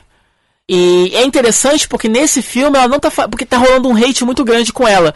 É, linkando um pouco aqui com a notícia, é, a, essa coisa do. Do novo Ghostbusters, todos de mulheres, né? E a Melissa vai ser uma delas. Uhum. Inclusive, é um elenco bem interessante, porque metade do elenco vem do Saturday Night Live. Duas. É, a, a, uhum. a, a minha garota favorita do SNL tá lá. E, e, mais a Melissa McCarthy, a Kristen Wiig, que já foi, que é ex-SNL, que não é mais, mas ela é ótima, ela é foda. Então, assim, é... eu torci um pouco o nariz quando saiu a notícia do, do Ghostbusters, porque é, eu tava achando assim, eles estão querendo pegar uma franquia que já existe e estão querendo fazer um novo Bridesmaids, mas em cima de algo que já existe, entendeu? E aí eu tava achando, pô, isso, isso vai uhum. trair o que o filme é e tal. Eu tive essa impressão ligeira de início, né? Mas aí, depois, quando eu vi o elenco e eu vi, sabe, o que, o que aquilo poderia virar, é, o que me vendeu. É, cara, elenco, cara, isso vai ser awesome, né? entendeu? E, e, uhum. e agora eles querem fazer uma espécie de universo expandido Ghostbusters, você viu? Eles querem ainda fazer também uma continuação. Não continuação, mas também um time. Um reboot Ghostbusters, mas com homens também. E, e aí eu tenho um mixed uhum. feliz com isso, porque ao mesmo tempo que eu acho que de início poderia pensar, beleza, então são só eles, o estúdio querendo entrar na aba do, do universo expandido que está né, rolando com todo mundo agora. Mas ao mesmo tempo eu penso, será que isso não é só também uma medida para amenizar a reação negativa que as pessoas estão tendo com o female Ghostbusters? É, né? O Ghostbusters oficial não pode ser de mulheres, então a gente precisa esse vai ser meio que um spin-off de uma série que ainda não começou. É, é, entendeu? Porque a galera, obviamente, tá sendo super negativa e o diretor já se manifestou mandando todo mundo na merda e tal. É, porque, obviamente, tem a ver com, enfim, com, com machismos e coisas assim. É, porque não tem motivo nenhum pra você odiar esse filme antes de assistir ele, né? Antes de ter nada, antes de ter uma sinopse, né? Então, pelo amor de Deus. Então, tem esse negócio assim, ou, quer dizer, é, pode ser uma ideia interessante, né? Um universo expandido de, de Ghostbusters, mas ao mesmo tempo eu fico, é, porque dá a impressão que eu estou fazendo isso só por, como resposta à reação negativa, enfim. Mas tá rolando um hate muito grande com a Melissa. Eu comecei a falar disso por causa disso, porque tá rolando um hate muito grande com ela, porque todo comediante começa a acontecer muito, ou todo artista começa a acontecer muito, tem uma força oposta igual, né? Então, todo mundo gosta muito, ela começa a aparecer uhum. em todos os filmes. Os, o, o o tipo que ela faz geralmente é meio parecido. Ela tem um branding de comédia específico. Então os personagens que ela faz, apesar de serem filmes muito diferentes, é, é meio parecido. Ela tem trejeitos que é sempre ela, enfim. Mas isso não é ruim, isso é legal. Você, você fica voltando para ver aquele ator, né? É, isso é bom, isso acontecia antigamente. Você via o. Todos os filmes do Gordo e o Magro eram reboots, não era uma série, né? Eram eles fazendo aqueles personagens em situações diferentes. É, tudo bem que eram os mesmos personagens, não é muito igual do que eu tô falando, tipo. Mas ainda assim é semelhante, é semelhante nesse sentido. Você continua voltando para ver um filme novo daquele comediante que tem o estilo que você curte, entendeu? Mas a galera começa a acusar ela de ser repetitiva, ou de não ter tanta graça assim, e blá blá blá blá blá. E aí, junta o hate do female Ghostbusters com esse hate um pouco dela, e agora as pessoas odeiam Melissa McCarthy, entendeu? É, eu, eu, eu, nunca achei tão engraçado mesmo, entendeu? Essas coisas assim. A internet, você vai ver qualquer notícia envolvendo ela, você vai ver os comentários, é só isso, né? Colocando ela para baixo. E aí a galera começou a falar que esse é. St. Vincent meio que vai salvar ela. Por quê? Porque nesse filme ela faz realmente um personagem diferente dos outros. Ela não faz, ela não é, ela não faz um personagem é humorístico aqui. Ela é porque o filme é meio que uma uma dramédia assim, né? Bem mais pro drama. Então aqui ela faz uma mãe solteira, meio sofrida e tal, que tem momentos engraçadinhos porque ela é uma pessoa muito simpática, muito carismática, mas ela realmente faz um tipo diferente, provando que ela é sim uma boa atriz e que ela faz aquele biotipo de comédia porque ela porque é uma coisa legal, porque é engraçado, porque é maneiro e porque é uma coisa que foi escolhido ser assim, né? E, e ela é uma grande atriz também de drama, como ela prova nesse filme. E o filme é assim, é, é o Bill Murray, ele faz um, um cara desses, um velho rabugento, sem ninguém, que bebe, fuma, não sei o que, bem clichê mesmo. E a Melissa McCarthy, ela é uma mãe recém-divorciada, que vai com o filho dela, se muda pra casa do lado, né? E aí trabalha o dia inteiro, a técnica de tomografia computadorizada no hospital, trabalha o dia inteiro. O filho dela é um nerdzinho, pequenininho, nerdzinho, todo mundo sofre bullying no colégio e tal. E o, o, vizinho, o Bill Murray começa, o Vincent começa a cuidar dele para ela. O Vincent tá todo duro, precisando de dinheiro. Então, um belo dia, ele, o garoto perde a chave, não consegue entrar em casa, passa uma tarde com o cara, e o, o cara vira para ele e fala: oh, se você quiser, eu viro o babá dele, cuido dele, eu cobro não sei quantos dólares a hora, não sei o que, e é isso. Eles começam a andar juntos e tal. E aí um começa a aprender com o outro, porque o garoto é muito, né, é muito bobinho, babacão, então o, o, o cara começa a ensinar um, é, é, um pouco mais de agressividade para ele, em contrapartida o garoto começa a amolecer um pouco o coração do cara e tal.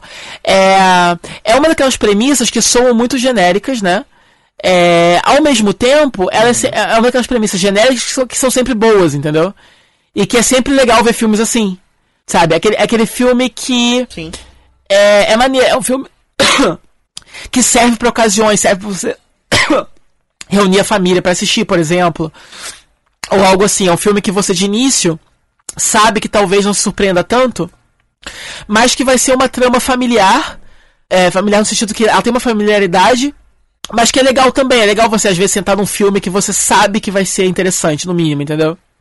Porque você já viu outros parecidos e tal. Só que esse filme até surpreende um pouquinho também. É, a interação de alguns personagens é legal. É, acontece um drama no meio de que o marido dela tá querendo a guarda do menino. E o fato do garoto andar com um bêbado maluco não conta é, pontos positivos para a situação dela, né? Mas aí acaba que o final é. disso não é tão óbvio como você esperaria. O, o ex-marido dela que tá brigando na justiça, eles poderiam muito bem fazer dele só um jerk idiota, né? Mas ele meio que não é. Ele não, ele não é muito relevante no filme, mas ele também não é um vilão que poderiam fazer ele pra gente automaticamente torcer para ela, entendeu? É, ela não é a mãe perfeita injustiçada. Ela, ela também, assim, todo mundo nesse filme aprende alguma coisa, entendeu? Porque apesar dela, apesar da gente simpatizar automaticamente com ela, por ela ser a mãe solteira que foi chifrada e por isso que ela separou dele, ela tem tudo pra, pra gente simpatizar com ela, né? Mas ao mesmo tempo, ela não é a mãe perfeita. E ela, ela, ela tem que aprender algumas coisas sobre como ser uma boa mãe também e tal o próprio Vincent, ele não é simplesmente um bêbado e tal. Tem uma backstory muito interessante para ele e uma forma, o filme dá umas características para redimir o personagem que são interessantes, que não são bobas. que são bem naturais, assim. Não é como se no meio do filme ele resolvesse salvar um gato da, da, da fome e a gente começa a gostar dele. Não é isso exatamente, entendeu? E tem situações bem interessantes, enfim. É, me, me surpreendeu bastante, assim, nesse sentido de, de partir de uma premissa que já é conhecida, mas conseguir fazer algumas coisas diferentes com ela, hum, não em acontecimentos, mas assim, na, na jornada pessoal de cada personagem, entendeu? Então eu achei uhum. bem interessante. Eu não sei o tipo de barulho que esse filme fez. Eu sei que ele passou no cinema, eu não sei exatamente se ele fez o barulho que estavam esperando, mas eu acho que ele merece um pouco mais de amor aí. O filme, o nome em português é Santo Vizinho, um Santo Vizinho. Não sei se ele passou no cinema já, no Brasil ainda vai passar. Mas assistam, assim, acho que ele merece um pouco mais de, de amor do que ele tá levando por aí. Mesmo porque, quer dizer, o Bill Murray, a galera tem um, um, um, pseudo-hate com ele por ele ser muito chato na vida real e não, nunca fazer filme nenhum. É, e, e, esse negócio do novo hate com a Melissa, etc. Então eu não sei exatamente como é que tá sendo a recepção. Mas ele merece, assim. É muito bom. Ele. Foi ele, foi, ele fez uma ponta em community. Quem? O Bill Murray? Em community, Impact ah, Parks sim, Recreation, uh -huh. desculpa, confundi uh -huh. o nome. em Parks and Recreation, ele, era o, ele é o prefeito que morre na última temporada. Então ele aparece só num vídeo e morto no caixão. É, isso foi spoiler não? Pois é. Não, porque ele não é um personagem recorrente, entendeu? Ah, tá. Entendi, entendi. é... O que é spoiler é o que acontece depois. Aham. Yeah. Então, eu comprei na banca esses dias o Vingança. Hum. É um encadernado que tava tava por aqui e antes de ver ele na banca eu já tinha lido sobre ele, porque tem um tem um blog chamado A Pilha. E o cara do blog, se eu não me engano, traduziu ou Vingança. E. Enfim, eu tinha lembrança vaga, lembranças vagas de, dessa série, porque ela é da Marvel, né? E ela tinha. Ela tem um ares de mini mega saga. então ela. Ela meio que mexe com todo o universo da Marvel, mas ela não tem muitos spin-offs, não tem muitos tie-ins, não... a mesma a própria série não tem tantas revistas assim. E ela também acabou não dando muito certo, não, não chamando muita atenção e não sendo muito importante. Porque ela. Ela tem uma história curiosa. É, tinha essas ilustrações de alguns vilões da, da Marvel. Então tinha o Octopus, o Doom, o Mercenário, é, o Loki e mais uns outros, Caveira Vermelha. E eram ilustrações muito bonitas, feitas por um artista aí que agora não vou lembrar o nome dele. E a Marvel queria fazer alguma coisa com essas ilustrações. É, e resolveu fazer uma série em que cada uma dessas ilustrações era a capa dessa série. Uh, uhum. E eu vou só confirmar aqui de quem que é a saga, porque a equipe criativa acabou tendo bastante liberdade para poder fazer um pouco da história que ele quisesse ali. E é até complicado porque a Marvel tem um maluco chamado Vingança, né? Um vilão do, do motoqueiro fantasma. Então é até meio difícil de achar o arco. É... Aí vem o ato de vingança, não tô conseguindo achar. De tão nulo que é esse, esse arco. Mas enfim, e eles tiveram bastante liberdade criativa e eles acabaram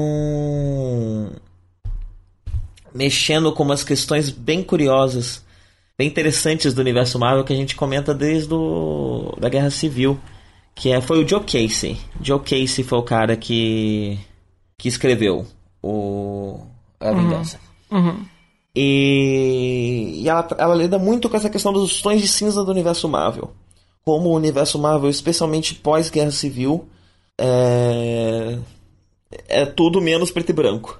E então você tem esse grupo de jovens heróis, todo, todo o elenco principal é de personagens novos ou personagens B ou coisas interessantes como até mesmo é, sucessores de personagens B. Então não sei se você lembra do Cavaleiro Negro, que é um vilão que veste a armadura de Cavaleiro Negro. é... Como o próprio nome já diz. pois é. Ele aparentemente não tá mais no. Não é mais ele que assumiu o manto, agora é uma mina. E ela é tipo uma versão jovem é... dele, né?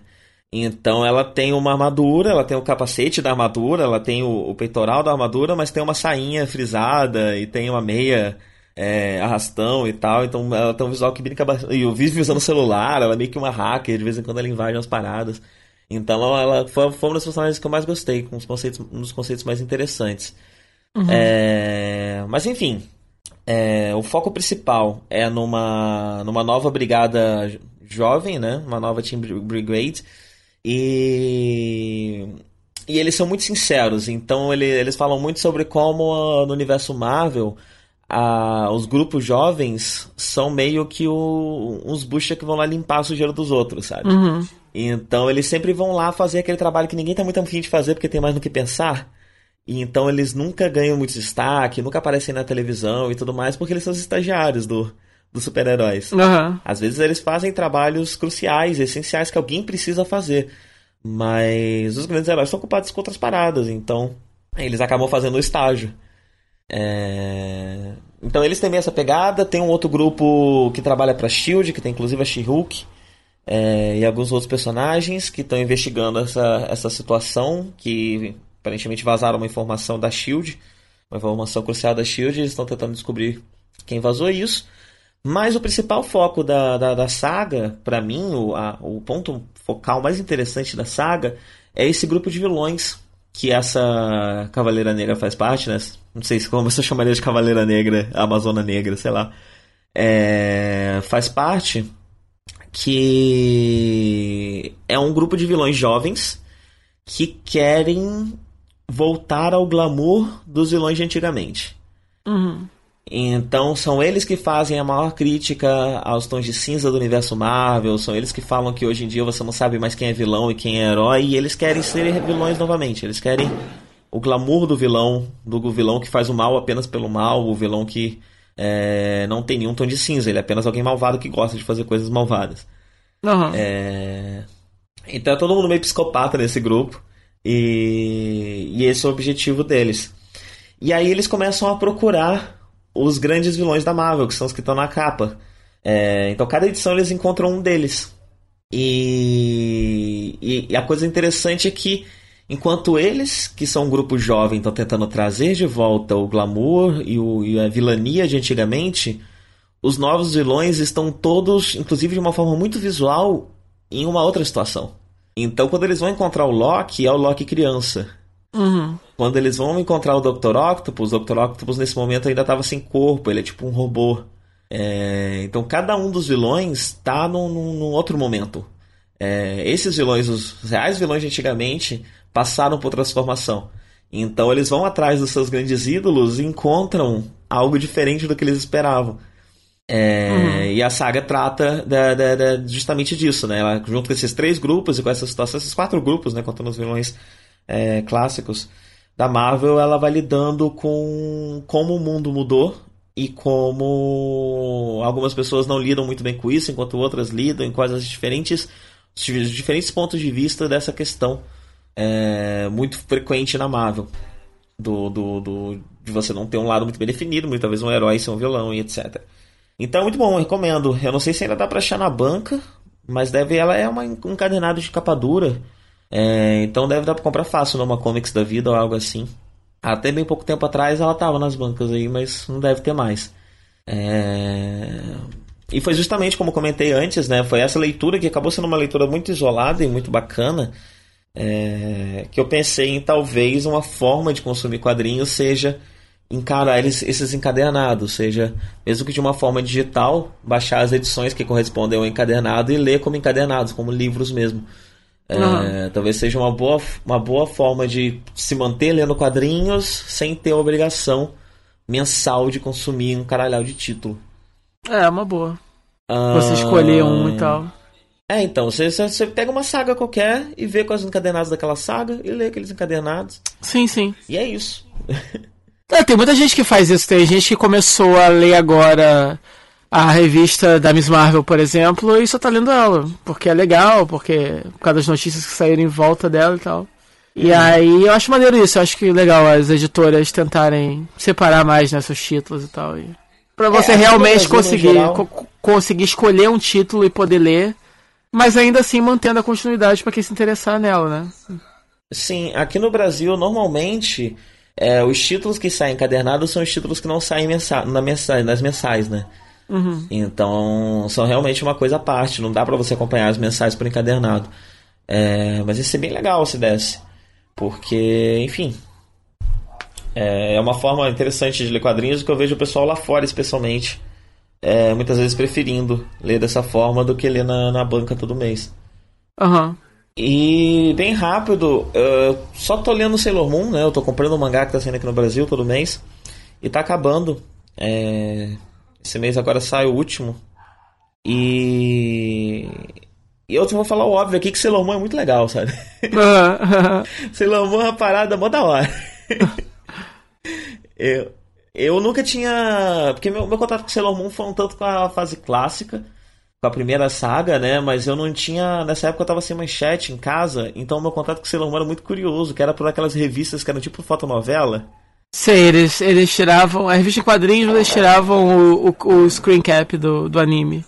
E colocaram com o balãozinho. Isso. É. Isso, e aí eu via. Eu, eu, li várias histórias ali, né? Vários, vários dos primeiros episódios da primeira fase de Sailor Moon eu conheci por ali. Então, depois, mais velho, eu assisti toda a primeira temporada. A fase R eu assisti na Record. Mas, no geral, S, que dizem ser a melhor, apesar de no mangá eu ter gostado mais do equivalente a Super S. É...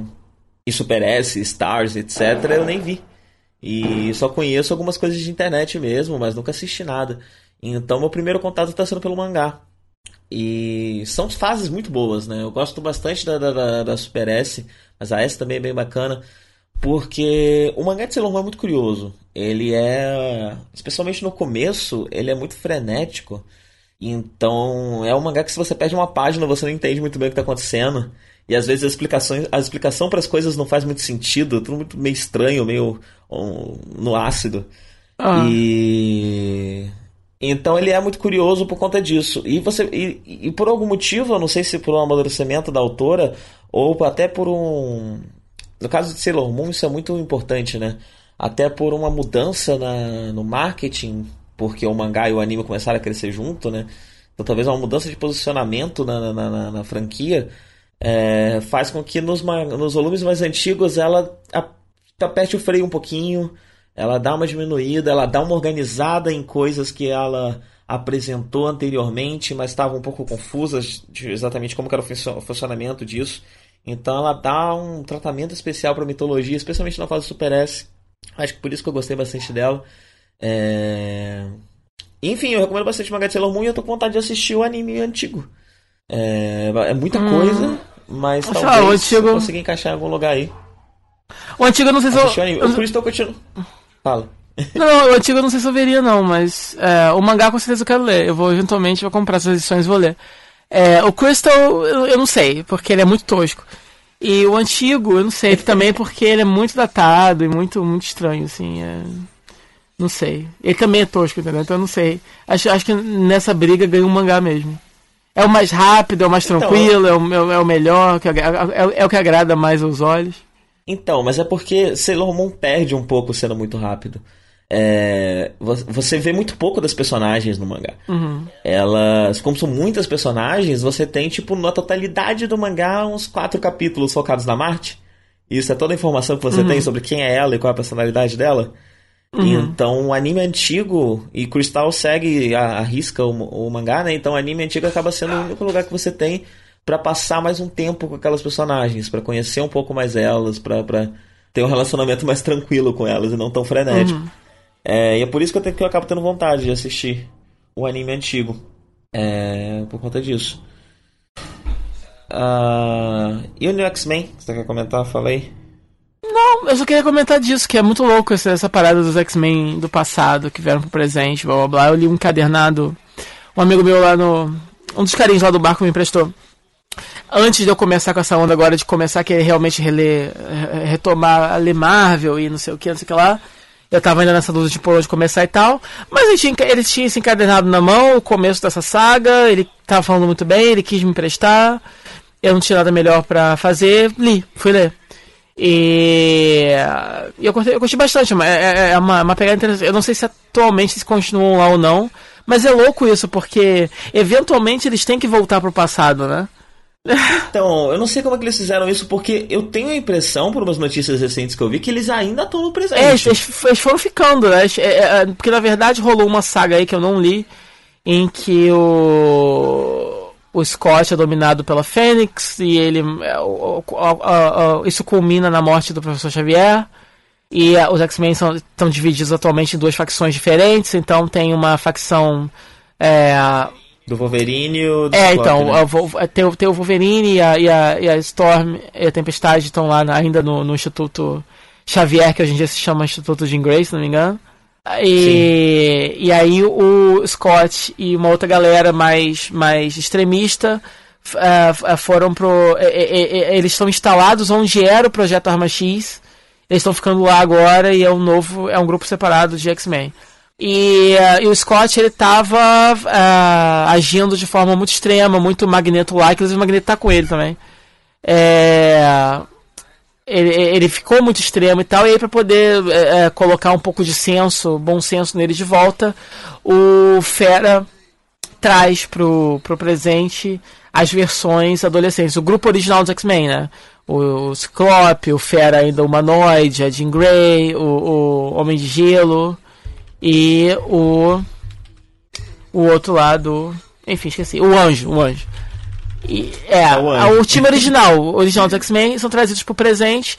E a história é interessante, interessante ver é, ele se confrontando com as suas versões mais velhas.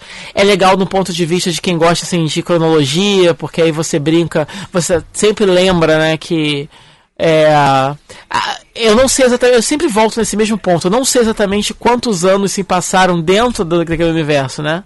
Pra gente passou uns 30, pra eles não passaram isso tudo. Então, a última vez que eu chequei, na Ah. época que eu tava lendo bastante. Teoricamente, desde o surgimento do Quarteto Fantástico até o presente, se passaram mais ou menos 14 anos. Um pouco mais que isso, imagino hoje em dia. Talvez uns 20 anos. Você acha? Então, no máximo. a, a no impressão que deu é que esses X-Men originais são tratados como realmente criancinhas, assim, são muitos, são adolescentes, entendeu? Então, não foi mencionada a idade, mas eu imagino que o Scott deve ser um pouco mais velho, ele deve ter sei, uns 17, 18. É... Enfim, por aí. Porque mesmo a, a Kitty Pride, ela, ela, ela já é uma mulher mais adulta, né? ela costumava ser uma novinha, né? Hoje em dia, ela- hoje, em dia, hoje em dia ela não é mais, ela, inclusive ela, ela é meio que a mestra, ela é meio que o Xavier da- dos, dos New X-Men, do- da galera do passado, né? Então. É. É. Eu acho. Enfim, é, ma- mas é interessante ver isso, ver como dentro do universo eles lidam com isso. que é, Eu acho interessante saber. Por isso que eu, eu espero que realmente o universo Marvel nunca tenha um full reboot, porque eu acho legal isso. Eu acho legal que a história da Marvel seja mais organizadinha e linear do que a, do que a história da, da, da DC. Porque a DC começou muito antes e tal. Acho legal que a Marvel tem o seu núcleo Segunda Guerra, mas realmente tudo começou nos anos 70 e realmente é, um, é, uma, é uma timeline só. E dentro do universo passou uns 20 anos no máximo e tal. E a forma com que eles. Com, com- com- como eles reconhecem as mudanças que aconteceram, de motivações, de personagens, do clima daquele universo e tal. E como isso vem à tona e é interessante ver quando é, o passado e o presente se colidem. Agora, é claro que, quer dizer, a única, a única forma disso voltar ao normal é eventualmente eles voltarem para o passado e o Xavier no passado apagar as, me- as memórias deles, né? Porque senão vai ser um. Sim. Porque nenhum deles ali parece se lembrar do que tá acontecendo e quanto tá acontecendo. Né? Tipo, por exemplo, o Scott não lembra dele jovem ter ido pro passado ver ele, entendeu? Então, esse tipo de paradoxo. É, porque- e assim, quando a Marvel ou a DC, quando eles vão lidar com viagem no tempo, é uma coisa que me deixa muito mal, assim. Porque eles, pare... eles não decidem exatamente que estilo de viagem no tempo faz sentido naquele universo. Então, é o que funciona na história no momento. Então, você vai ter aquele personagem do futuro que veio pro passado, ou você vai ter formas diversas de você viajar no tempo, máquinas diversas ou poderes diversos, e viagem no tempo e paradoxos vão, vão ter efeitos diversos de acordo com, com o que a história pede, né? Então, muitas vezes funciona, funciona, mas você, você tem que ligar aquele botãozinho de ignorar, é, ignorar a incoerência muito mais do que você já- geralmente já tem que fazer, né? Então, é. É. Então, Acabou? É. É só isso que temos que falar. A histó- a história é maneirinha. Mas eu não li muito disso. Aí agora que eu, vou, que eu tô tentando voltar a Marvel, eu sei que o time tá lá. E, inclusive, atualmente, nesse começo, eles ainda usam aqueles uniformes clássicos que eles usavam na época, né? É, Aham. Hoje em dia. Não... Ah, e outra coisa interessante que eu achei também. A, a mudança de traço do Fera é uma coisa que é canon. Tipo, isso acontece naquele universo. Porque, tem, porque, né? Sim. Porque ele, ele vai fazendo. A mutação dele vai mudando, né? Então esse negócio do Fera, que antigamente era aquela coisa meio, meio Wolverine azul, e depois ele ficou com cara de bicho, depois teve uma fase que ele tinha uma cara de gato esquisita, e agora ele mudou de novo. Isso é, esse- isso é abordado. Inclusive ele encontra, uma hora que ele encontra com a versão fera dele já, já modificada, mas do passado, e ele é desenhado com um traço antigo, coexistindo com ele com um traço novo no mesmo quadro. Então eu não sabia disso. Talvez é uma daquelas coisas que todo mundo já sabia, menos eu, talvez. Mas por algum motivo eu não sabia. Eu achava que só porque não, nos quadrinhos é assim, né? Cada desenhista dá. desenha o personagem de um jeito e é isso, porque é só porque mudou o desenhista mesmo. Mas no caso do Fera, não. Não, não, eles. Ele, eu sabia disso, eles comentam da mudança secundária e tal. É. Não, assim. Terciária, Ah, sim, sim, então. Quer dizer, eu pensava que tinha a versão humana e a versão fera. E aí, tá, e aí muda o desenhista vai mudando, porque vai atualizando o mesmo traço. Só que não, realmente a cara dele é, é um plot point isso, a cara dele fica mudando. então. Então, é, eu tava dando uma olhada aqui, eles ainda estão lá é, no 616, porém saiu uma lista de revistas que provavelmente vão terminar com essa saga que vai rolar agora, com a Secret Wars. Aham. E o All New X-Men tá nela. Então, eles vão embora finalmente. Eles devem. É, talvez eles só vão embora, ou talvez alguma coisa aconteça e eles continuem, ou talvez eles voltem, mas isso tenha alterado, eles tenham ficado tanto tempo aqui que isso tenha alterado de alguma forma. que eu vi que eles passaram algumas edições no universo Ultimate. Eles foram parar no universo Ultimate de alguma forma e ficaram um tempo lá. Não sabia disso, não. que merda. É, eu tava vendo umas edições recentes aqui, eles, eles É, lá. esse na universo Ultimate é uma palhaçada, né? Porque ele foi criado pra poder simplificar as coisas e trazer novos leitores. Pra começar daquele universo Ultimate e deixa o resto, né? Só que hoje em dia ele é um universo tão Aham. confuso quanto o principal e. é- é- Esse, esse propósito inicial do Ultimate já foi por terra há muito tempo. Então, eu não tenho a menor vontade de ler Ultimate, assim, era, a única coisa do Ultimate que eu li foi os Ultimates. 1 e 2. São bons. O resto é uma merda. Aham. Tudo que eu tentei ler eu não curti. Nu- nu- nunca curti o, o Spider-Man Ultimate por algum motivo. Eu acabei me distraindo aqui com, com uma notícia no Polygon. Que o título é Os Novos 52 Estão Mortos. É, DC Comics detalha uma nova direção diversa e focada em personagens. Isso quer dizer. Isso É quer uma dizer o quê? De, de 11 de Isso março. quer dizer o quê exatamente? né? Isso quer dizer que eles viram que eles estavam fazendo não, não, tá prestando e que eles vão tentar fazer que nem a Marvel. Mas eu. que- Mas, É o que eu mas- mas eu, notícia. eu- eu só queria, eu só queria que confirmassem qual cronologia que vai valer. Vai mudar de novo? Vai ser a cronologia 952, ainda que o formato mude? Ou vai voltar? Vai misturar É, tudo. Quem que a gente vai. Qual Superman vai ser o principal, afinal de contas? Vai ser o órfão que namora a Mulher Maravilha? Né? Ou vai ser o que a gente já conhece, casado com a Lois Lane, etc. né? Aham. Eu acho não sei, interessante cara, continuar. sei. Eu acharia interessante assim, se continuasse como tá 952 e que aproveitasse e colocasse, como você falou, em revistas secundárias, aventuras que se passassem naquele universo original e que eles aproveitassem que agora aquilo virou só uma terra paralela e começassem a fazer coisas mais extremas que eles não podem fazer porque aquele negócio tem que continuar pra sempre, entendeu? Então, Uhum. coisas extremas, mata personagens e põe a Lois Lane grávida, coisas desse nível assim, entendeu? Coisas que. aquele passo adiante que eles nunca dão porque o herói sempre tem que se manter engessado pra durar mais, né? Então, seria interessante, seria legal. Aquele universo que a gente já conhecia, indo pra. Por, eles aproveitando pra fazer com aqueles personagens coisas mais extremas que eles não podem fazer com os normais. Né? E isso teria um impacto maior do que simplesmente fazer um universo em que eles sejam mais adultos, mas que no final vai ser um universo diferente de qualquer forma. Nesse caso, nesse caso é o universo que todo mundo já conhecia. Então, são, então os personagens ali têm um peso dramático maior, bem ou mal, né? É, e aí você pode fazer coisas extremas com eles. Então, é, eu não sei, seria uma coisa interessante. Você entendeu o que eu quis dizer? Aham. Entendi, entendi. Sim. Eu concordo. Porque tô, é, é o que eu tô falando assim, e- eles podem fazer um universo em que ah, nesse universo o Batman ah, mata pessoas, sei lá, assim. Mas imagina se for o Batman que a gente conhecia matando pessoas. Tem um peso maior, entendeu? E eles podem fazer isso agora se eles quiserem, porque não é mais o universo vigente. Então, o que o Dandy Dio tá vendendo é o seguinte. Tô lendo aqui, ó.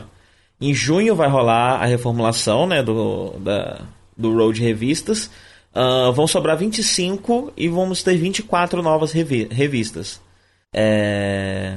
O que faz com que eles tenham no momento, então, na verdade, 49, é isso? Vão ser os 52? novos, 40 novos 49? Enfim. E aí o statement dela é o seguinte: não importa se você foi um fã da DC pela sua vida toda ou se você é novo para comics, é, uma, uma nova revista vai começar para você em julho, em junho. O que dá um quê de tipo eles sabem que muitos fãs pararam de ler DC por conta dos 952. Então talvez essa tal essa diversidade no lineup seja para que você tenha revistas para quem pro, pro público dos 952, revistas pro público do universo antigo e revistas para um público novo. Ah, eu, Talvez eles peguem um pouco disso. ou seja, mais do que nunca eu estou desanimado pra começar a ler DC. Coloca ordem Eu nessa também. casa primeiro e me chama de volta. A única coisa que eu, que eu continuo, que, que eu ainda vou ler talvez é só as revistas do Batman, porque é o que- é o que eu sempre falo. Aconteça o que acontecer nos quadrinhos, Batman é sempre bom. É. Sim, se eles aprenderem a lição direitinho com o que a Marvel tá fazendo, eles podem fazer uns troços muito fodas. Porém, é... Eu não sei se eles vão aprender, eu não consigo confiar neles. Pra. É, não dá, porque, aí, porque Pra aí eles, né? aí eles introduzem 24 revistas novas no mês seguinte, metade delas já foi pro saco que não vendeu. E você não tem a segurança de conseguir Aham. acompanhar até o final a visão criativa de ninguém. E, enfim, é uma bagunça. Eu, enfim, eu só acho 952 muito recente pra você já querer destruir tudo de novo, né? Mas é porque, cara, eu acho que o Nossos 52 foi um fracasso estranho, né, cara? Foi, foi um troço que não deu certo. Você acha? Não deu mesmo? Eu não acho que deu certo, cara. Eu não acho. Eu acho que deu um boost de vendas no começo porque todo mundo ficou interessado e tinha que comprar muita revista para você entender o que tá acontecendo, ver as mudanças e tal. E a partir do momento que isso passou e que algumas revistas começaram a ser canceladas e tal, eu acho que, que, o, que o fogo de palha foi diminuindo até um ponto que. Eu fui muito otimista, né, com, com, com os Novos 52. Todo mundo na minha volta falava, porra, não, isso dá uma bosta, não quero ler e tal. E eu fui o mais longe que eu pude, acreditando tem que só Tem só dois anos, ah. né? Por aí. Não, acho que já tem mais, acho que já tem uns 3 ou 4 Isso anos. tudo não, porque tá as revistas que. Eu tinha baixado, né? As principais, até, até o ponto mais recente. Todas elas estavam no número 20 e poucos, pô. Não, aqui estão no 20 e pouco aqui no Brasil, não? Não, pô, que eu baixei na internet. Não, aqui, ó, 952 é um revamp de 2011. Nossa. Aconteceu em setembro de 2011. Então a gente já tem aí 3 anos e pouquinho. Caralho. Pois é. E eu não acho que tenha dado certo. Eu acho que mesmo quem, quem Talvez tenha criado um público novo que goste especificamente disso. Mas ao mesmo tempo eu vejo que, que o, a Marvel e os quadrinhos foram por uma outra direção e a DC ficou parada num tempo e numa crença que não é uhum. verdadeira, entendeu? É, parece que a DC tá agarrada nos anos 90 até hoje. E. Enfim, eu espero que, que essa mudança traga, que ela, que ela veja o que a Marvel tá fazendo de bom e faça com os personagens dela, porque apesar de tudo, a DC ainda tem os personagens mais interessantes, ainda tem os personagens mais icônicos que eu quero ver histórias boas uhum. com eles. Bem, enfim. É, vou até botar isso aqui na lista. Vou chamar de novo Reboot da DC. Não, assim, o meu toque tá incomodadíssimo, porque é, a gente não teve um bloco de quadrinhos. A gente conseguiu falar de quadrinhos em todos os outros blocos. A gente. Tudo volta pro quadrinhos. Então, cara, vamos parar de falar de quadrinhos agora, antes que seja tarde demais. Por que, que a gente tá tão funcionado? Acho que é esse momento de mudança. A gente tá sentindo no ar que as coisas estão mudando. E a gente Oi? quer fazer parte disso. Né? Está aí ainda? Caiu. Ah, quem caiu fui eu. Oi. Oi, quem caiu agora fui eu. Tá. Começou a chuva aqui, torrencial. E acho que está perdendo a conexão. Merda. São as águas de março é... fechando o verão. Pois é. Mas a gente conseguiu, a gente conseguiu é... falar, diluir o assunto de quadrinhos um pouquinho em cada bloco, foi bizarro isso. Tudo, tudo, tudo tá remetendo a gente a algum quadrinho. É incrível. É, cara, a gente não tá conseguindo. A gente tá conseguindo parar de falar disso. E, e, isso, isso que a gente não lê é. quadrinho nenhum, imagina a gente começar a ler. É, então, eu, eu acho que isso é um sinal, cara. Acho que a gente tem que ler alguma é, coisa. É. Tô pensando então, eu falei, o que, que, eu fiz? Eu, eu, eu tenho o torrent chamado Marvel Now, que é, é a Marvel da semana, né? Então, então eu peguei desde a primeira uhum. semana de janeiro até agora. Peguei tudo. Tem uma média de quantas revistas por torrent? Ah, umas 10, sei lá. Mas sendo que algumas, aí começa a putaria, né? Porque que acontece? Algumas tá assim, não sei o quezinho número 9. Aí eu falei, ah, eu podia baixar as, as 8 anteriores, é só 8, né? Aí vai e fode tudo. Aí, uhum. Miss Marvel Sim. número 12. A Miss Marvel tem que ler tudo, porque é a Miss Marvel, né? Tá acontecendo agora. Aí pronto, aí fodeu, uhum. aí fodeu. Aí, tipo, Storm, agora a Tempestade tem uma revista solo, deve ser legal, tá no número, sei lá, 5, whatever. Aí eu baixo as outras também, e pronto. Aí eu já tenho as semanas, mais várias que eu baixei desde o número 1. É. E tem um X Factor novo reparo. agora, bem interessante também, o traço, é muito legal, um traço cartunesco. Agora o X Factor é uma é uma equipe privada, né? Eles são patrocinados por uma empresa ou algo assim. E é diferente, não é mais uhum. aquele X Factor detetive no ar e tal, do, do Homem Múltiplo. E, é. e agora, o que me chamou a atenção foi o traço. Então a Marvel tá legal porque ela tá explorando traços bem diferentes, assim, tá deixando, tem títulos específicos que eles vão explorar estilos bem legais. Tá? Então, assim, tem literalmente para todos os gostos, tá bem legal, não tá ficando chato, assim. É, eu, uma coisa que eu percebo é que no fim das contas eu acabo por algum motivo lendo quadrinhos mais rápido no meio físico que no é. meio digital. O meio digital, por algum motivo, me faz ler mais devagar. Eu acho que é a distração de você estar tá num, num device eletrônico, sabe? É, eu fico minimizando pra poder ver o Facebook. É, então tem outras coisas acontecendo ali, enquanto a revista é só você e a revista. Vocês resolvem esse assunto Caralho. logo, porque o mundo tem que continuar girando. Vamos parar de falar disso. é... Oi? Uma recomendação de um ouvinte. Vou deixar nesse bloco mesmo.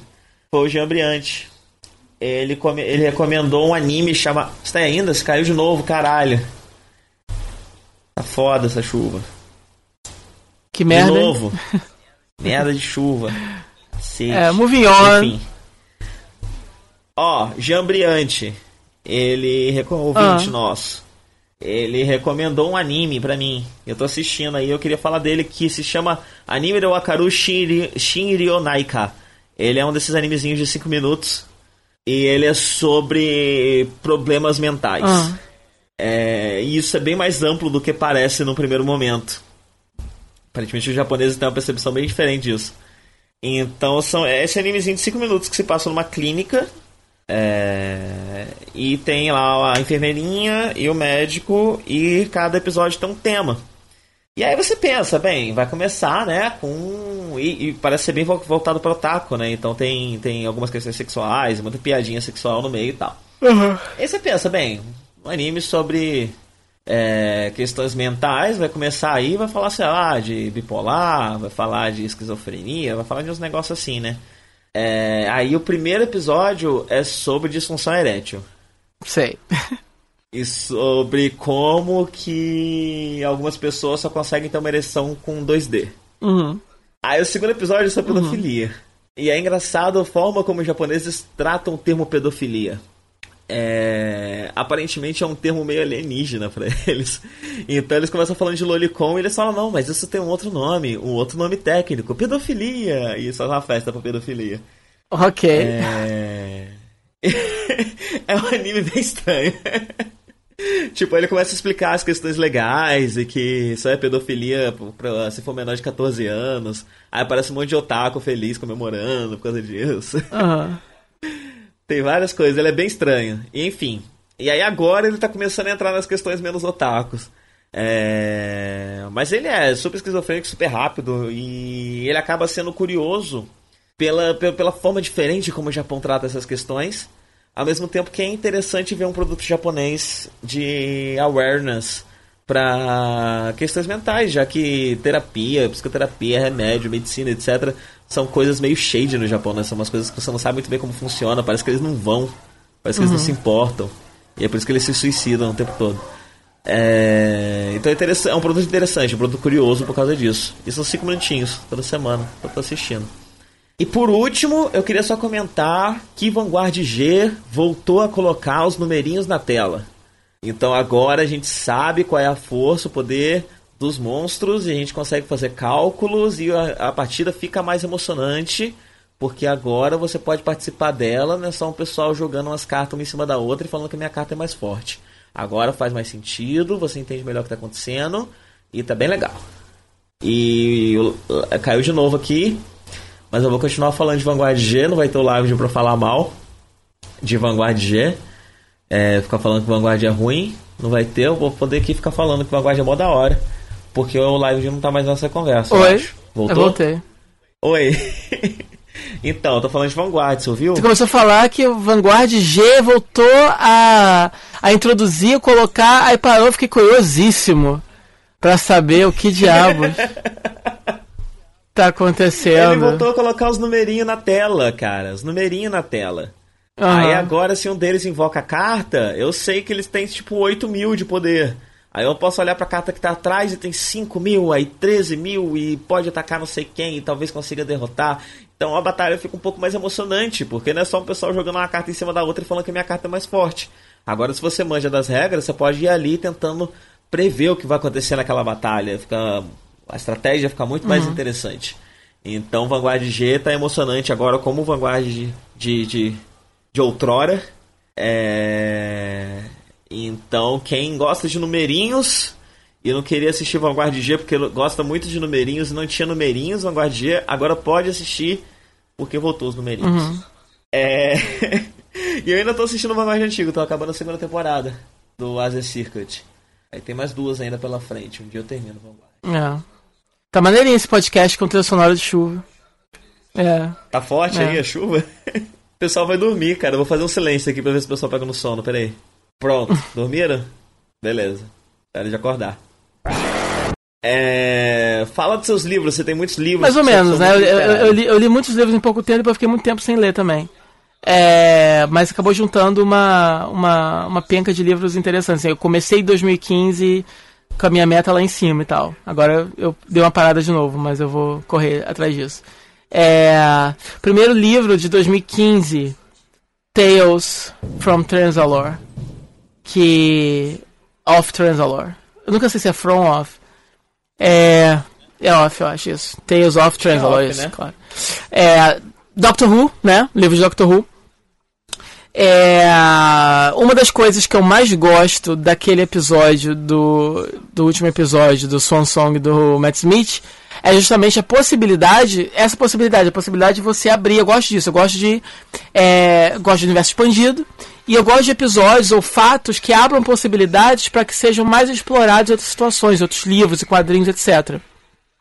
Ele passou muitos anos em Transalore, ele envelheceu lá, etc. Passou muitos séculos lá. E o impacto que isso gera naquela sociedade é muito grande e não pode e não consegue, eles não conseguem contar isso no episódio só. Gerações é, inclusive eu acho que é, é uma das coisas que mais me incomoda, é o quão pouco explorado isso é. Então eu queria até saber de você se esse livro explora isso melhor. Não, com certeza, porque o que acontece? É, você tem ali gerações que cresceram desde criança conhecendo aquela figura misteriosa que mora ali e que defende a gente desses, desses perigos que ficam vindo do espaço sem parar. Então, gerações e gerações, são séculos que ele fica. Então, gerações e gerações que desde sempre conhecem histórias dos meus avós, dos meus pais e agora as minhas histórias, todas elas têm o doutor povoando e eles não, eles não conhecem um, um Transalore em que não existe essa situação de ataques alienígenas a todo momento e essa figura misteriosa que faz parte das nossas vidas e que é, defende a gente disso.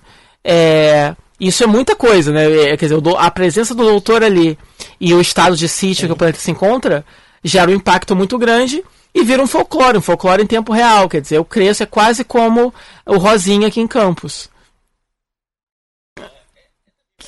Que eu ia falar é, isso é agora, acabou ainda? de morrer. Morreu essa semana. Aham. Uhum. Acabou? Acabou? de acontecer. Caramba. Rosinha é uma figura aqui da cidade. ele é um, ele é um cara é, magrelo que anda com maquiagem. Você sabe qual, você sabe qual é o pronome de preferência? Chamar de ele ou ela? Olha, eu chamo de ele porque Rosinha, como ele é conhecido pelos outros, eu não sei se ele se autodenominava Rosinha, né? Mas ele é meio. Entendi. Que eu sempre chamei de ela. Eu é, não é falar o Rosinha, né? É a Rosinha, não ele sei. Prefere. É. Ele se vê. É porque a Rosinha pra É, a prefeita que chama Rosinha também, né? mas enfim, é, ele é uma figura de campos, meio, meio maluquinho. ele usava a, a, a, a, o, a figura. A, a, caramba. A vestimenta dele é sempre uma calça colorida muito grudada. Uma camiseta, uma camisa colorida também de botão bem. Ele é bem magro, muito, muito magro, muito velho. Usa um blush nas bochechas muito forte. Cabelo é, platinado, assim, cortado bem justinho, bem curtinho, e andava pela rua batendo palma, dando tchau para todo mundo que passava, vendendo bilhete de loteria. E se você desse tchau para ele, dava tchau também. Falando sozinho, coisas incoerentes. E é uma figura folclórica de Campos, ao ponto de que todo mundo que mora aqui sempre viu Rosinha desde sempre. Seja você criança, adolescente ou adulto, desde sempre você vê Rosinha andando pelas ruas da cidade. É uma figura minha história com Rosinha é a seguinte: eu estudava no colégio ali pela segunda, terceira série e a moça da portaria ficava cuidando de mim porque meu pai só podia ir buscar um pouco mais tarde. Uhum. E ela era deveras amiga de Rosinha. E aí eu ficava ali sentado e elas ficavam trocando uma ideia. E eu ficava lá prestando atenção naquela figura. Super curiosa, super interessante. Não, é, eu vim, eu vim pra Campos com 5 anos de idade. Desde a minha lembrança mais antiga, esse personagem já existia por aqui. E já existia desde sempre. É uma figura praticamente mística, assim, né? É, e eu realmente acho que agora com a morte é, dela, ou dele, eles deveriam, a cidade deveria fazer algum tipo de homenagem. Juro, assim, não tô sendo irônico, de verdade. Eu acho que devia ter, tipo, uma estátua, algum monumento, assim, sem ironia mesmo. Assim, tô falando assim, sabe, straight. Eu também acho, porque ela era. Campos já teve muitas Sim. figuras, mas ela era uma figura positiva. É, Campos sempre teve essas figuras, mas é uma figura meio doida, que ataca os outros uhum. na rua, que grita, que berra, que xinga, que escova o dente no, sua, no, seu, seu vaso de planta. tá, é, assim, esse cara eu não conheço. É, ela não, uhum. ela só faz Esse cara eu não conheço, que escova o dente no seu vaso de planta. Cara, era um mendigo que ele tinha tipo uma, uma, uma, uma Maria Chiquinha, uma de cada lado e uma na cabeça. Não, não conheço. Sabe qual é? Aí se oferecia um prato de comida pra ele, ele jogava fora. Não quero, ele aceitava, pegava e jogava fora imediatamente na sua frente. Eu não lembro o nome dele, mas é um cara que andava por. Cara, que genial isso, velho. Que genial. E ele escovava o dente no sua, no sua de planta. Aí você chegava e brigava com ele e falava, não, peraí, cara, tô aqui escovando meu dente. Eu não consegui parar de rir, velho. Cara, que genial, que genial. Por que, que eu não conheci isso? É, ele definitivamente não merece uma estátua. Mas a, a Rosinha merece. A Rosinha merece. A Rosinha só fazia o bem. Eu, no, no- na- ali pela sétima, oitava série, eu queria com um amigo meu que desenha fazer uma versão de Shaman King em Campos. E aí o, o mangá ia começar com a morte desse cara que escova o dente. Ele ia estar lá escovando o dente e ia acontecer alguma coisa que ele ia se engasgar com o- a escova, ele ia morrer Uhum. e ele ia virar o espírito de alguém. Mas esse projeto nunca foi pra frente. A Rosinha É, eu já tive ideia de, lá, né? de alguém, tipo, alguém tinha, que propor pra alguém que mexesse com. Tem algumas pessoas em campos que são pseudo-cineastas, né, aqui e ali, é, propor fazer um documentário dela e tal. É, tem que ser feito, assim, infelizmente é, podia ter sido feito em vida ainda, né, mas nunca é tarde demais pra alguém fazer. Mas enfim, a- o doutor em Transalora é tipo a Rosinha. em campos. É, tá.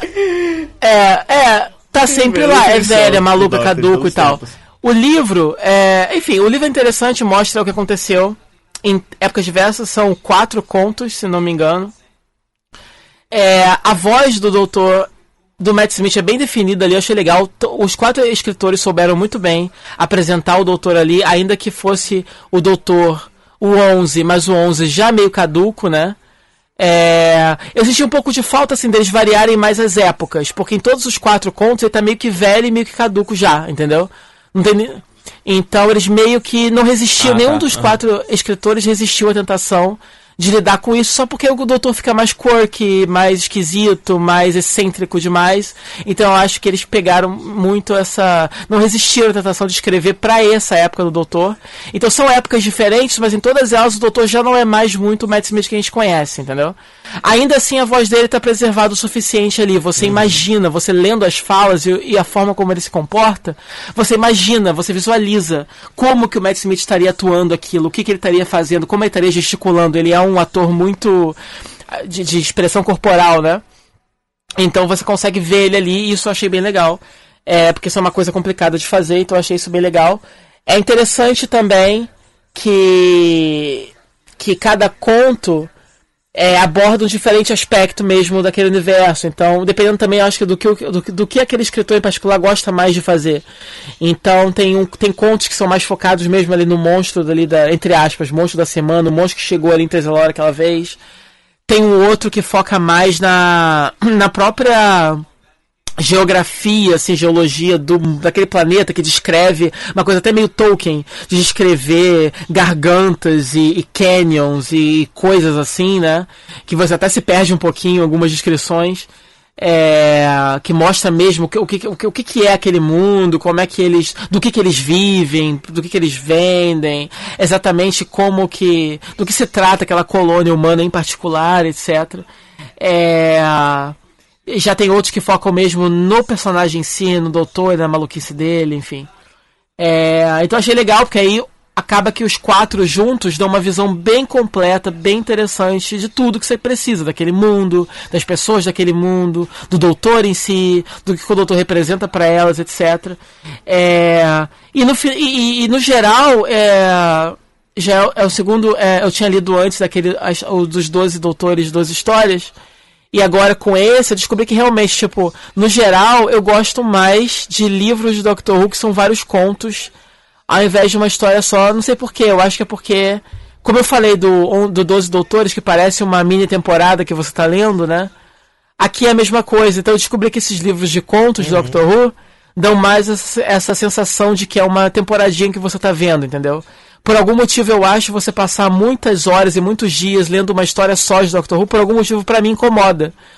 Dá a impressão que o, eu acho, eu acho que os, os, os, livros que não são coletâneos de Doctor Who, para mim, parecem mais uhum. um, um, serial é. da série do, do Doctor Who antigo. Ele tem mais o pacing de um serial do que o pacing de um episódio é. da série moderna. Enquanto os contos parecem mais com episódio é. da série moderna. É, mas por algum motivo, por mais que eu goste dos seriais antigos, eu. eu... Porque vendo bem assim, tipo, eu, eu acabo me divertindo mais com os livros de contos do que com os livros de histórias únicas, ainda que eu me divirta também e tal, mas enfim. É, mas ambos têm seu valor e tal, mas eu gostaria de ver mais livros.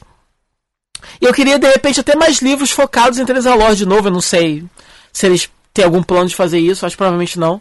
Mas seria interessante, porque ainda tem história para contar ali. Eu acho que ainda tem história para contar de outras fases do doutor e tal. É... Enfim, mas é bem interessante, bem legal. Outro livro que eu li, é, outro livro que eu li foi o Não Sou Dessas. É, a Lina Dunham é a de Girls, é a garota de Girls que que, enfim, eu já quando eu falei de Girls, já falei dela, admiro muito ela por vários motivos, né?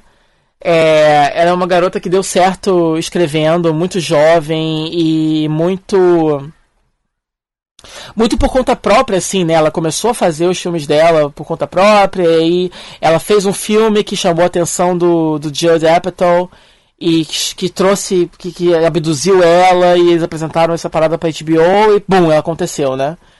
É, e é legal também porque ela foca em ela foca numa faixa etária que não é muito bem retratada. Geralmente você vê os adultos bem-sucedidos e você vê os adolescentes nos seriados, né? Você não vê muito a, a galera dos 20 e pouco, dos 30, do, do começo, do, né? Final dos 20, começo dos 30, ou começo dos 20, galera perdida, galera que tá ali vivendo eh, sofrendo, sem saber o que fazer da vida, etc. É uma, né? E ela sempre é, faz um personagem que é sempre muito meio loser, meio delusional. E acaba eu, eu, uma pessoa como eu acaba se identificando outras pessoas acabam se identificando também. Imagino que pessoas que não sejam muito assim é, possam pelo menos achar o as histórias que ela conta assim divertidas o suficiente para curtir também. E no geral é isso no geral e ela mesma falou né que ela ela quis escrever Girls porque ela não, porque não existia um um seriado que mostrasse a vida dela, que, que, que, com personagens como ela, da, da, da, faixa etária dela, com o estilo de vida dela e tal. a, esse nicho não estava sendo representado na televisão. Então ela foi para fazer isso e eu acho bem interessante. É uma coisa que é importante que exista, que tenha, que lembre e tal. E pelo fato dela não se encaixar nos padrões, dela ser gordinha e ela aparecer pelada direto no seriado. E e é um livro dela, é um livro, é tipo um memoir dela, um livro de diversas memórias. Ela não é bem uma autobiografia, são, ela vai para frente e para trás no tempo toda hora. Não é bem uma história de como ela chegou lá, é, apesar, de, apesar dela contar é, eventualmente mais ou menos como que, como, como que aconteceu. Mas é mais uma memória mesmo de, de dela, como ela como pessoa e como aconteceu e tal. É, o livro inteiro é, passa aquela mistura de super, é, é, aquela mistura de, de é, é, é, superioridade e autodepreciação que todo artista tem, que o Dan Harmon tem, que todo mundo tem, que todo artista que é muito maluco tem, né? Que é essa coisa de que eu sou um merda, eu sou esquisito, eu não me encaixo, mas eu sou foda, eu sou um gênio e eu sou, entendeu? E, e é, dizer, eu sou um merda, mas só eu posso falar isso. Não vem pisar no meu carro, que aí automaticamente eu já viro um gênio muito melhor que você, seu babaca, né? Então, essa coisa de a pessoa é egocêntrica uhum. e, e autodepreciativa ao mesmo tempo, né? E, e, aí, às vezes, você até. Assim como ouvindo Ramon Tal, muitas vezes você fica, o que eu tô fazendo ouvindo isso? Você fica nesse livro, às vezes, fala, o que eu tô fazendo lendo isso? Porque. Ah, uma, uma, maluquinho e doidinho eu também sou, sabe? Eu não preciso ficar lendo as experiências dela, entendeu? E, mas eu acho que esse conflito em si também faz parte da experiência de ler livros assim, entendeu? Porque você acaba se descobrindo enquanto descobre ela e tal. E bem ou mal, é um livro bem escrito, né? Quer dizer, é bem escrito e tem momentos engraçados e tem coisas legais. E é uma catarse, assim, é bom você. É, você vê em outra pessoa características que você vê em você, ou características até mais extremas do que, do, do, do, do que as características que você tem em você que são semelhantes e tal. E, E bem ou mal, uma pessoa que você admira, é uma boa artista e tal, então é legal. Tipo, foi isso que eu comecei a dizer para mim mesmo para continuar lendo o livro, né? E meio que funcionou. Esse é o motivo que você tem para ler esse livro. É. E. E ela é muito honesta, e justamente por fato dela ser muito honesta, de não ter muita bullshit, de falar o que acontece mesmo, ela leva muita merda, e atualmente ela tem levado muita merda, e esse livro em especial é, rolou muita polêmica, porque a irmã dela é, é lésbica, né? E a irmã mais nova dela. E ela descreve muitas. É, ela tinha. Ela tem, eu acho, uns seis anos de diferença com a irmã dela, algo assim. E ela descreve muitas sequências meio que de descobertas, né, sexuais dela, pessoalmente, ela com a irmã dela, inclusive e tal. E umas historinhas dela com 7 anos, a irmã dela bebezinha ainda, né? E coisas assim de curiosidade infantil e tal, que ela descreve de forma muito honesta, muito pura no livro, né? E aí pessoas pegaram uhum. esses quotes, tiraram de contexto, jogaram na internet e rolou um hate absurdo a parada de que Lena Dunham é, narra fatos de abuso sexual com a irmã dela quando ela era criança e tal. A galera pirou. E é o melhor estilo, né, internet de ser, né? Crucificaram ela e hoje em dia ela tá assim, a Lena, ela tá vivendo assim um, um mini inferninho por causa disso. E isso é tão absurdo e tão injusto e tão podre por parte de todo mundo, entendeu? que me dá nojo, me dá vontade de vomitar, me dá vontade para o mundo que eu quero descer, entendeu? Porque nada disso aconteceu quando você lê o livro, entende em contexto, né? Ah, porque é, pegaram trechos em que ela fala que dava, sei lá, selinhos da irmã dela, ou que botou a mão na vagina da irmã dela, ou coisas nesse nível, entendeu? Mas quando você lê o que estava acontecendo em contexto, não é nada demais, entendeu? São só duas crianças e todo. E é uma daquelas histórias hipócritas em que todo mundo vive isso, todo mundo brinca com o preminho, todo mundo vive isso. Se você resolveu, se você escolheu esquecer que isso aconteceu, problema é seu, entendeu? Mas isso acontece. Alguns, alguns de nós não precisam esquecer que isso aconteceu, entendeu? Ela é uma heterossexual muito saudável, muito uh, obrigado, entendeu? E aí o que acontece? As pessoas começam também a misturar as coisas. Por quê? É, todo mundo falava mal de Girls porque Girls tinha muita cena de sexo. Mas não, na verdade o que incomodava as pessoas não são as cenas de sexo. São as cenas de sexo é, que não são glamorizadas, entendeu? É, é uma gorda muito super estranha transando de forma desajeitada com outro cara lá bizarro também, entendeu? É isso que incomoda as pessoas. É isso que incomoda as pessoas. Não é, é o sexo uhum. que é realista. Que, que, que, porque ela, e ela fala isso no livro, né? Que, que ela via aquelas cenas que, ah, são sempre duas pessoas lindas e maravilhosas chegando no orgasmo ao mesmo tempo e não sei o que, papá. Que, e a experiência da vida real não é assim, a experiência da vida real é aquela coisa desconjuntada, esquisita, sem jeito, que você bate com a perna na cara do, de alguém, o dente bate, e às vezes pessoas suando, e às vezes envolve fluidos não muito agradáveis aqui e ali, e situações não muito glamurosas, de, de bebedeira, de, enfim, de sujeira, enfim. E ela narra, ela narra no livro de forma muito honesta, muito aberta, todas as aventuras sexuais dela e tal. E é mais ou menos isso que ela retrata em Girls também. E aí as pessoas que já tinham raiva dela pelo fato dela ser uma pessoa fora dos padrões que não tem problema com isso, e isso incomoda demais todo mundo, as pessoas começaram a misturar as coisas, entendeu?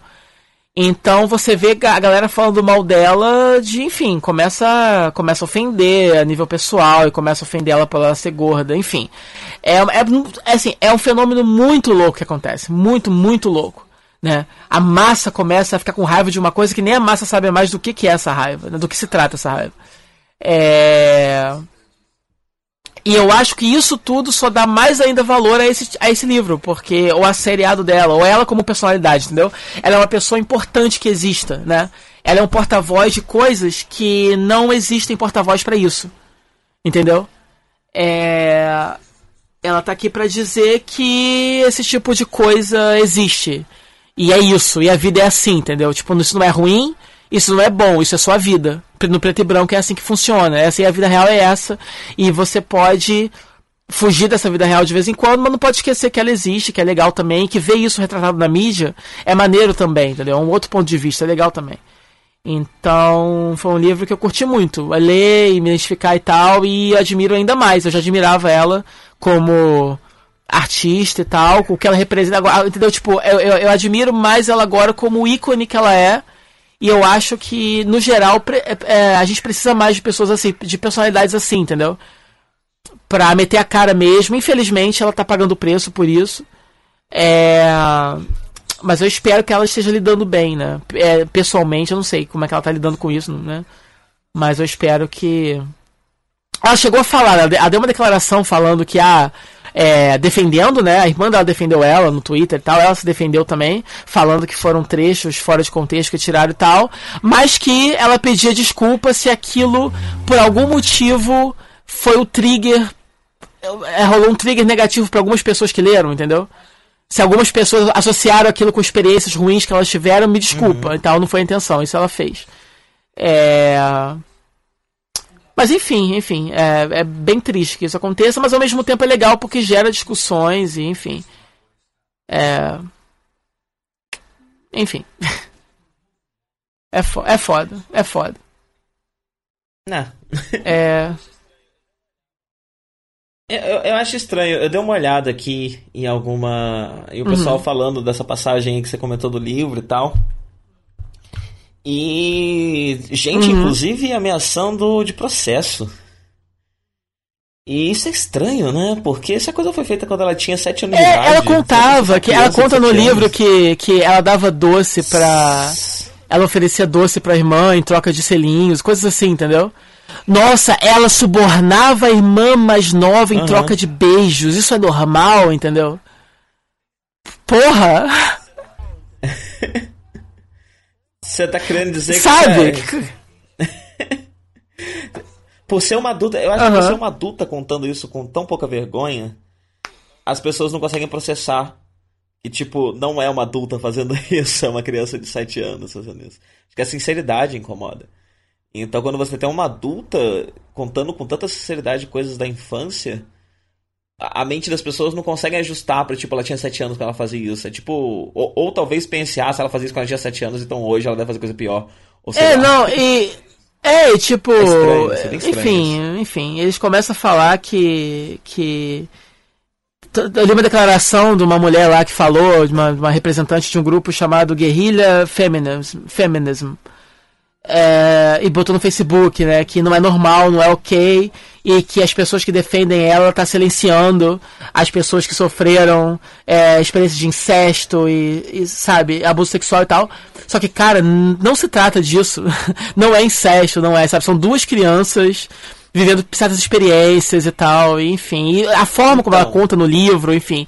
E eu acho que as pessoas, as pessoas estão só misturando. As pessoas têm raiva da Lana Dunham só porque ela não se encaixa no padrão e não tá nem aí para isso, entendeu? Já rola uma bronca com isso. E a galera aproveitou isso agora para poder cair em cima, entendeu?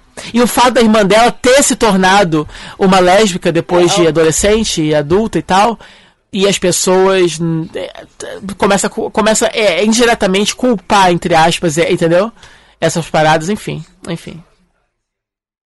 Uhum.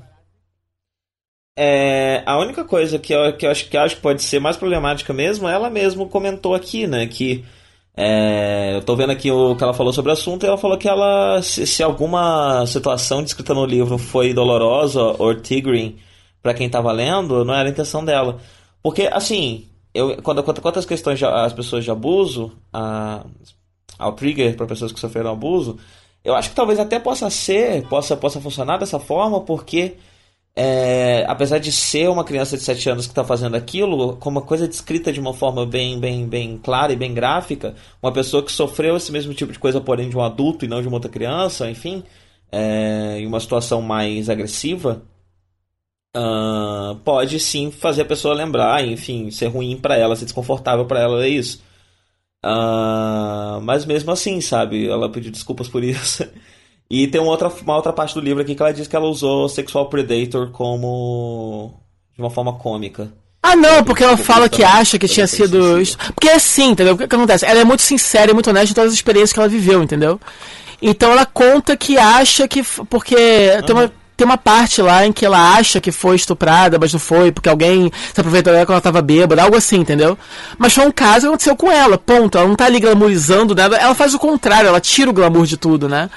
É, eu acho injusto que, que tudo, uhum. quer dizer, é, abusos existem, pessoas sofreram por isso, mas não quer dizer que a gente não possa mais falar sobre isso, entendeu? É, ou retratar isso na mídia, etc. Ainda que seja como uma coisa negativa. Ela não está defendendo, nem está fazendo graça com isso, né? Ela está contando uma experiência que aconteceu. E, enfim.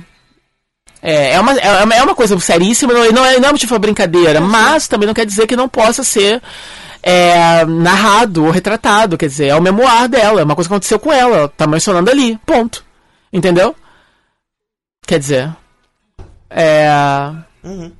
Enfim, enfim. Mas o, mas o livro é divertidíssimo, tá? Infelizmente ele foi engolido por essa polêmica e eu fui obrigado a falar. Eu fui assim, é, eu poderia só ter falado sem mencionar isso. As pessoas leriam, talvez, ou não, pela minha recomendação, e não saberiam desse, desse fato. Mas eu tive porque isso, isso, isso de novo toca em assuntos que a gente está sempre comentando. A coisa como que a opinião pública pensa e age, enfim, e, e e tudo isso é muito relevante, são discussões relevantes, só que eu acho que nesse caso é uma discussão relevante sendo aplicada em algo que está é, aplicado de forma equivocada, entendeu? É, mas o livro é divertidíssimo e tal. Isso são passagens bem breves aqui e ali, mas é, é, é um livro divertido e reconfortante, assim. Ela é, uma, ela é uma misfit, então todo mundo que também é meio misfit vai se identificar com ela e tal. É bem legal. É, há, há um tempo atrás, eu não, sei, eu não sei se eu cheguei a falar desse livro aqui no, no podcast, mas eu já, eu já escrevi sobre ele por aí, um livro chamado Bubblegum que é o livro de uma francesa chamada Lolita P.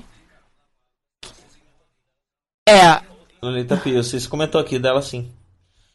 é, eu acho, pro, verdade, pro, verdade. Pro também, e eu lembro, e ela é uma escritora que chama muita atenção. Ela é uma francesa, veio de um de um berço assim, ela é meio riquinha e tal, vivia na sociedade e tal, e aí ela jovenzinha ainda, com 17, 18 anos, sei lá, ela escreveu um livro chamado Hell, é Hell alguma coisa, tem, tem mais coisa no, no, no, no título, mas eu acho que o título em brasileiro ficou só Hell mesmo. E esse livro retrata a, o ciclo de amigos dela, né? É, as pessoas uma, uma visão bem. É, é, eu, li, eu tinha lido na época que o livro era sobre uma visão bem é, negativa da sociedade do, do, dos riquinhos jovens parisienses e como eles eram fúteis, etc. E ela teria se inspirado e copiado situações de vários dos amigos dela. E ela foi meio que, depois desse livro, ela ficou famosa e foi meio que exilada da sociedade e tal.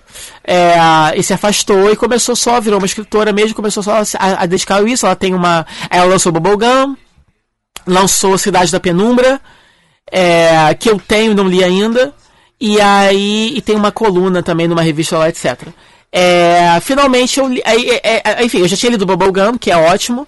E aí eu fui agora, antes de ler Cidade da Penumbra, eu vi, achei o Hell, o primeiro livro dela para vender, comprei. E, e fui ler. E é um livro bem interessante. Ele. A Cidade da Penumbra, eu comecei a ler uma vez, eu não continuei. Eu tenho que começar de novo e terminar. A narrativa é bem diferente de, de, de do, do Bubblegum. Porque o Bubblegum é assim. É como se for. É, assim, é a torrente de pensamentos da protagonista, né?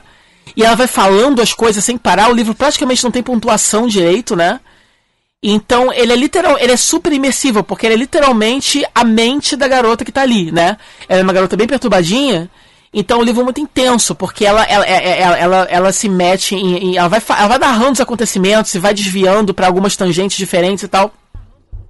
E volta pra trama principal, etc. A trama principal é muito interessante, mas é um estilo de narrativa muito legal, que foi o que mais me chamou a atenção. O Cidade da Penumbra já é uma narrativa mais comum, mais normal.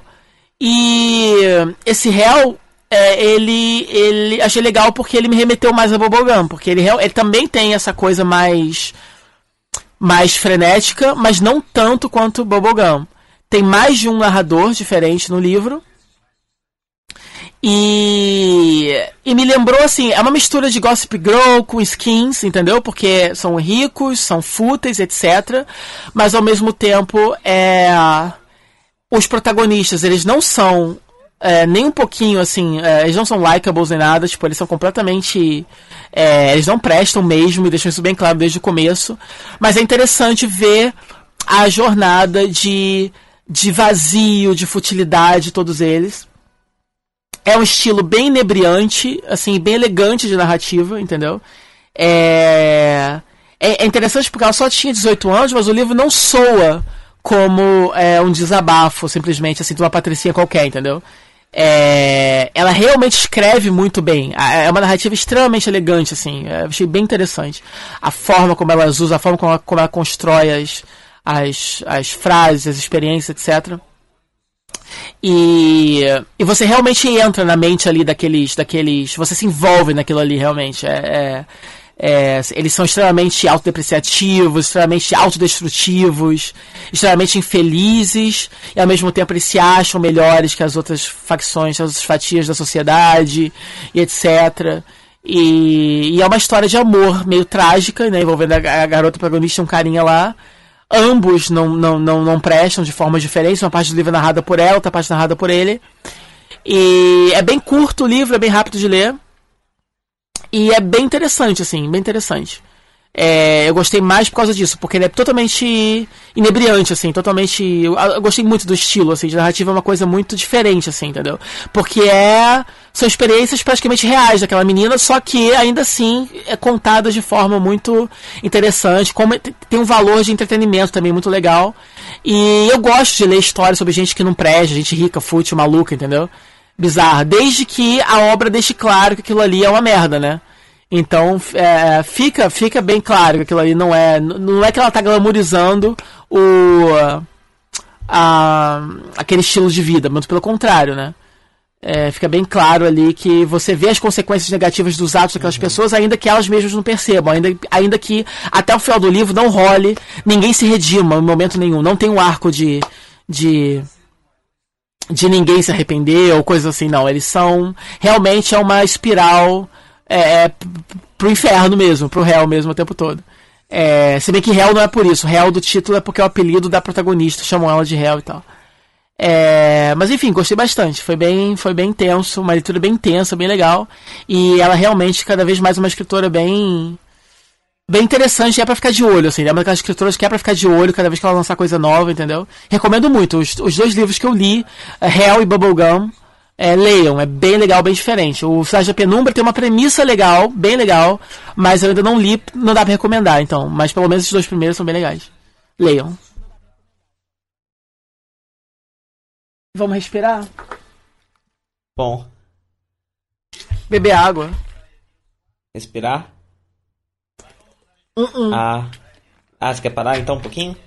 Já bebi, cara, tempo real. Não, você tá bebendo água aí.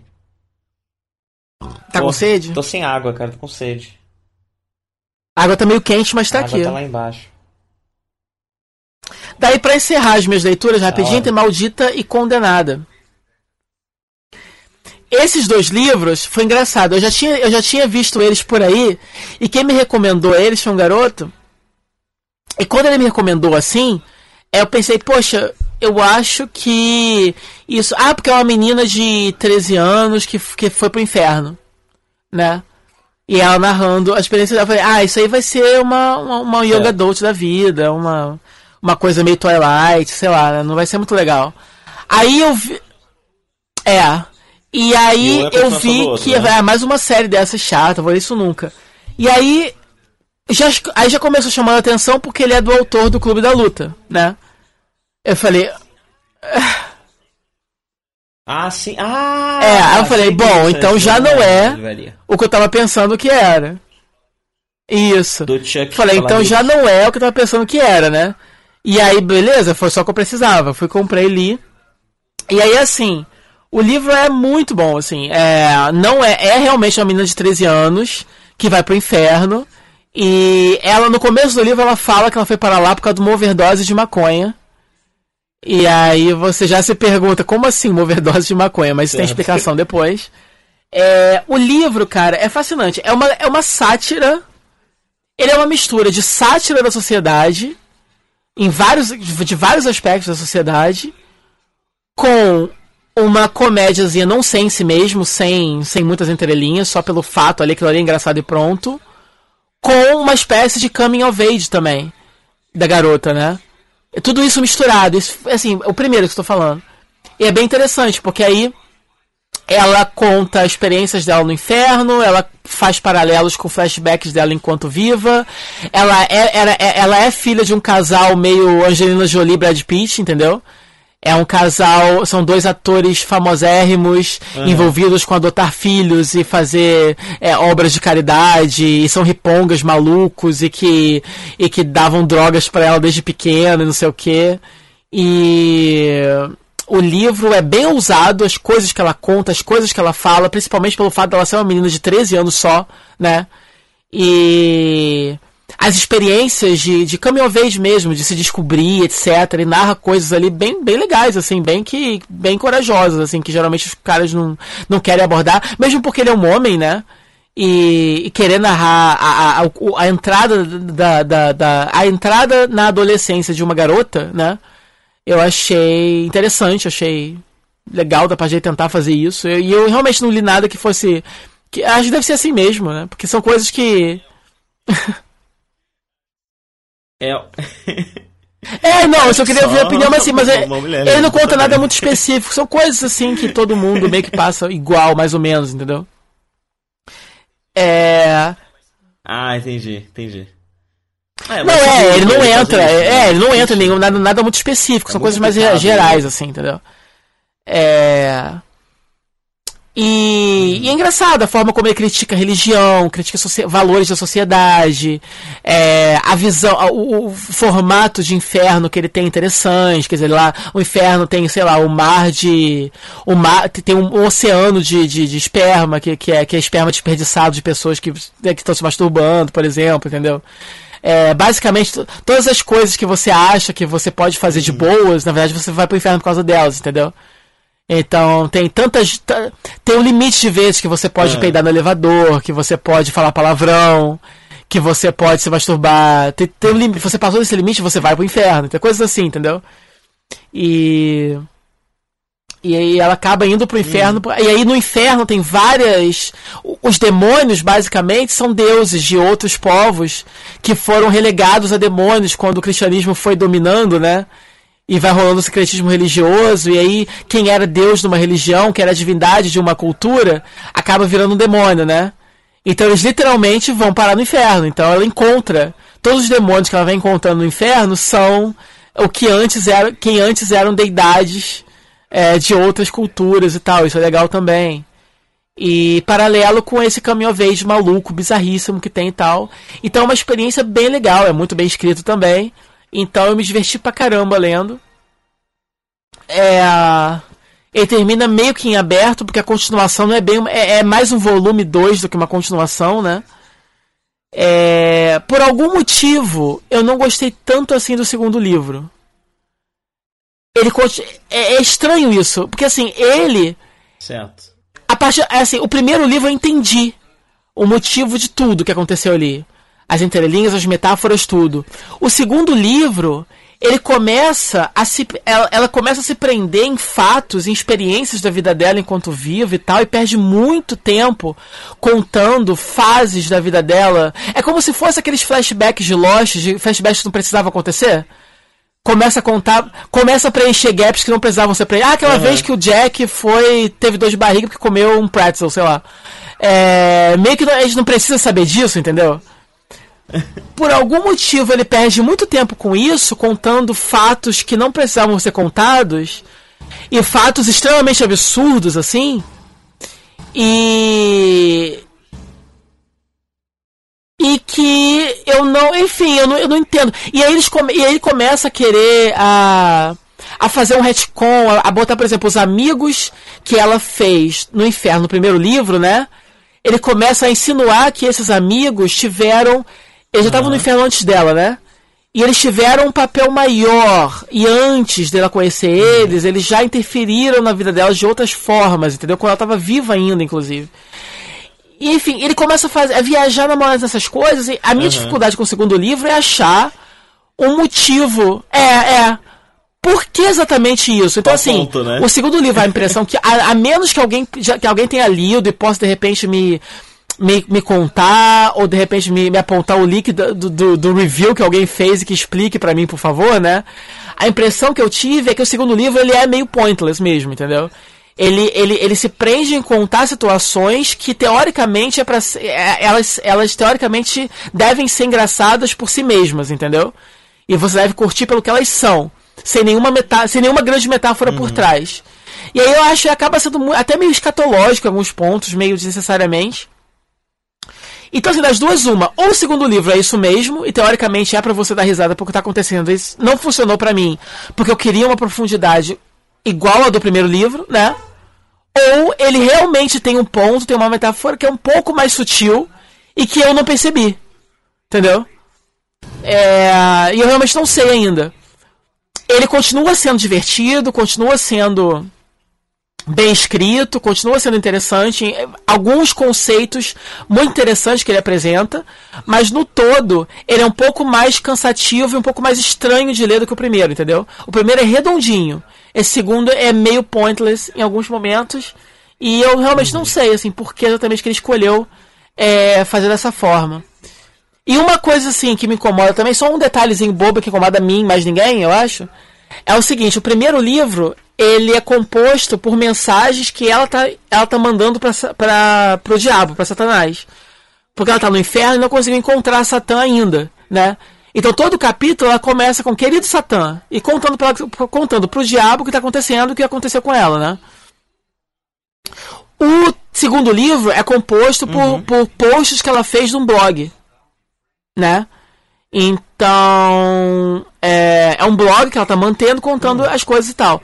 Só que ela se refere, a pessoa pra qual ela se refere, ao invés de ser Satanás, agora ela fala ilustre Twitter. E todo capítulo começa com ilustre Twitter. E hum. quantos anos esse Chuck tem, esse autor tem? Porque isso é tão coisa de velho que não entende como a internet funciona, né? Como assim ilustre Twitter? Ela não tá postando no Twitter. Uhum. Porque são te é um texto de blog, ela não tá postando no Twitter. Então, pô. Assim, é, Twitter, que, ela assim, Twitter é T, é, a, U, E, entendeu? Twitter. Twitter. A pessoa que twitta. Entendeu? No Twitter. Não é o Twitter, é a pessoa que tá tweetando, uhum. entendeu? Uhum. A pessoa que é, que é o usuário do Twitter, Twitter. Entendi. Tá, não, é. Tipo, é, é só a forma como ela se refere aos internautas que estão lendo o blog dela. Mas isso, isso pra mim é bobo. Isso pra mim soa como alguém que não entende como a internet funciona, entendeu? Deixa eu ver a idade desse cara, peraí. Em tempo real aqui, peraí. Aham. Uhum. É, lógico, né? Deve, cara, deve ser deve por isso agora. Mais, é. Eu acho. Por que diabos que, que os editores dele não chamaram a atenção, né? É. Ele tem, ele tem 53 anos. É, enfim, mas ele é, um, ele é um cara jovem, jovial, pelo que eu vendo pelas fotos. Ele é moderno, ele é um escritor inteligente. Então, não era pra ele cair numa armadilha dessa, né? É. Uhum. Enfim, na própria Wikipedia fala, né? ele descreve é. seu trabalho como uma ficção transgressora, né? E é isso mesmo, ele transgride muita coisa lenta, muitas coisas você fica, nossa, sabe?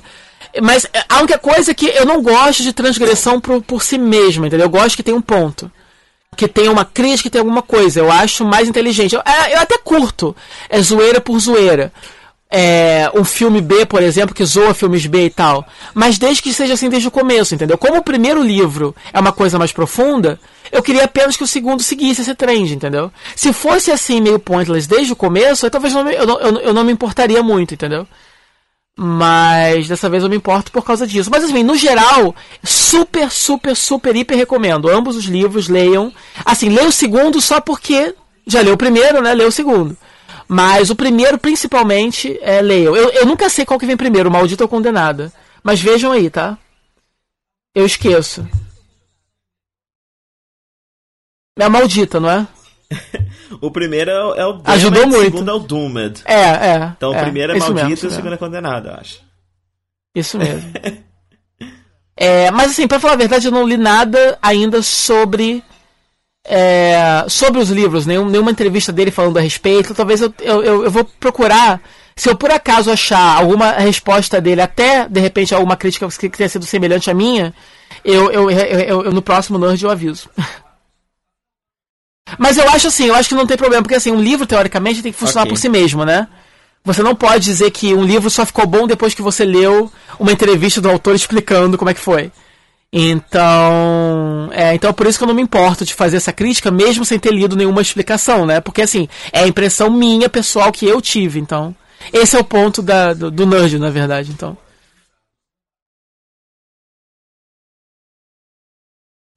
Sim. É, Sério? é o que eu sempre eu, eu, eu vi críticas muito ruins A ambos? livros, sempre ouvi Por quê? críticas muito ruins. Sim, as pessoas não gostam deles. E eu, eu tô dando uma olhada até aqui por críticas e tal, e não, eu não sei muito bem porquê. As pessoas. Isso que você falou do segundo livro, as pessoas estendem ao primeiro. Não, o primeiro eu não achei. O primeiro eu consegui então, reconhecer. Ele faz verdade. críticas, como eu falei, a, a, a, a instituição religiosa moderna, a, fazem críticas à futilidade de. de a, superfici- a super- superficialidade das celebridades. a- a- consegue encaixar, como eu falei, um caminho verde que eu achei muito, muito honesto, muito legal, muito divertido. Entendeu? Eu não sei, eu.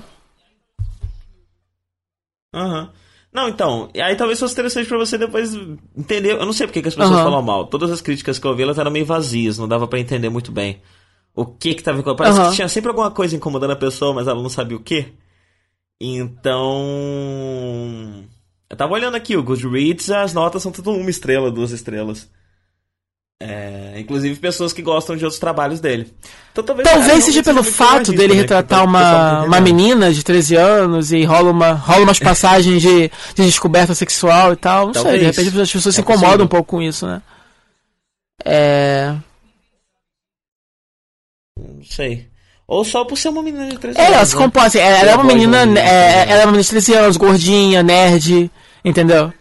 E, e ela fala as coisas muito, muito na cara, Uhum. muito do que tá acontecendo e tal, então. É, não sei, não sei, não sei.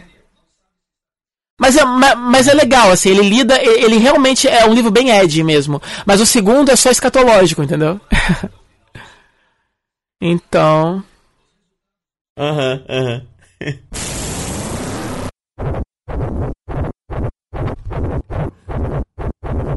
Isso aí. Então, a gente botou aqui na lista Tokyo Galaxy Line, mas é, faz tempo que a gente viu, né? Então a gente. Porra, tem um leão lá. Trem. É, assim, a gente falou Tokyo já fal- faltou falar desse movie. Que é o movie. Aquele movie curtinho deles, né? É. É, a- ele, era Double Feature, né? Com, com o futebol do Gaiman. Isso. Mas é, tipo, faz um tempo já que eu vi, mas não tem nada de relevante nesse filme. É só mesmo um, um, um one shot feito pra introduzir uns, uns reixas diferentes, né, uns trenzinhos diferentes espaciais agora. Espaciais meio bichos também, né? Essa é a Safari Line. É. É isso. Não tem muita coisa acontecendo, não. É só isso. Tem um vilão. Eles têm que. ele- Na verdade, a gente. Eles têm que usar a imaginação das pessoas pra poder conectar de novo o trem lá com, com a line. Ah, é Com a linha verdade, espacial, não é isso? verdade. Tipo, é, foi isso. A menina lá tem uma condutora, inclusive muito bonitinha ela. Uhum. Que o trem dela cai na Terra e aí ela precisa de ajuda pra voltar pro espaço. E aí eles precisam da imaginação das pessoas pra poder fazer o trilho pra levar ela de volta pro espaço. Uhum. Essa é a trama do filme. É, mas a gente botou aqui na verdade pra falar sobre como o- sobre o V-Cinema, né? De, de Daí eu falei, então você já falar desse filme mesmo ou não? Eu falei, olha, tem nada pra falar desse filme, é um filme super divertido só. Mas é bom pra, pra dar deixa pra poder comentar isso, que vai rolar um filme feito pra vídeo, né? Um V-Cinema de Tokyo, já tem sido a tradição já faz um tempo, né? A Toei acaba a série, além dos filmes de crossover, eles fazem sempre um V-Cinema um pouco mais diferente, um pouco mais, de repente, é, presentinho mais pros fãs, mais hardcore da parada mesmo. Então eu tô um pouco animado por isso, porque já que é uma coisa feita assim em menor escala, mais pros fãs, então de repente eles podem, não sei, abordar uns temas bem maneiros e tal. Eles podem, enfim, não é simplesmente a equipe voltando só pra voltar, né? Como provavelmente vai acontecer quando eles tiverem o crossover com o Ninja no meio do ano. Aham, sim. É, o tema é que agora a gente vai ver os Tokyujas adultos de verdade. É, e não só Uhum. envelhecidos lá pela Rainbow Line. Então eu imagino que, seguindo o padrão dos últimos dois, a gente vai ver umas versões diferentes deles, né? Eles adultos de verdade, eles vão seguir outro caminho e. Eu acho que a pegada vai ser essa, já que as duas Então- últimas são meio que versões alternativas do grupo. Então, eu fico, eu fico chateado porque eu fico pensando se vai ser isso mesmo, porque de repente eles só querem, eles- eles precisam da equipe adulta de novo, né? Ah, diz, que passou 10, diz que passou 10 anos. Eu não sei se eles realmente vão abordar o fato de que agora eles são adultos diferentes dos adultos que eles eram antes. Porque antes eles eram crianças com corpo de, corpo de adultos. Agora eles são adultos de verdade, que viveram a vida deles, envelheceram, amadureceram e ficaram adultos. Seria interessantíssimo ver essa nova versão deles. Seria, assim, super diferente, super maneiro de ver isso. Eu adoraria. Mas eu me pergunto se eles realmente vão querer abordar isso ou se eles vão só realmente. Ah, passou 10 anos, estão grandes de novo, moving on. E é só mais uma aventura genérica E mesmo. aí vai ser só uma aventurinha, né? Porque os Eu cinemas, confesso que eu vou ficar muito, agora, mas muito assim, né? decepcionado. É. Eu confesso que eu vou ficar muito decepcionado se for assim. Tomara que não. Ah, eu também, com certeza. Tomara que não. Porque, porque se não for assim, vai ser, até, vai ser até uma espécie de traição com o final da série, entendeu? Porque é, co- é como se é Aham, como se estivesse voltando atrás de. Porque eu achei o final bem ousado. Eles terminarem voltando a ser crianças e ficando daquele jeito. É um final bem definitivo, né? E que vai meio que contra Sim, dessa, dessa política atual atual de fazer uns crossovers e tal. Não, a Tokyo acabou mesmo ali. Então, se é pra trazer eles de volta, que isso signifique alguma coisa, né? Pra jornada emocional deles, que não seja simplesmente vamos dar um jeito de eles crescerem É, de é, novo. No fim das contas, a gente tá. No fim das contas, a gente tá no mesmo impasse de Gaimon, né? Que também teve um final muito conclusivo. Conclusivo, é. E aí, qualquer possibilidade de volta, a gente fica com o pezinho atrás. Uhum. Se, que você não Que vai se basicamente- Aquele final. Que basicamente vai ser o Kota voltando do planeta dele toda hora pra fazer alguma coisa na Terra, vai ficar chato. Porra, se não for embora, o impacto dele ter ido embora se dilui, porque toda hora ele volta pra alguma coisa, entendeu? É, mas ao mesmo tempo você pode encarar, como eu sempre falo, né, você pode encarar os filmes de crossover e tal como um universo à parte, né? Então a série acabou ali, acabou. É, o crossover é outro esquema. Porque sim, realmente não faz o menor sentido mesmo aqueles personagens estarem juntos no mesmo filme, então. É. Aham. Mas vamos ver, tomara que o de Tokyo seja. Agora, eu tô falando com você, eu me pergunto, é, a gente assistiu. Teve Tokyo versus Kyoryuji? Isso aconteceu? A gente assistiu isso? Teve, teve. Tem que ter, né? Sempre tem. Cara, eu acho que eu lembro do comercial, mas eu acho que a gente ainda não tem a versão. Ah, tá. Eu acho, hein? Eu lembro, eu lembro vagamente de alguma. É isso, é, é, é o que o esse filme vai sair ainda pra gente. É que o o King tá com cabelo curto. Ah, tá. Você lembra desse comercial que é porque o King aparece com cabelo curto? Vagamente. Vai ter isso ainda, vai ter isso. Quer dizer, já teve no Japão, né, no cinema, mas ainda falta. É, porque eu tô falando aqui. Inclusive é muito pouco tempo. Foi tipo a estreia foi 17 de janeiro, tô vendo aqui. É, mas aí ainda assim foi antes de Tokyo acabar, né? Obviamente. Pô, Ah, mas foi, tá. tipo no finzinho. Não, be- be- mas beleza, então ali eles podem estar adultos não. Não, porque eu tô pensando isso, que tipo. Se rolar o crossover. Que se rolar não, vai rolar o crossover habitual com o Ninja, né? Mas aí, Aham. aí, rola, aí rola uma bagunça cronológica, porque se passou 10 anos no universo Tokyo, Ninja então se passa 10 anos depois de tudo, né? É por isso que eu sempre falo, Olha, não dá outro- encarar como um universo só as séries, né? Tipo, você tem que encarar, tem que fazer essa separação. Não, aí aí é você de novo tentando se esforçar demais. Não faça isso, nunca. Ou isso. Porém, eu vi um screen cap aqui desse filme, né? Desse Tokyo vs Kyoryuja, e tem eles crianças com transformador em pose de transformação. Ok. Não, mas a série não tinha acabado ainda, então não faz sentido. É, é, não tinha. Então, sei lá como é que vai ser isso aí. Enfim. É, e Ninja tá aí também, né? Agora a gente, da última vez a gente teve só o primeiro episódio, né? Uhum. É. E continuou da hora, tá bacana. Eu gosto, eu gosto dos personagens. Eu gosto de como eles. Tirando o vermelho e o azul, todos os outros meio que fogem um pouco daqueles estereótipos conhecidos que a gente sempre vê, sabe? Uhum.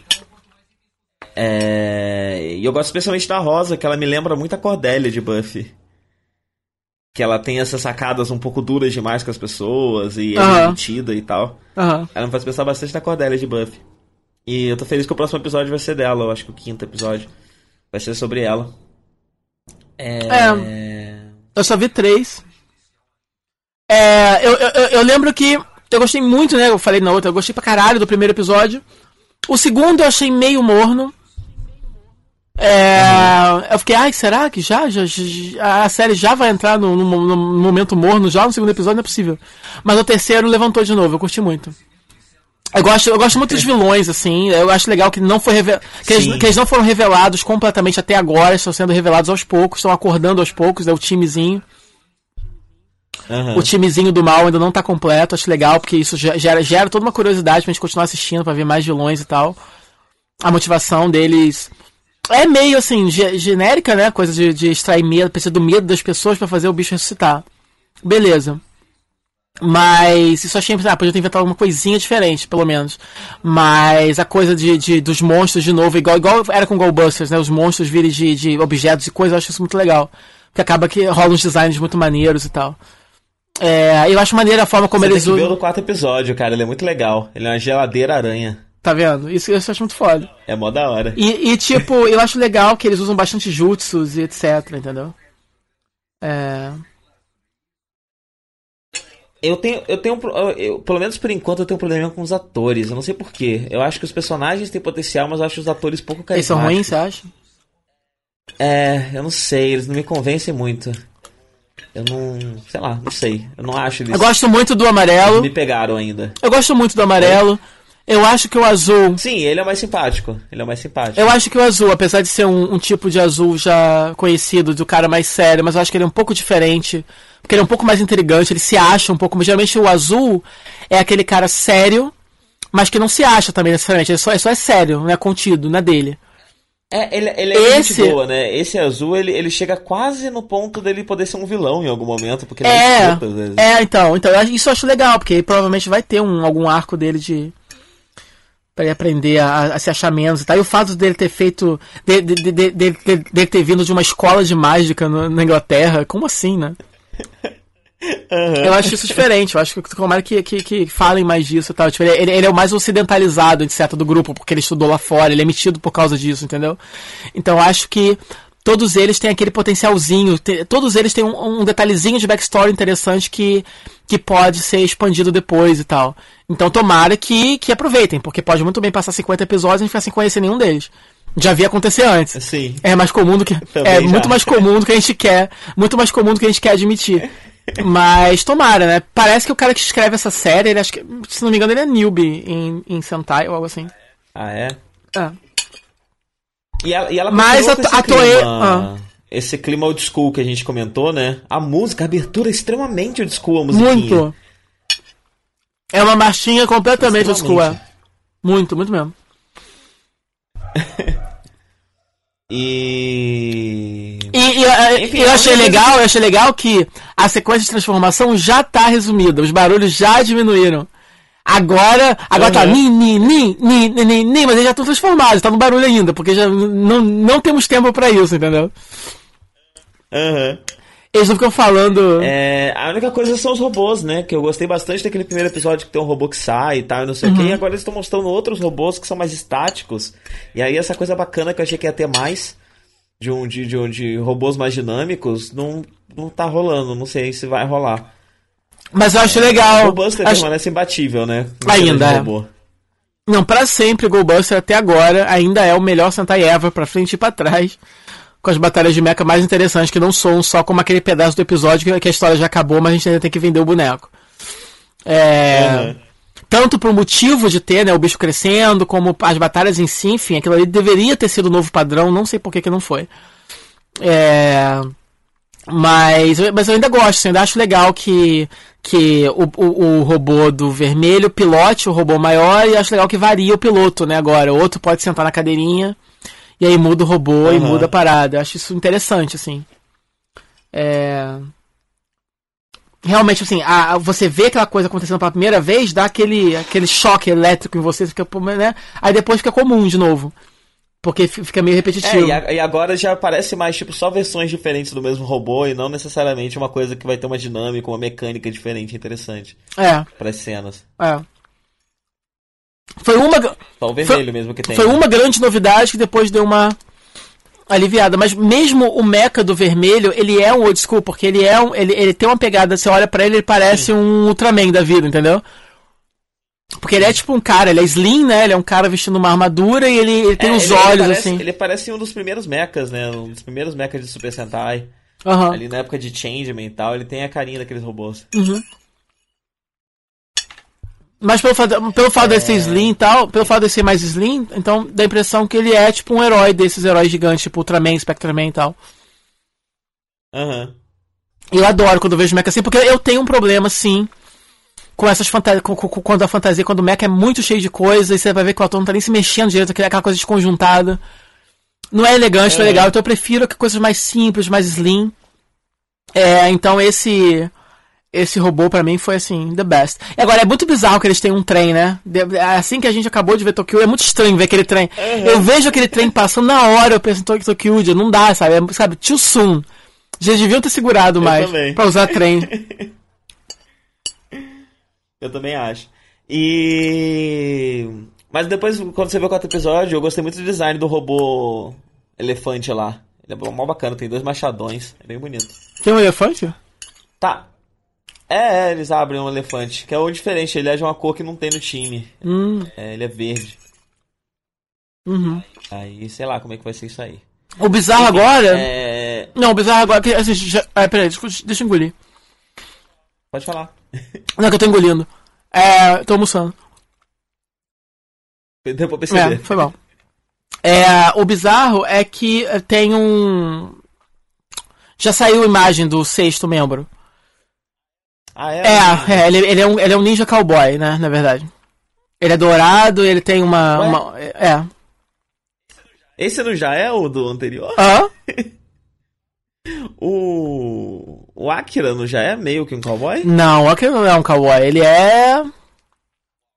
O Akira, o Akira é um cowboy. Na, ver, na versão monstro dele. Ele pode não ter a vestimenta. É, então na versão. Na versão monstro. E a versão na versão humana, monstro. Ele tem uma versão de um cowboy, mas como construction worker, né?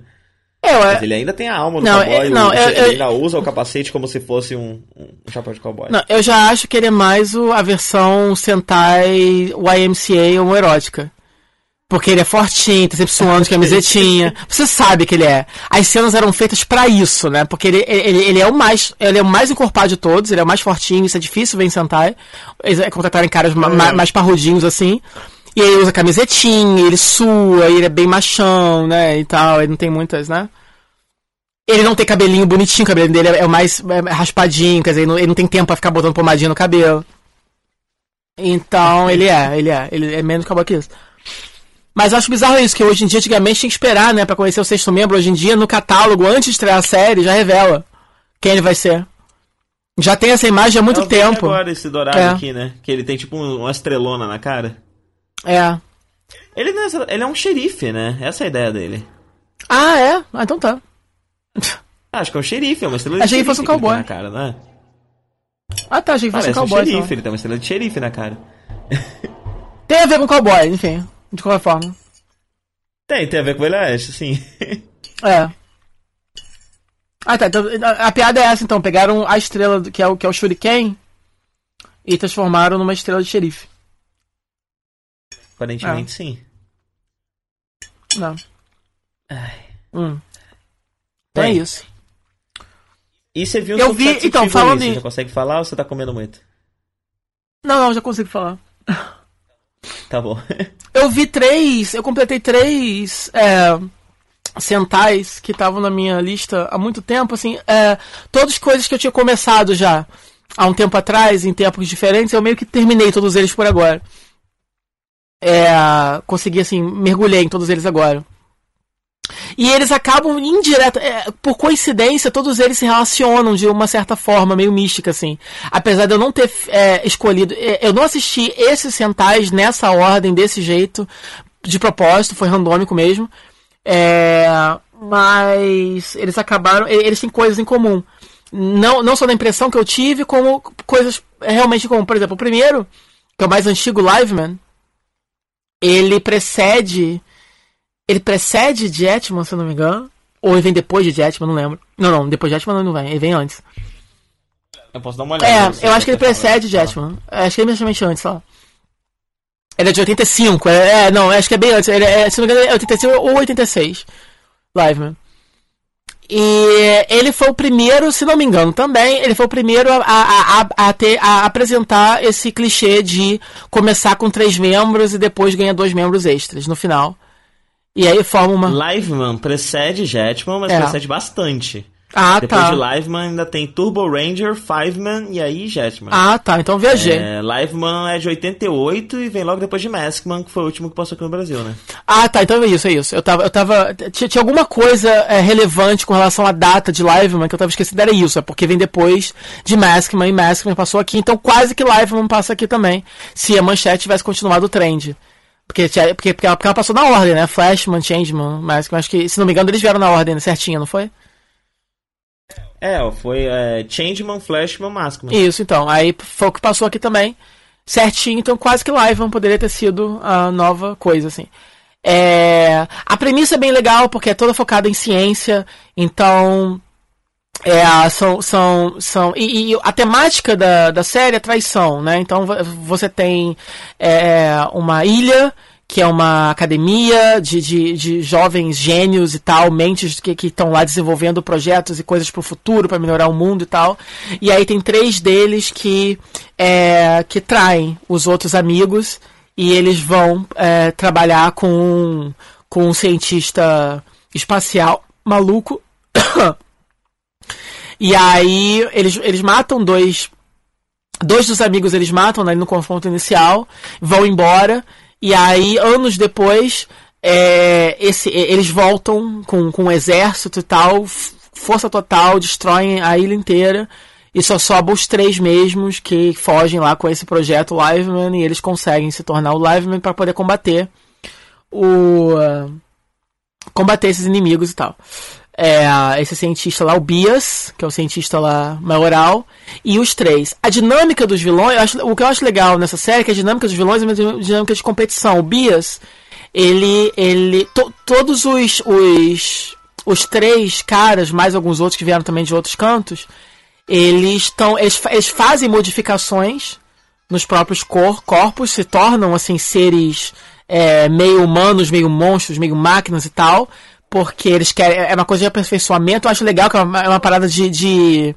é, como, se, como se eles fossem biohackers, assim, né? Então, é, é- é- e isso é uma premissa de sci-fi que é interessante, que a gente não vê acontecer, que a gente não vê muito assim nos filmes e tal. Isso é legal.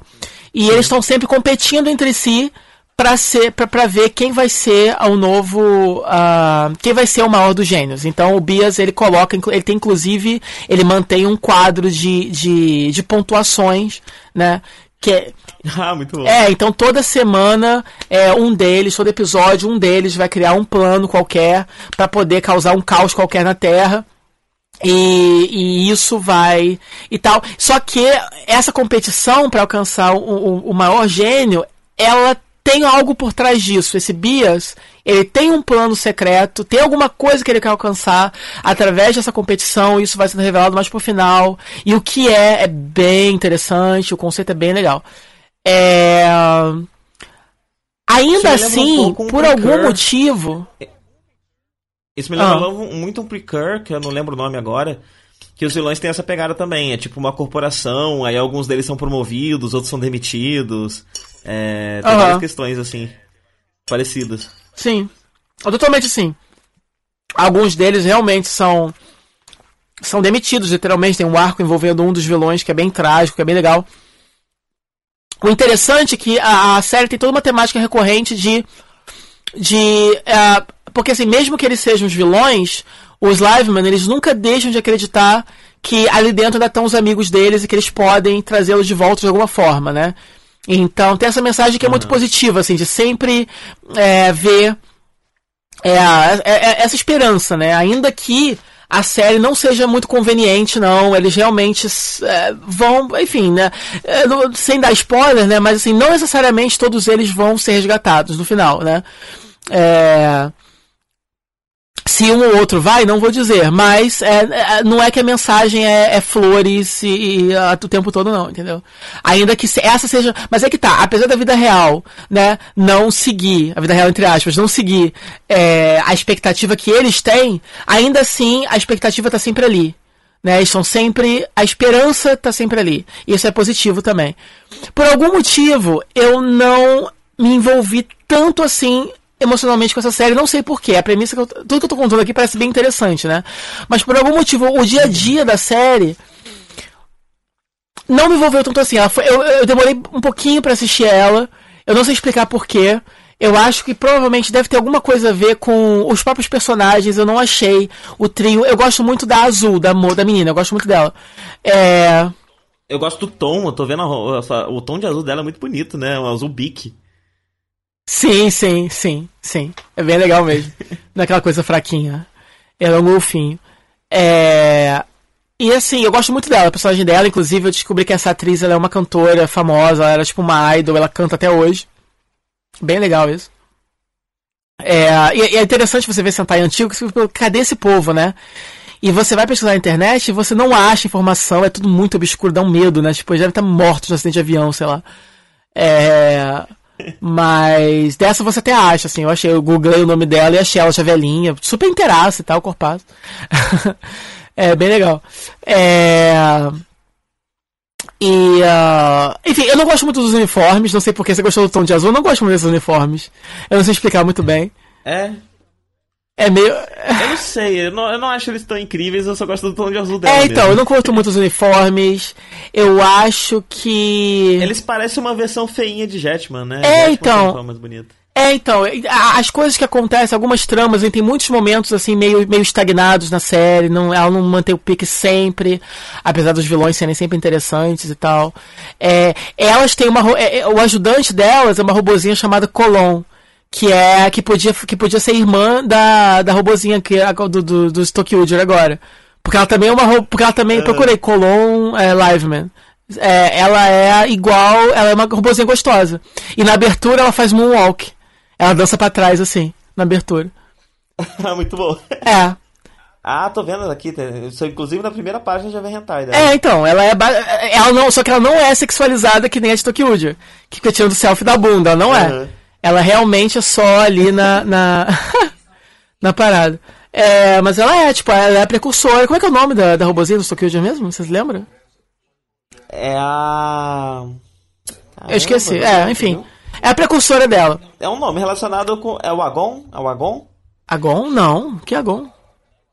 Não é o Agon? Não, que isso, sério, não sei lá. Enfim, moving on. É.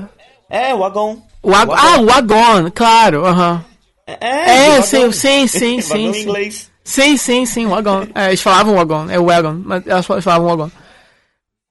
É, enfim, a, é, assim, o mecha deles eu odeio. Isso, isso pode falar, eu odeio. É o mecha mais, assim, é, é, o live robô. É o mecha mais sem imaginação do mundo. É só um bando de caixa de papelão uma em cima da outra o design é hiper genérico, mas ao mesmo tempo eu entendo que é a época, né? Tipo, então assim, tá genérico pra gente hoje em dia, né? Pra época eu não sei. Mas é horroroso e é engraçado que eles depois têm um mecha secundário. E se eu não me engano, é a primeira, essa é a primeira série. Eu posso falando besteira, mas eu acho, eu aprendi em Gokaidia, porque depois eu fui ver o episódio de Gokaidia de Liveman. É, se eu não me engano, e aí o Guy nos informa que é a primeira série em que tem dois mechas separados que se juntam para formar um só. Que tem uma mega versão de um só. Uhum. É a primeira série que isso aconteceu. Esse Live Boxer, ele é uma piada de mau gosto, porque se você reclamava que o Live Robô era um bando de caixa, ele é uma caixa. Ele se chama Live Boxer porque ele é uma caixa com duas pernas e dois braços. Entendeu? E é a pior transição de robô do módulo pra fantasia ever. Porque geralmente quando ele tá pronto, assim, aquele módulo que você vê, né? E, e tem a transição para fantasia. A fantasia, obviamente, é um pouco diferente. Porque é adaptada para ter um ator ali dentro, correto?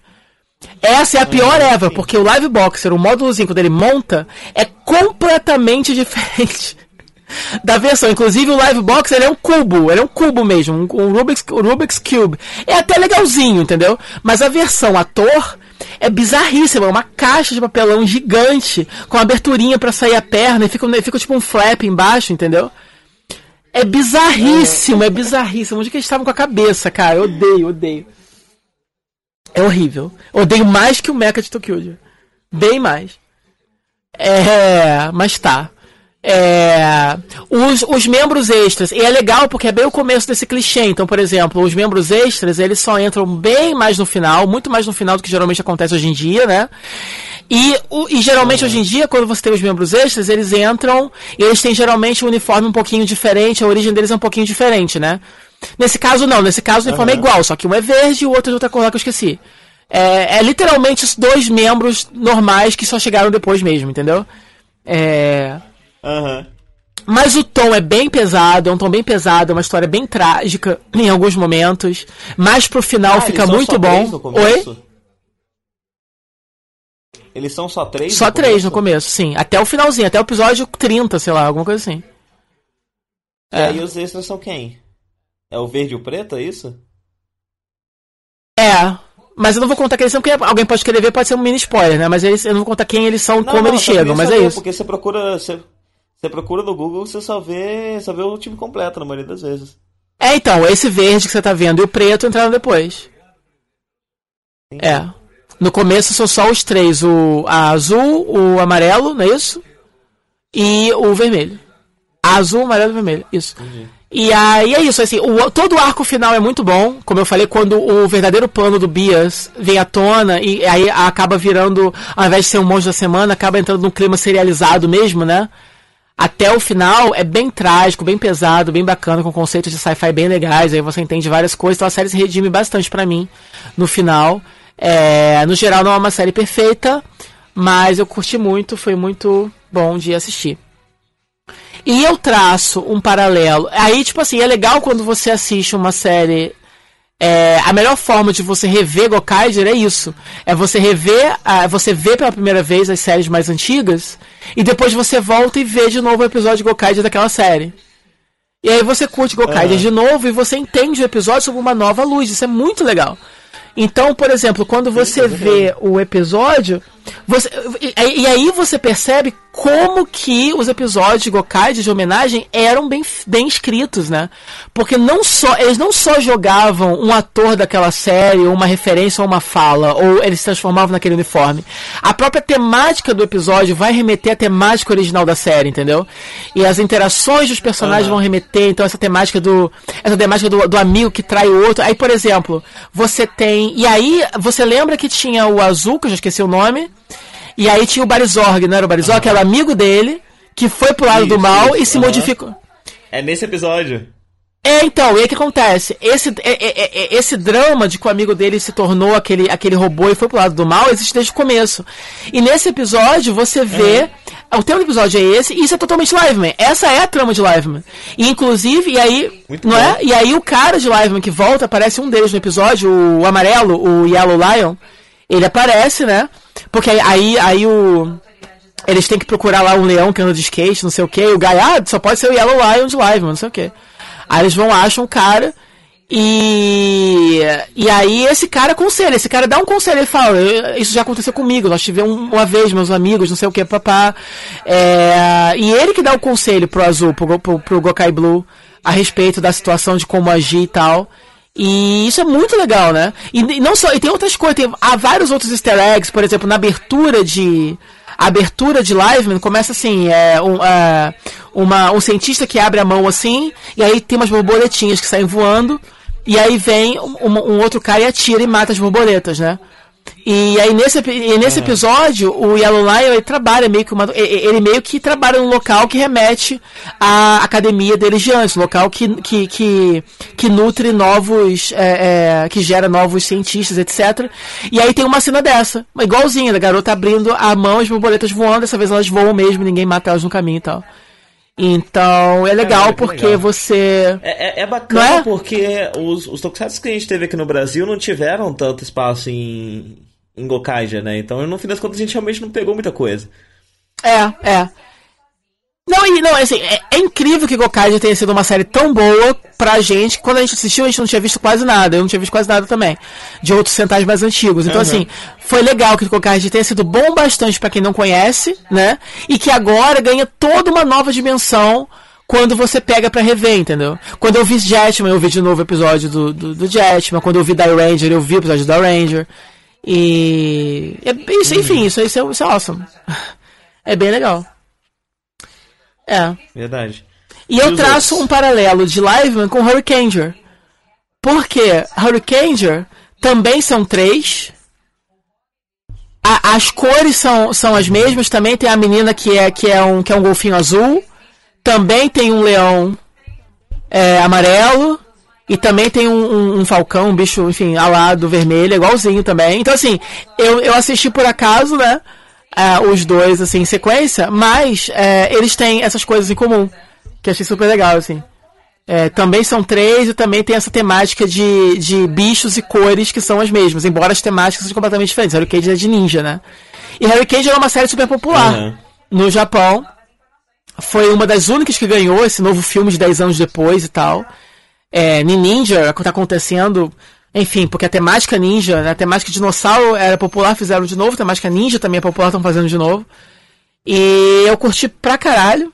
É realmente assim, merece todo o status que tem. É. É uma série que. Peraí, deixa eu só abrir o um negócio aqui. Tá uma barulheira aí, cara. Tá mesmo? tá, você não tá percebendo? Nossa, não. Tem várias televisão no fundo, várias coisas. Bateu no microfone isso? Ah tá. Não, Bateu. só pra saber se por acaso não parou de funcionar o microfone. Pera aí, eu vou, vou encostar mais a porta aqui. Pode abaixar um pouquinho a TV aí?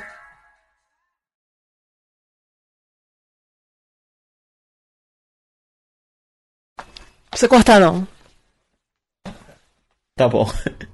Melhorou, Engat... é. E aí acontece. É... Hurricane é realmente muito divertido. É... Hum, o começo eu tava achando muito repetitivo, assim, as lutas eram bem repetitivas. Eles têm uns, uns, uns, uns movimentos coreografados, assim que são muito. que eles vão repetindo sempre, mas isso vai variando um pouco depois. É, eu gosto muito de tudo. Eu gosto dos uniformes, eu adoro os uniformes. Eu adoro os personagens, eu adoro a, até o roll call deles, as coisas que eles falam e os, os movimentos que eles fazem. Então, eu acho muito legal. É, agora, o interessante de, de Hurricane é. Ele, ele, ele tem uma mitologia bem legal e a motivação dos vilões é bem diferente também. Eles passam a série inteira procurando por aquilo. É traduzido como aquilo. Em inglês é that. Aquilo. Eu, eu, eu vi um sub em português, na verdade, e traduzindo como aquilo. Uhum. É, eles estão querendo fazer aquilo, entre aspas, acontecer. Eu não sei o japonês original qual seria, qual seria a melhor tradução para isso. É, para aquilo, no caso. É. É. e aí. Hum, mas é legal porque rola. rola enfim, rola essa profecia e tudo que eles fazem é, é causar, é fazer coisas que, que precisam ser feitas para aparecer aquilo. Entendeu? E a gente não sabe o que aquilo é, vai saber depois. E tudo nessa série é muito interessante. Os, os membros extras depois, o legal também é isso, que em nenhum momento eles não o, o, os, os Hurricanegers, na verdade, eles são três até o final, porque os outros dois eles são os Goriders, eles são outra equipe com uma origem semelhante, mas eles são outra equipe com outro uniforme até bem diferente. E eles juntam bem diferente. E tem um terceiro tipo de terceiro membro. Tem né? um extra.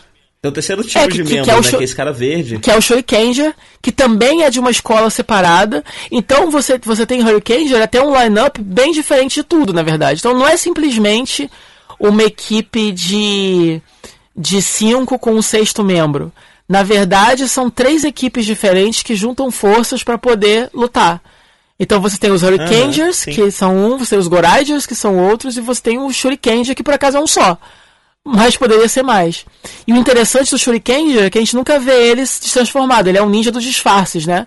Então a versão humana uhum. dele, cada hora é um ator diferente, porque ele tá se disfarçando. A gente não. É, ah, a gente não conhece a cara dele mesmo. Caramba, muito foda, né? Muito foda. Quando a gente. O primeiro episódio, quando ele é introduzido, a gente acha que conheceu ele e descobre que não é ele, entendeu? que é ele, mas não é. é. a cara dele mesmo. A gente nunca conhece. Quando eles estão assim, a paisana conversando, é sempre ele transformado, eles lá em roupa civil, né? E o Shuriken é sempre com, com a vestimenta completa. É, e aí Harry Kenja tem muito humor. Eu não entendi muito bem porque que eles dizem que Harry Kenja é uma coisa mais infantilzona, porque não é. É, é bem pesado, tem assim, a trama dos Goraiders ela é bem pesada, porque eu acho legal, porque enquanto os, os, Hurricanes são os mais é, bem-humorados e divertidos, etc., né? Os Gorads, eles são mais sérios. A trama deles é um pouco mais trágica. O que eles querem, eles começam como vilões mesmo, lá junto com o Império Maligno lá da vez. Eles estão lá em pezinhos, em volta do Imperador, entendeu? É, e de fato, eles são vilões mesmo, pra valer. E depois que eles, que eles vêm pra, pro lado de cá.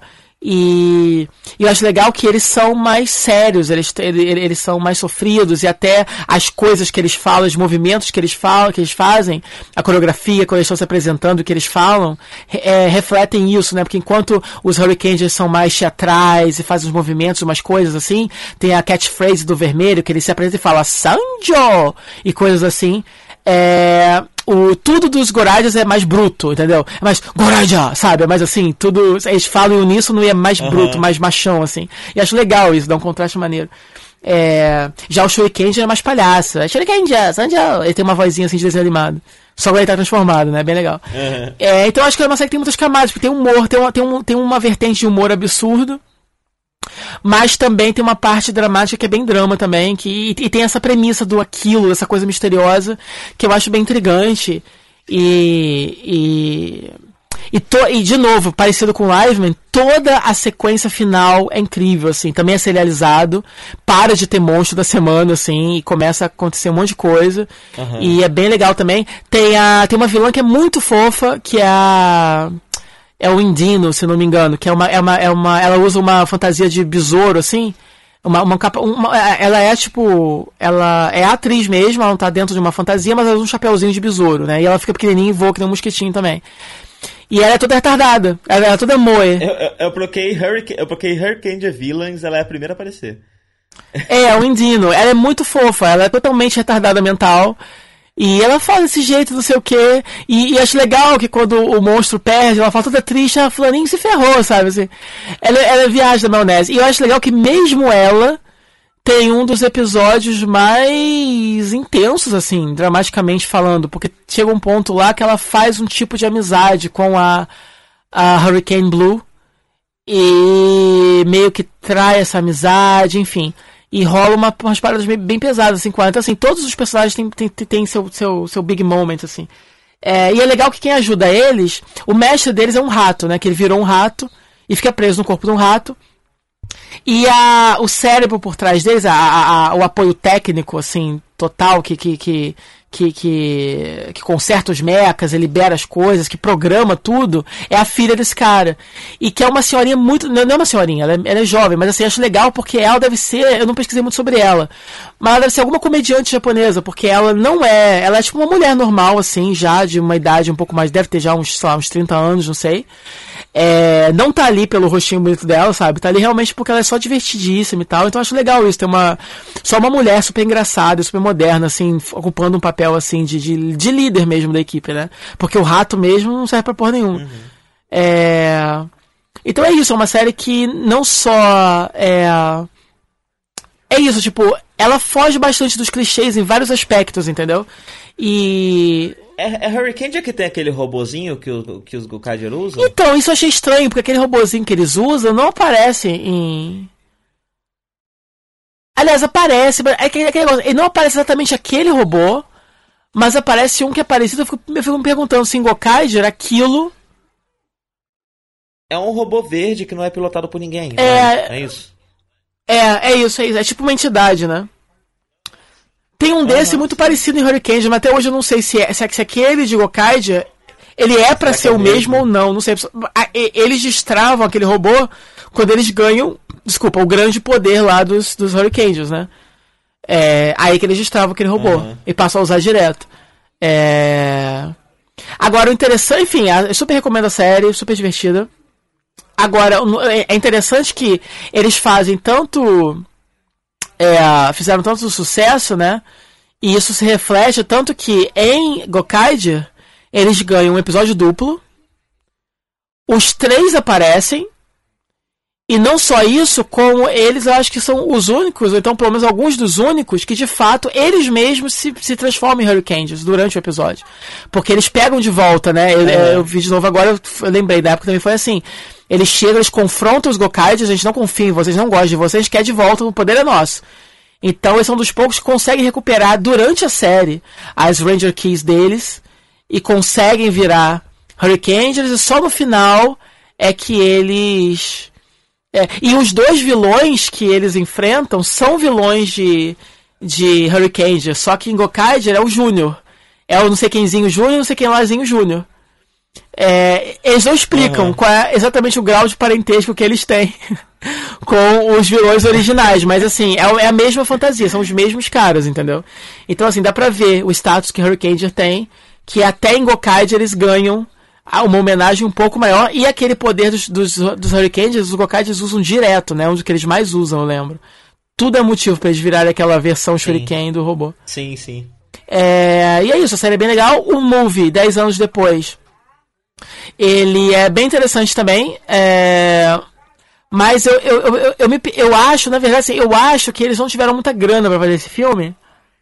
Então, ele a- na luta final acaba virando, acaba caindo muito mais pro humor. É um filme que mexe muito mais com o humor do que a própria série mexia, entendeu? Então, o clima, o clímax Aham. final me incomodou um pouco, que são rolam uns confrontos muito mais pro lado do humor do que pra valer. Mas eu me pergunto se isso não é mais uma restrição orçamentária mesmo do que tudo, entendeu? Porque mas é uma homenagem legal, eles conseguem voltar tópicos legais que a gente gostava e, e- e que a gente. eu vi na época, né? Tipo assim. Já sou um fã nostálgico. É, tópicos legais dos personagens, coisas maneiras. É, tem umas lutas legais, principalmente. Se eu não me engano, lembra que em Goldbusters teve, é, rolou- rolava um pirralho nos episódios finais, um garoto que lutava pra caralho? Que era uma criancinha? Ah, lembro, lembro disso aí sim. Eu tenho quase certeza, eu ainda vou, eu, eu ainda tenho que pesquisar isso, mas eu tenho quase certeza que é o mesmo. Que rola um garoto nesse filme. O garoto luta pra caralho. As lutas dele são muito legais. Eu tenho certeza que é o mesmo, cara. Esse garoto tem que ser alguma coisa, tem que continuar aproveitando ele na Toei. Porque ele luta muito, luta muito. e Eu adoro ver luta fora, da, do, de, fora de uniforme, né? E tem umas sequências de luta assim fora de Aham. uniforme muito legais no filme. É. Mas aí é isso. É, me parece que esse filme não foi muito bem da- da- das pernas.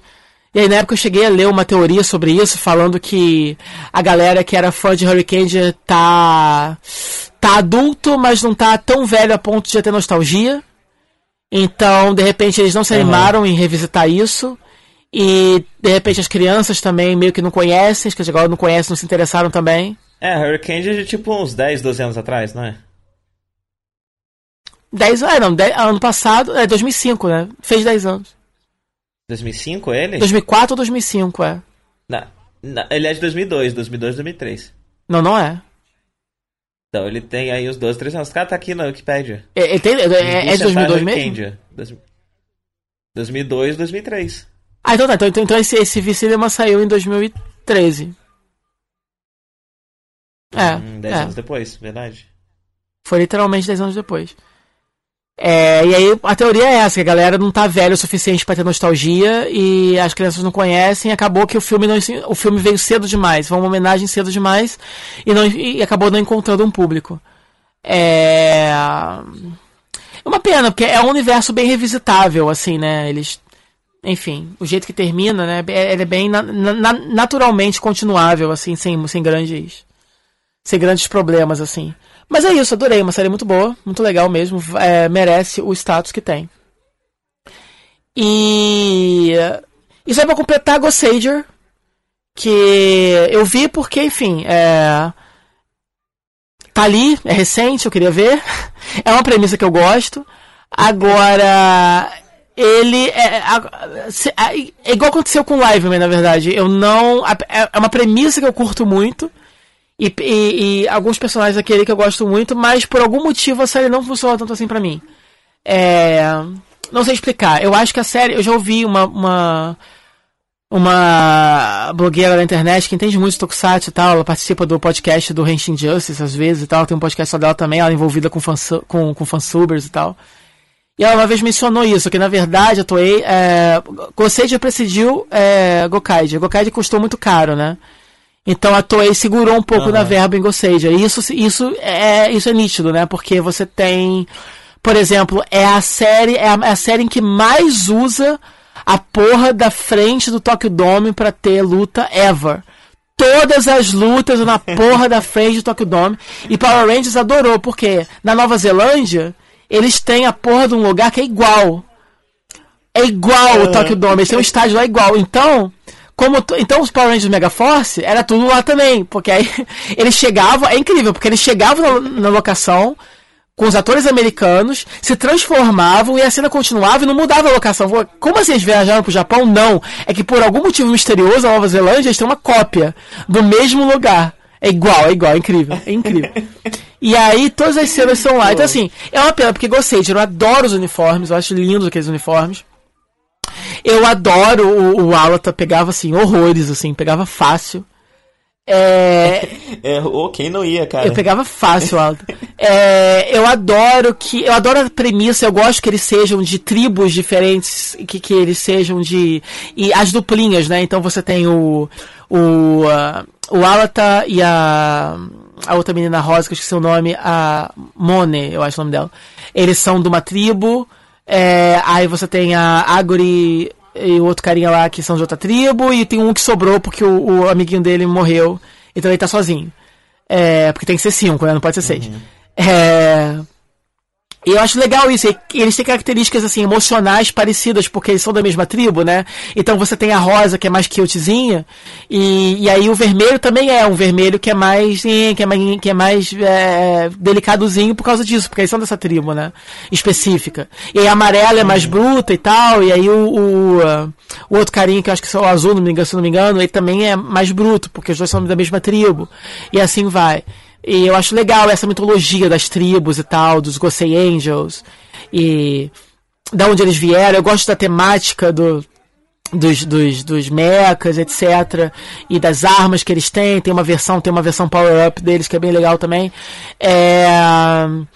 Mas infelizmente, assim, os vilões são todos muito sem graça. Eles enfrentam quatro ameaças. É. Ele muda de vilão. Mas aí que todo, tá. Né? É, eles, enfrentam, eles enfrentam quatro ameaças diferentes. Aí quando você vê, você fica na dúvida. Isso aqui foi por quê? Foi porque não deu certo, eles mudaram? É sempre assim. Bom, não sei.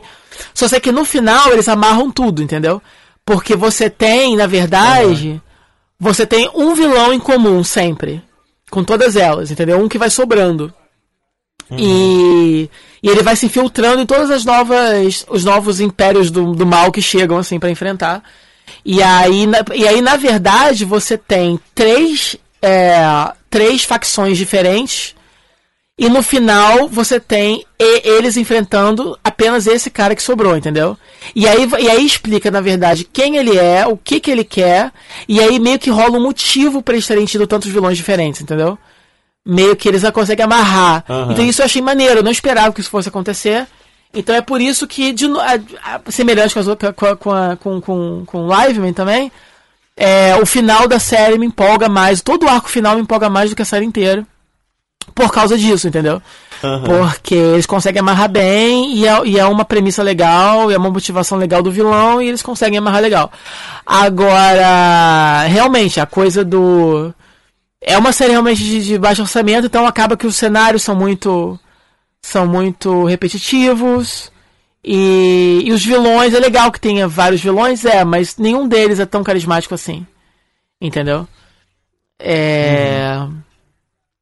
É, mas a trama, a trama, a, a trama deles, a, a, premissa de que eles são, de que eles vieram de outro mundo e estão presos na Terra, porque a torre que leva ao mundo deles foi que foi destruída.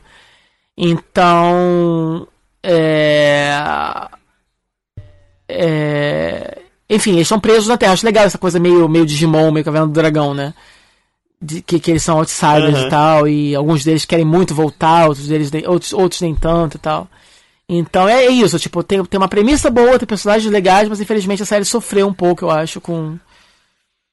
Um pouco com o orçamento e um pouco também com o roteiro mesmo. O roteiro se perde muito algumas vezes. Eu acho que é uma série que merecia mais e tal. E parece que eles não venderam muito não vendeu muito brinquedo, se eu não, não sei se isso é verdade, mas tem o boato que rola é que não vendeu muito brinquedo. Gokaija, é, go, go, go, Gokaija, Go... Seija. E, e talvez seja por Seja. isso que eles empurram tanto. Porque o, é, é, engraçado que eles têm o, o, transformador deles, que é. Esqueci o nome daquilo. É, é, é, é super legal, aquela carinha que eles enfiam uma cara dentro e fecham o bocão dele, né? É, eu acho super legal uhum. aquilo, by the way. Eu super compraria um daquele.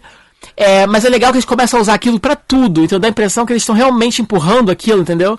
Porque tudo, na, na abertura, eles fazem pose com aquilo e mostram, enxerga aquilo na câmera, e aquilo sai voando e fala e volta pra mão deles, entendeu? E, é- e, e é legal que, que, que a- o encerramento é eles cantando. Só que eles cantam com um brinquedinho Aham. que é assim, é um brinquedinho que eles estão ali desesperados pra poder fazer vender. Você encaixa o seu. É tipo, é tipo um microfonezinho que tem numa ponta um microfone e outra ponta é tipo um tamborzinho que você pode cantar e você pode bater no tamborzinho que faz um, um sonzinho de percussão, entendeu? E você também pode Aham. encaixar outros, outros brinquedos de, Go- de Gossager ali também pra fazer outras coisas e tal, não sei o que. Então, assim, é, é, é um brinquedo que não existe na série. Mas eu acho que as vendas as vendas estavam meio baixas, a gente precisa lucrar. Então eles introduziram um brinquedo no encerramento, que só é usado ali. Ah, porque ele Oi? aparece de repente só no encerramento? Ok? Ele não tá no, desde o começo, no encerramento? Não, não, não, não, lembro, aí tá, não lembro, mas eu acho que não, que não, acho que é de, pouquinho depois que ele é introduzido. Entendeu? Pra poder ver se Aham. alguma coisa começa a vender mais ali. Então, assim, eu não sei se realmente vendeu tão pouco assim, mas eu acho que realmente, pelo que dá pra perceber, eles empurram tanto certos brinquedos, entendeu? Que. Que dá pra ver que realmente eles estavam tentando dar um jeito ali de, de, de, de mover o estoque. É, mas enfim, é isso. Três, três bons tokusatsu por motivos diferentes. Mas assim, o que, dos três, o que eu realmente fiquei pirado foi Hurricane. Hurricane me pirou, assim. Foi o que eu mais assim, achei gostoso de ver. E foi o que eu assisti mais rápido. Ele todo, entendeu? O tanto gostei de quando live, mas eu curti, mas eu demorei um pouco mais, ele arrastou um pouco mais pra mim. É, Hurricane foi assim, foi, foi, foi sussa, assim, foi de, de- foi de vez, foi, foi uma tacada, foi muito legal. Acho que chegamos ao fim É, de mais um Nerd. Né? é, é. E é. Não, não, não fica Não, triste, tô, cara. tô, tô, tô triste não, tô triste que eu tô lembrando que eu vou ter que trabalhar agora. Você quer inventar uns assuntos? A gente pode inventar uns assuntos. Sei lá. Não, eu não quero. Ho- Hoje eu. Eu não quero falar não. mal de ninguém hoje. É. Eu, eu parei de usar shampoo. Eu tô fazendo um bagulho chamado Nopu. Que você não passa química no cabelo. E se lava Aí com o você quê? passa bicarbonato de sódio. Você passa bicarbonato de sódio e você passa vinagre de maçã. Ok. E aí o seu cabelo fica limpo e da hora. E aí você pode fazer uns outros negócios, passar uns azeite, passar um mel. Aí você abre a geladeira, vê o que que tem, né? Dá uma misturada Eca. e passa. Eu vou, fazer, eu vou fazer um creme de linhaça também pra pentear. Procura aí na internet depois no Poo, que ele te dá várias dicas de coisa. Mas é melhor pra cabelo cacheado. Você tem cabelo liso, nem vale a pena não. Cabelo liso continua Aham. usando as químicas mesmo, que foda-se.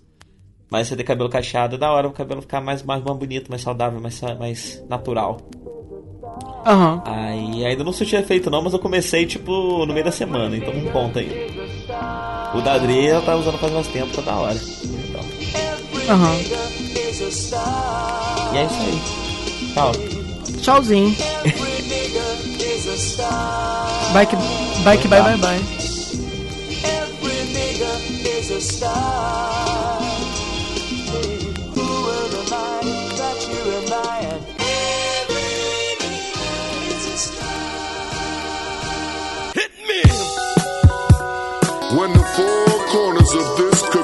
collide, you'll slip through the cracks, hoping that you'll survive.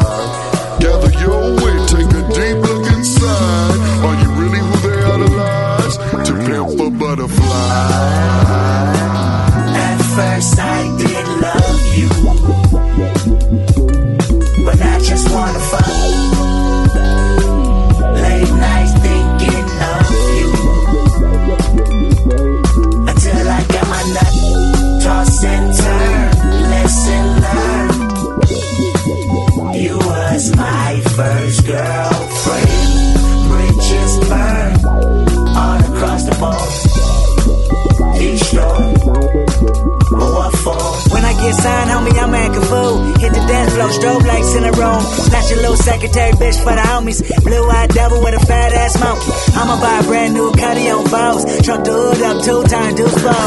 Platinum on everything, platinum on wedding ring. Married to the game and the bad bitch shows. When I get signed, on me, I'ma buy a strap. Straight from the CIA, set it on my lap. A few M16s to the hood. Pass them all out on the block, what's good? I'ma put the cop to spot me by the White House. Republican run up, get socked out. Hit the press with a Cuban link on my neck. Uneducated, but I got a million dollar check like that. We should never cave, we should never cave. Niggas, money go back home, money go back home. We should never cave, we should never cave. Niggas,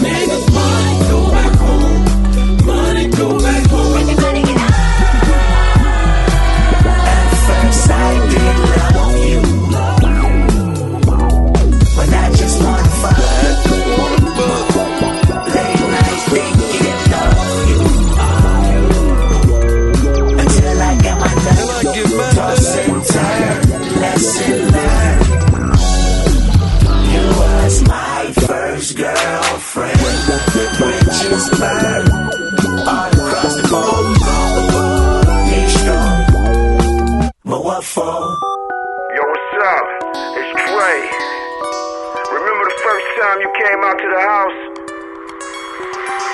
You said you wanted a spot like mine. But remember, anybody can get it. The hard part is keeping it, motherfucker. What you want? You a house, you a car, 40 acres and a mule, a piano, a guitar, anything. Say my name is Uncle Sam on your dog. Motherfucker, you can live at the mall. I know you're kind. That's why I'm kind. Don't have receipts. Oh man, that's fine. Pay later. Wear those gaiters. Cliche and say fuck your haters. I can see the bottle in you. I can see the dollar in you. Little white lies, but there's no white collar in you. But it's whatever though, because I'm still following you. Because you make me live forever, baby. Count it all together, baby. Then hit the register and make me feel better, baby. Your horoscope is a Gemini, two sides. So you better cop everything two times. Two coops, two chains, two C notes. Too much and enough, both we know. Christmas, tell them what's on your wish list. Get it all, you deserve it, Kendrick. And when you hit the White House, do you? But remember, you ain't passed economics in school. And everything you buy, Texas will deny how Wesley sniped your ass before 35. Looking down is quite a. Looking good when you're metaphors, leaving metaphors metaphysically in a state of euphoria. Look both ways before you cross my mind. We should never give, we should never money go back home, money go back home.